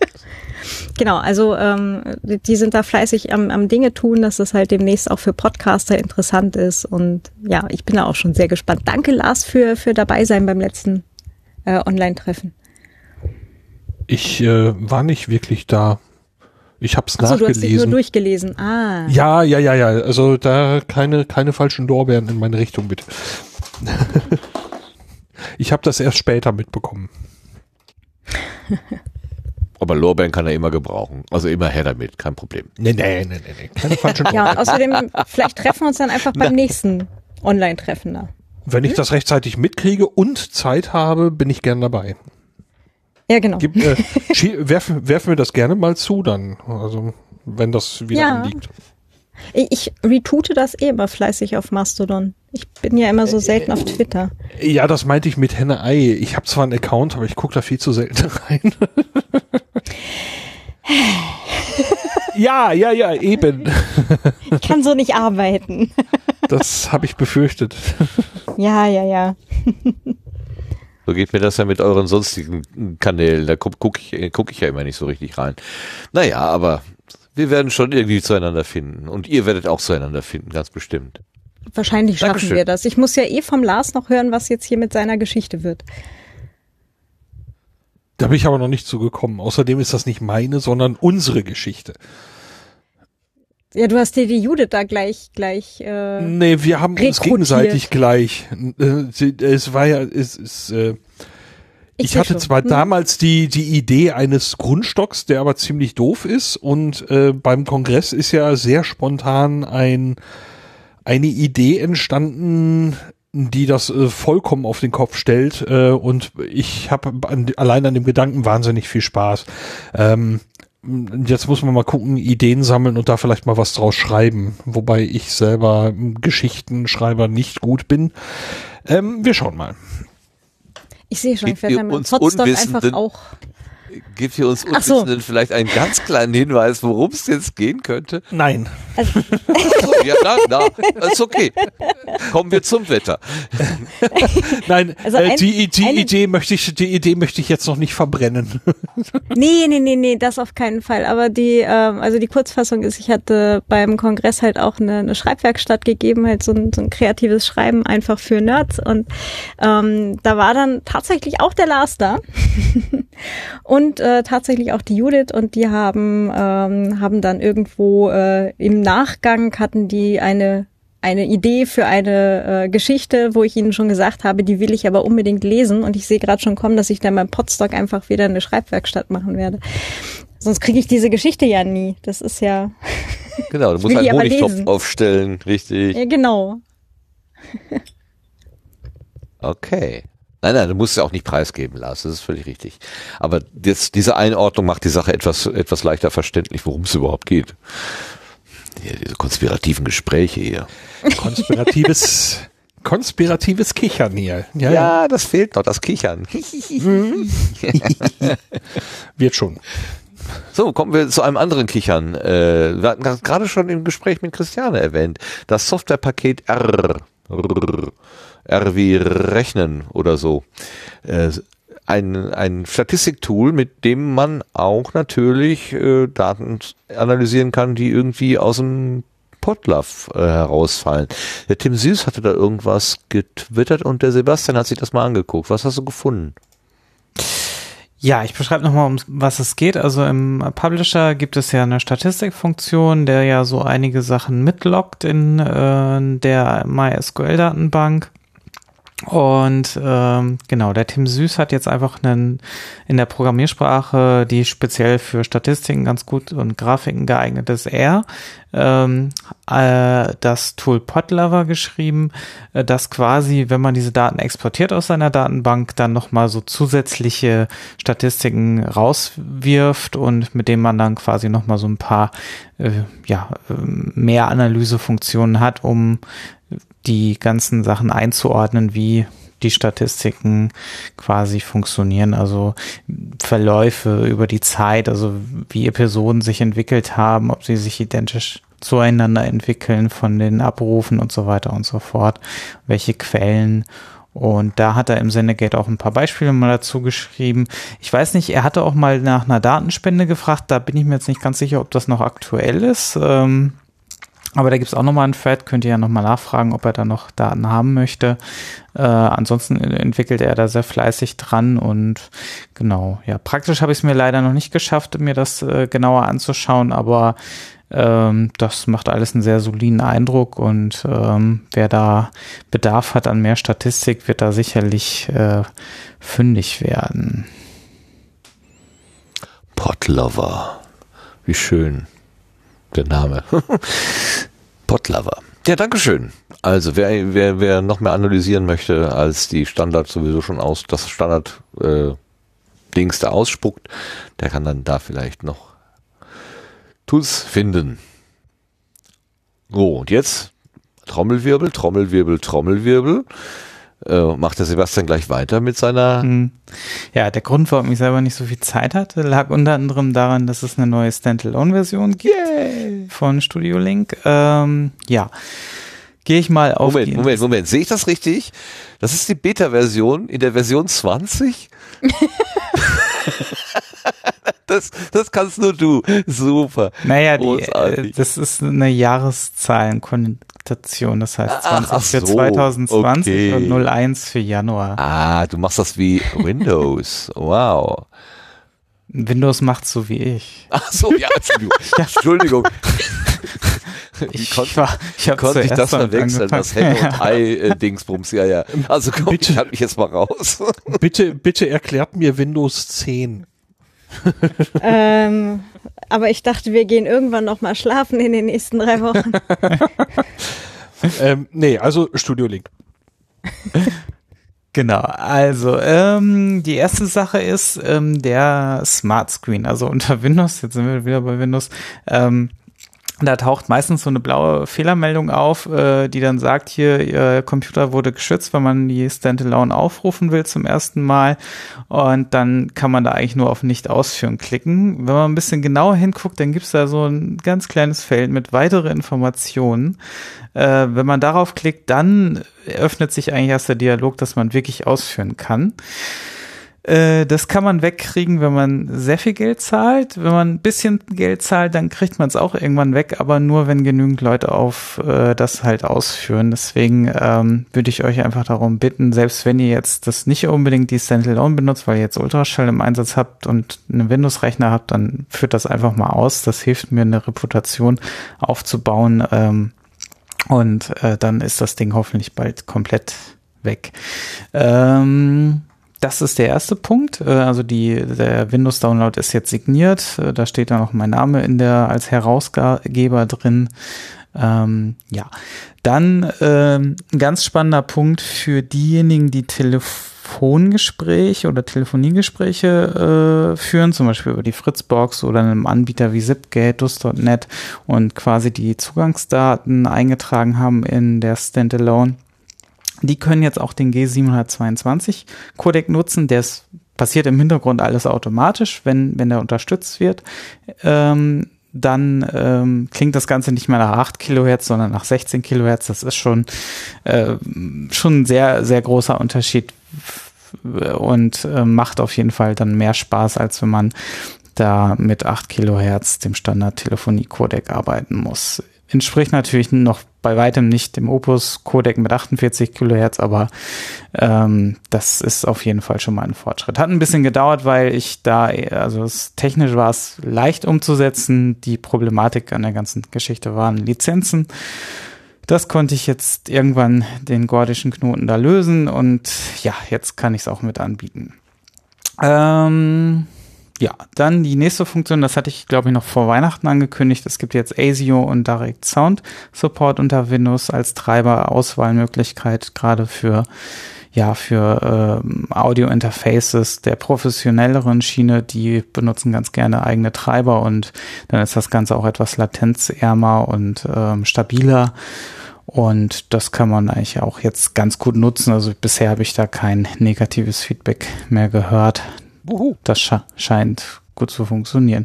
Äh, Lars, nimmst du auch schon wieder über ASIO auf oder? Äh, nee, ich bin jetzt äh, tatsächlich gerade mit Ultraschall zugange, okay. aber äh, das äh, Standalone, äh, die Standalone-Version habe ich ja auch schon ausgiebig im Einsatz gehabt ja, und äh, dass die jetzt direkt so mit dem Pult spricht, wie das Ultraschall auch tut, das ist sehr, sehr, sehr, sehr cool. Ja, ich habe da noch einen Punkt offen, gerade was so Stereo-Übertragungen angeht, der wird dann hoffentlich in der nächsten Version dabei sein, so dass man auch mehr Kanal-Sachen auswählen kann kann und im Ausgang auch vielleicht mal äh, auf andere Ausgänge wechseln kann.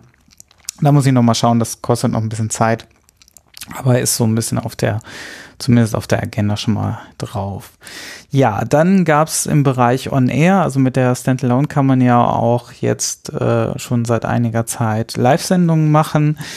Äh, da gab es allerdings noch so ein bisschen das Problem, dass Konfigurationsänderungen ja immer so einen Neustart des Streams erfordern. Das musste immer händisch gemacht werden. Jetzt macht der Stream das auch automatisch wie unter Ultraschall.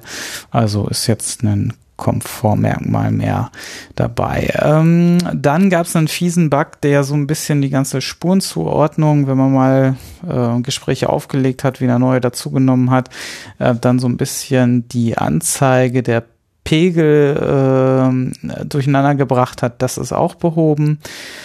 Dann unter macOS 10.15 Catalina gibt es ja jetzt diese Notarisierungspflicht, äh, dass also Apps, wenn sie nicht notarisiert sind, halt nicht direkt ausgeführt werden können, sondern muss irgendwie ganz kompliziert über System, Security und dann Ausnahme und Erlauben ähm, bisschen nervig das Ganze. Das äh, ist jetzt auch Geschichte mit der Standalone. Die ist jetzt notarisiert. Das heißt, die sollte sich ganz normal öffnen lassen. Man muss zwar immer noch den einen Dialog bestätigen, dass die halt aus dem Internet heruntergeladen ist, aber das äh, kennt man ja wahrscheinlich nicht anders von Apps, die nicht aus dem App Store stammen. Ja, äh, da ein bisschen aufpassen. Es gibt speziell für die älteren Systeme eine nicht notarisierte Version. Da habe ich also im Download einen Unterschied drin. Ähm, wenn ihr also irgendwas zwischen 10.9 und 10.14 benutzt, macOS, dann ähm, könnt ihr die nicht signierten äh, benutzen. Ich habe heute auch noch einen Bug-Report bekommen, wo ich vermute, dass es an der signierten Version oder äh, liegen könnte.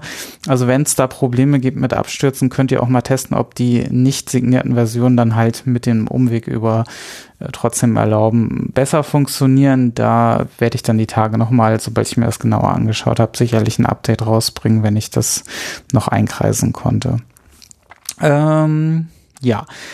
Dann gibt es jetzt auch die Option offiziellen Mixed Input Channels. Das bedeutet, man kann ja jetzt in der Standalone die äh, einzelnen Eingänge auswählen. Ähm, manchmal hat man aber das Problem, dass man vielleicht zu zweit äh, an einem Interface sitzt oder ähnliches und dann gerne zwei Kanäle auswählen möchte. Ähm, das geht jetzt insofern, dass jetzt quasi alle Eingangskanäle mit dieser Option gemischt werden. Ähm, dadurch hat man natürlich lokal zumindest keine Mehrspuraufnahme. Das ist so ein Workaround, weil ähm, ist eigentlich jetzt noch nicht so wirklich offiziell unterstützt von mir. Ähm, da muss ich noch mal ein bisschen drüber nachgrübeln, wie man solche Setups erschlagen kann. Im Prinzip würde ich aber bei größeren Setups lokal dann doch schon eher dazu tendieren, dass man sich vielleicht mal Ultraschall anguckt, ähm, weil das ist jetzt eigentlich so nicht der Weg der Standalone, da jetzt noch sehr viel mehr Features einzubauen, wenn es um solche komplexeren Routing-Situationen geht. Eine Routing-Matrix. Ultrasch ja, die Ultraschall schmeißt sie raus, du baust sie ein. ja, das wäre jetzt. ja, das ist Nachhaltigkeit, weil es Wiederverwendung, klar. ähm, ja, eine gute Idee, mal gucken. äh, Remote äh, Logging, ja, das ist ein Punkt, äh, Punkto Datenschutz. Ähm, ich habe ein Problem mit Feedback also ich kriege sehr selten, sehr spät Feedback.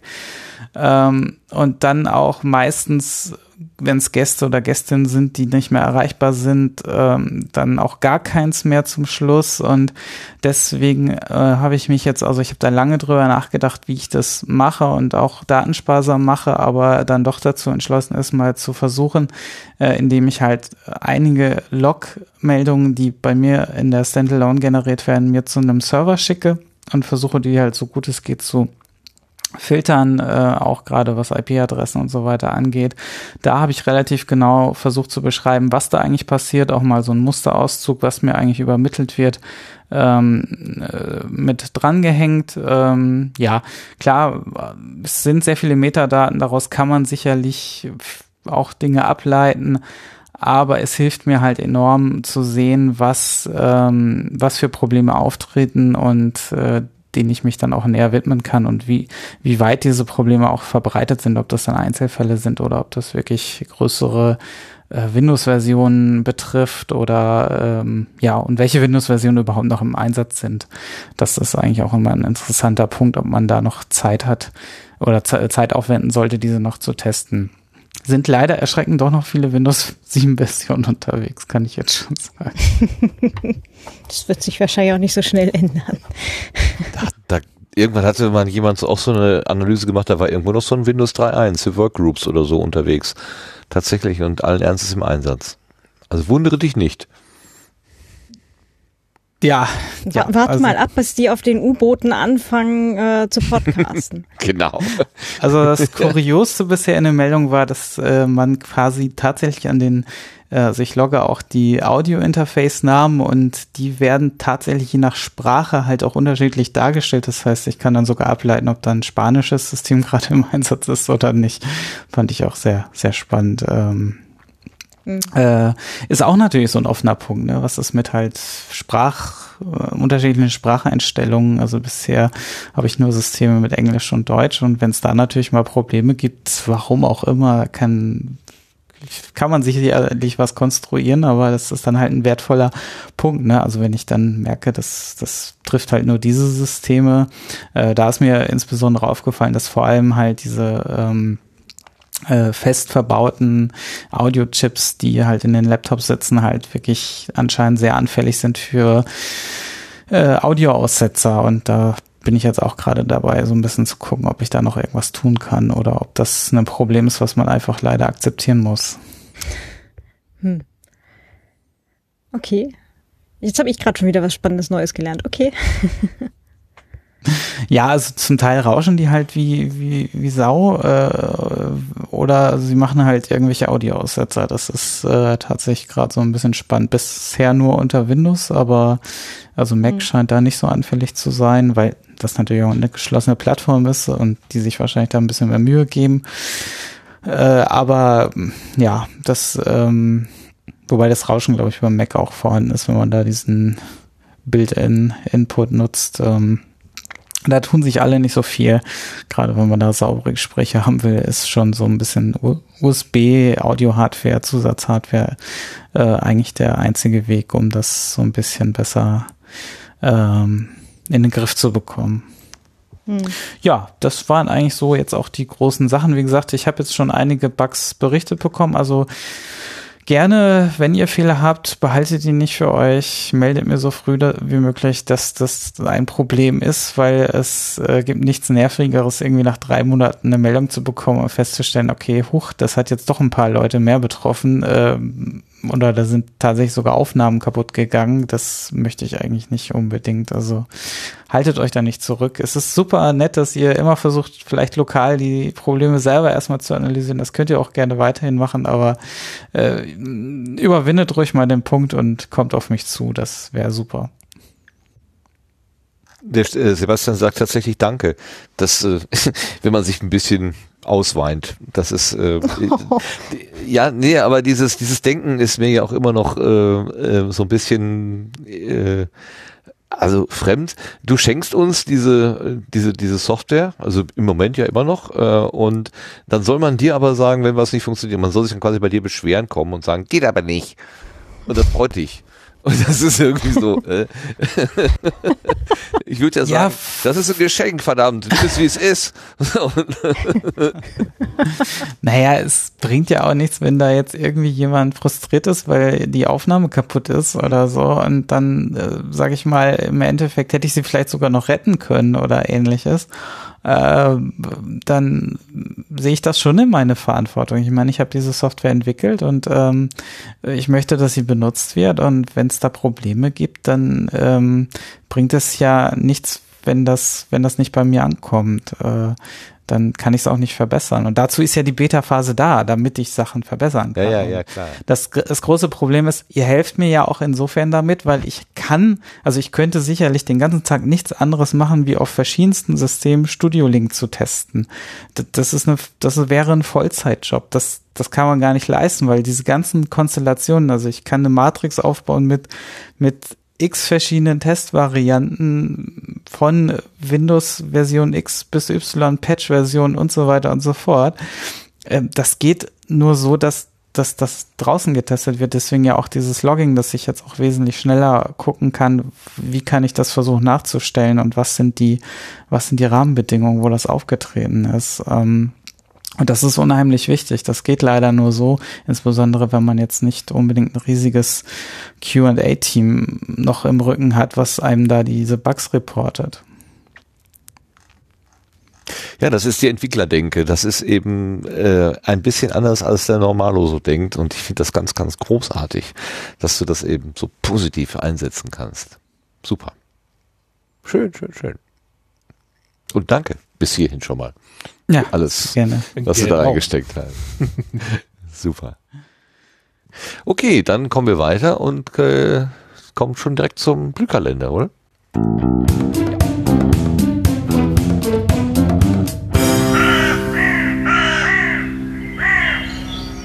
Und der Blühkalender liegt in den bewährten Händen von Lars. Ja, der heute an seinem etwas chaotisch verlaufenden Tag da zwischendurch dran rumgefuddelt hat. Also ähm, ich weiß nicht, ob es fehlerfrei und komplett ist. Äh, wir schauen mal. Ähm, hier sind also wie immer die Podcast-Termine der nächsten drei Monate. Die Quelle ist wie immer das Termin-Wiki im Sendegate und auch die Liste der Podcast-Meetups. Äh, der erste Termin ist jetzt wohl nur für die Live-HörerInnen interessant. Das ist das Hannover Podcast Meetup. Das findet statt nämlich morgen am 17. Januar ab 17.30 Uhr im Heim W. Dann gibt's äh, das Leipziger Podcast Meetup. Das findet statt am 22. Januar. Veranstaltungsort ist der Bayerische Bahnhof. Los geht's hier um 20 Uhr. Am 31. Januar gibt's den Pod-Appler. Der soll nun in unterschiedlichen Städten stattfinden. Dieses Mal ist Mainz dran. Da trifft man sich im Haddocks um 19 Uhr. Am 6. Februar geht's dann nach Düsseldorf. Da ist das Podcast Meetup Düsseldorf. Das findet statt im Super 7000 oder wie man das auch immer sprechen mag. Beginn ist auch hier um 19 Uhr. Dann geht's nach Berlin. Da gibt es am 13. Februar das February Berlin Podcasting Meetup. Das ist im The Venue Berlin und beginnt um 18.30 Uhr. Angesetzt sind hier auch mehrere Vorträge. Dann gibt's wieder ein Funheim, dieses Mal am 15. Februar in Mannheim. Los geht's mit einem Treffen um 10 Uhr in der Dynamostraße. Über den Tag werden das dann das Technoseum, das ist ziemlich cool, und das Planetarium, das ist auch ziemlich cool, besucht. Infos gibt's im Web unter funheim.unterhaltungszimmer.de. Dann geht's in die Schweiz, nämlich nach Bern. Da gibt's vom 21. bis zum 23. Februar 2020 das 10. Sonor Radio und Podcast Festival. Dazu gehören Wettbewerbe und Workshops. Veranstaltungsorte sind hier das Kino Rex und das Museum für Kommunikation. Dann geht's wieder nach Leipzig zum Leipziger Podcast Meetup. Das gibt es wieder am 26. Februar ab 20 Uhr wieder im Bayerischen Bahnhof. Und dann springen wir auch schon in den März. Da wird am 19. der Deutsche Podcastpreis verliehen und zwar im Festsaal Kreuzberg in Berlin. Ähm, weitere Infos, äh, Uhrzeit und so weiter habe ich da noch nicht gefunden. Dann schauen wir mal über die Landesgrenzen hinweg. Auch in Großbritannien ist da mal wieder was. Am 28. und 29. März gibt es dort das Podfest Birmingham.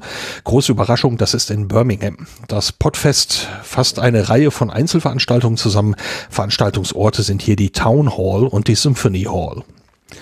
Dann springen wir nach Portugal. Da gibt es in Lissabon vom 29. bis zum 31. März die Radio Days Europe. Infos gibt's unter radiodayseurope.com. Das hat, merkt man am Namen schon, einen ziemlich starken Radiobezug, aber auch Podcasting wird hier Thema sein. Dann gibt's auch wieder ein Podruhe, das findet statt am 3. April um 19 Uhr, dann nochmal in Raum 158. Infos gibt's hier immer unter podruhe.de. Und dann kann man noch nach Frankreich reisen, nämlich nach Rennes. Da gibt es wieder das Podrennen. Das findet statt am 11. und 12. April. Das Programm ist da noch in Vorbereitung. Ähm, zu so ziemlich allen Veranstaltungen gibt's auch Links und so weiter. Die findet man im Sendegate auf der, auf der, auf der Terminseite. Die sind nicht alle einfach vorzulesen. Das erspare ich euch dann. Und wenn man hier einen Termin genannt haben möchte, einfach dort mit ins Wiki eintragen. Dann ist er nächstes Mal hier mit dabei. Ganz herzlichen Dank. Ganz herzlichen Dank. Vor ein paar Minuten hat der Herr Runte, der Thorsten Runte, der Organisator vom Podcamp, eine, äh, eine Twitter-Nachricht geschrieben, beziehungsweise ein Verweis auf Facebook ist das nur.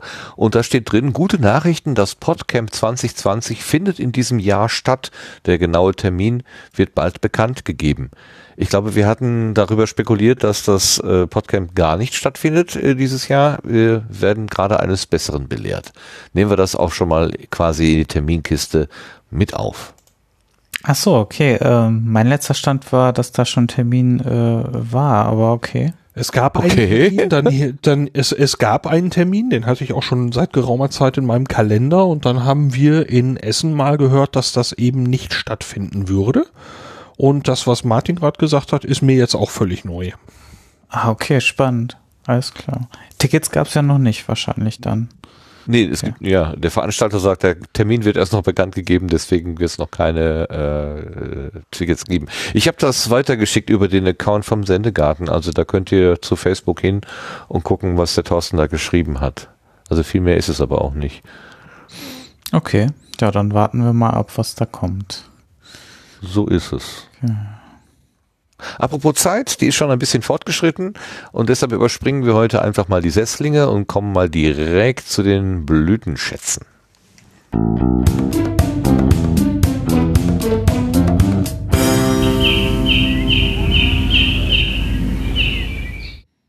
Blütenschätze. Das sind Sachen, die uns in der letzten Zeit irgendwie ins Auge gefallen sind oder ins Ohr äh, gestoßen sind, sozusagen. Sachen, die irgendwie Aufmerksamkeit erregt haben. Das kann ein Podcast sein, muss gar kein Podcast sein. Ähm, und da fragen wir einfach immer so quer durch die Runde, wer denn was hat. Und die, der Zufall will es, dass der Lars hier als erster in der Liste steht. Lars, hast du einen Blütenschatz für diese Sendung? Ja, von wegen Zufall. ähm, ich äh, habe mir äh, zwei Projekte aufgeschrieben heute als Blütenschätze. Ja, eigentlich sind es irgendwie drei. Streichen wir das, ich komme noch mal rein. Also, äh, der erste Blütenschatz ist eine Geschichte von Jörn äh, vom Schasen. Der hat einmal bei What's in Your Pants in der Folge Jahresrückblick und so und einmal bei auch Menno beim Kongress äh, eine Geschichte erzählt, wie er für Rainbow Tours äh, Podcast-Episoden aufgenommen hat. Und äh, Ja. ich habe bei beiden Gelegenheiten und ich habe beides mehrfach gehört inzwischen. Ich lache jedes Mal Tränen. Ähm, das ist auf jeden Fall ein Blütenschatz, äh, wenn man mich so zum Lachen bringt. Äh, das muss ein Blütenschatz sein. Also äh, eine tolle Geschichte und so schön erzählt bis ins Detail. Und es lohnt sich auch durchaus beide Varianten zu hören, weil in beiden Varianten sind Details drin, die in der jeweils anderen auch ein bisschen fehlen. Das ist äh, sehr, sehr schön. Ähm, dann ein bisschen ernster geht's zu im Projekt Denkangebot. Ähm, das hatte ich hier ja schon mal genannt, auch als Blütenschatz. Ähm, dieses Angebot höre ich weiterhin nach und ähm, finde so, gerade jetzt bei den Folgen, die ich jetzt rausgesucht hatte, Folge 1 und 2 tatsächlich. Die Folge 1 ist Polizeigesetze und Folge 2 ist Hass und Gewalt im Netz. Ähm, und da finde ich also die Aufarbeitung und auch die Betrachtung des Themas aus unterschiedlichen Blickwinkeln sehr, sehr, sehr gut. Ähm, das äh, ist, gibt teilweise noch Facetten, an die ich vielleicht noch nicht gedacht habe oder wo ich sage, Mensch, ähm, ist eine Sichtweise, die teile ich vielleicht nicht, aber kann man trotzdem so sehen. Ähm, Finde ich einfach ganz wunderbar bereit aufgestellt, gefällt mir sehr, sehr gut und deswegen ist das Denkangebot mit diesen Folgen auch ein Blütenschatz dieses Mal. Dankeschön. Dankeschön dafür. Äh, die, der Zufall will es, dass auf der zweiten Karte hier ein Blütenschatz von einem Hörer äh, aufgeschrieben ist. Der Hörer Georg, der hat uns nämlich was geschrieben. Ähm, ich lese mal vor. Die kam schon am 2. Januar, diese Mail, und da steht, liebes Team vom Sendegarten, zu spät, aber umso begeisterter ergab sich am 31.12. mein Podcast-Jahreshighlight. Das Jugendtheater, für das ich arbeite, hat vor einigen Jahren auf meine Initiative hin einen Podcast gestartet, mit Blicken hinter die Kulissen. Bisher wurde das Format von meinem Kollegen Hans produziert. Seit diesem Herbst wird es, wird er aber von unseren beiden 19-jährigen ehrenamtlichen Mitarbeiterinnen Franziska und Tanja verstärkt. Und eben zum Jahresende haben sie ihre erste Folge komplett alleine gestaltet, worüber sie unter anderem zu Beginn auch reflektieren. Genauso wie darüber, warum sie sich überhaupt ehrenamtlich engagieren und warum sie von Podcasts fasziniert sind. Kurzum, mein definitiver Blütenschatz 2019. Der Podcast heißt neugierig.bion was beyondeckt beyondeckedbühne.at äh, Beyondec-Bühne. Hm? beyondeckedbühne.at slash 45-ng-43 alles minus neu minus macht. Das war jetzt gerade ein sehr lautes Geräusch auf meinen Ohren. Ist da was Ja, umgefallen? der Kater ist auf meinen Schreibtisch gesprungen und hat Dinge umgeworfen. Es tut mir leid. Alles klar. Also ist niemand sonst verletzt. Ja, das ist gut. Ähm, Nein, nein, also, noch nicht.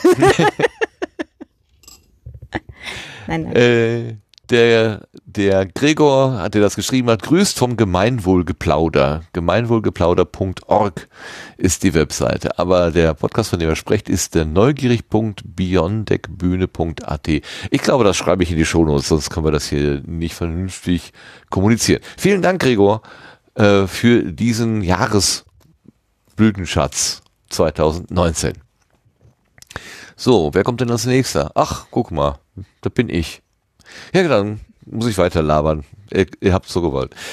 Mein Blütenschatz, er hat diesmal nichts mit Podcast zu tun, sondern mit dem Kongress und ähm, ist vielleicht etwas ungewöhnlich, aber ich habe den Ulrich Kelber, unseren Bundesdatenschutzbeauftragten, auf einer 36C3 Bühne gesehen. Also nicht live, sondern im Video und war sehr, sehr beeindruckt von dem, was dieser Mann da so erzählt hat. Also ich hatte das Gefühl, er hat einen sehr, äh, also er sprach vielen Anwesenden aus der Seele. Und das ist für jemanden, der auf der Bundesebene tätig ist und äh, sehr viele andere Dinge gleichzeitig irgendwie im Kopf bewegen muss, äh, finde ich schon sehr beeindruckend, ähm, dass er eine sehr klare Sprache hat und in den Dingen auch sehr pointiert ist und sehr ausdrucksstark ist. Und auch in der Fragerunde hinterher äh, äh, hat er also sehr klar durchblicken lassen, ähm, dass Datenschutz etwas ist, was alle angeht, was man durchaus mit einer gewissen Entspanntheit betrachten kann. Man muss das nicht verbissen betrachten oder äh, bearbeiten, aber mit einer gewissen Sorgfalt. Und äh, das, wie, wie er sich da dargestellt hat und wie er auch dem, dem Kongress sich gegenüber gezeigt hat, nämlich dass er sagte, äh, er bedauere, dass er noch nie da gewesen sei, hat die Einladung da zu diesem Talk sehr gern angenommen und hat für, für den nächsten schon angekündigt, dass er mindestens mal zwei Tage da sein wollte, um sich in verschiedene Bereiche auch mehr umgucken zu können. Ähm, da ist irgendwas entstanden und das war richtig schön anzusehen. Das hat mir ausgesprochen gut gefallen. Ulrich Kelber auf einer Bühne vom 36C3 und der Vortrag äh, ist natürlich auch bei media.ccc.de zu finden. Der heißt Weichenstellung. Das ist ja vielleicht auch ein guter Titel dafür. Der Sebastian hat Leider gerade nicht, nicht gesehen. Ähm, ich hätte, ähm, den hätte ich tatsächlich, das war der eine, den ich tatsächlich gerne live gesehen hätte. Und ähm, das ging halt leider nicht, weil mein eigener Vortrag zur selben Zeit war. Das war doof. Aber dann Aber, hat er dich ja ähm, auch nicht sehen können. Wie schlecht. Ja. Ja, ach. ich glaube, er weiß, was ich da. Also, da, da, da ist er äh, wahrscheinlich deutlich äh, mehr informiert als als ich, was die die Sachen halt angeht. Aber ähm, dem, dem äh, Ulrich Kelber folge ich schon sehr lange auf Mastodon und da kommt er halt auch sehr äh, sympathisch, sehr aufgeklärt, sehr äh, auf einer Wellenlänge rüber. Also äh, kann ich auch sehr empfehlen. Ähm, der, da ist er halt auch sehr ähm, äh, bereitwillig zu äh, Informationen und Austausch ähm, auf Mastodon. Also wie gesagt, er hat seinen Account auf bonn.social, man findet ihn. Hm. Und ist auch sehr unaufgeregt. Also ne, ist kein Kreischer, mhm. kein, kein Lärmschläger, sondern er macht da einfach einen sehr, sehr ruhigen, äh, guten Job. Und ich glaube, diese Art und Weise kann auch Menschen überzeugen, die vielleicht dem Datenschutz bisher sehr äh, kritisch gegenüberstehen. So nach dem Motto, das macht ja alles kaputt oder Datenschutz ist Täterschutz und was es da so alles an, an, an, an furchtbaren Vorwürfen gibt. Also ich glaube, er ist jemand, der das wirklich überzeugend auch verkaufen kann. Mhm, genau. Das war ihn mal so so auch, auch in diesem ganzen Setting da zu erleben. Ich fand das toll. Ich hab, mich, mich hat das richtig angerührt irgendwie. ja. Christiane, hast du einen äh, Blütenschatz zufällig? Irgendwas, was dich in letzter Zeit angesprochen hat? Ja, habe ich. Ich habe sogar zwei. Ähm, zum einen einen Blütenschatz, den habt ihr ja auch schon mal in der Sendung gehabt. Und zwar habe ich ja auf dem Kongress die Gesche kennengelernt. Und ich habe schon so peripher wahrgenommen, auch durch euch, dass sie einen Podcast gestartet hat äh, über Gewicht, also über Übergewicht vor allem. Und ich habe mich bisher immer gescheut, den zu hören, weil das ein Thema ist, was mich selber betrifft, mit dem ich mich im letzten Jahr wirklich nicht beschäftigen wollte, aus diversen Gründen.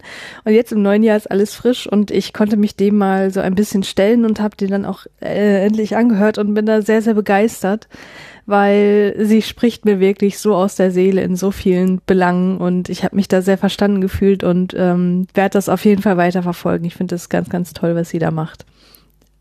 Ja, also das Schön. ist eine Sache. Wollt ihr dazu noch mhm. irgendwie? Nö, okay. Dann mache ich gleich weiter. Was wollen wir jetzt noch ähm, besprechen oder so? Das Punkt der Ich dachte, vielleicht kommt noch ein Kommentar von euch oder so. Ach, ich habe nur heftig genickt und das hört wieder keiner.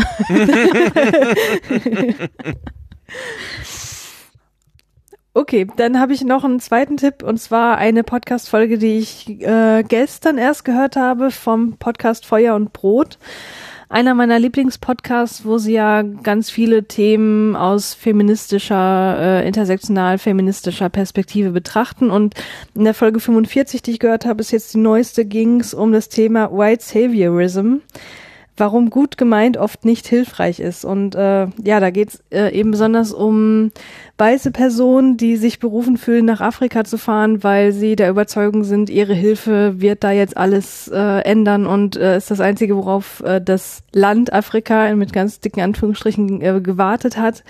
Und das ist eine Folge, die mich sehr nachdenklich gemacht hat, die vieles in nochmal einem anderen Licht erscheinen lässt. Und deswegen möchte ich die sehr, sehr empfehlen. Ich finde den Podcast sowieso genial und die Folge nochmal ganz besonders toll. Schön, das klingt gut. Danke sehr. Danke sehr. Gerne in seiner Studio-Link oder nee, das war vorher noch. Äh, irgendwann hat Sebastian im Laufe des Abends gesagt, das wird ja demnächst alles besser werden und hat damit einen gewissen Teaser ausgesprochen. Ich weiß nicht ganz genau, was er damit meinte, aber es könnte mit dem Blütenstadt zusammenhängen. Sebastian, was hast du denn da? Ja. Äh, heute wurde sehr stark gebaggert vor meiner Haustür und das hat unter anderem damit zu tun, dass tatsächlich äh, hier jetzt äh, Fiber to the Building, also Glasfaser bis ins Haus, äh, Realität wird. Ich hatte ja auch nicht mehr damit muss, gerechnet. Ich muss umziehen. ja, also tatsächlich betrifft es auch sehr lustig, weil äh, das betrifft tatsächlich jetzt hier nur Haushalte, die unter 30 Mbit versorgt sind. Alle anderen sind erstmal ausgeschlossen.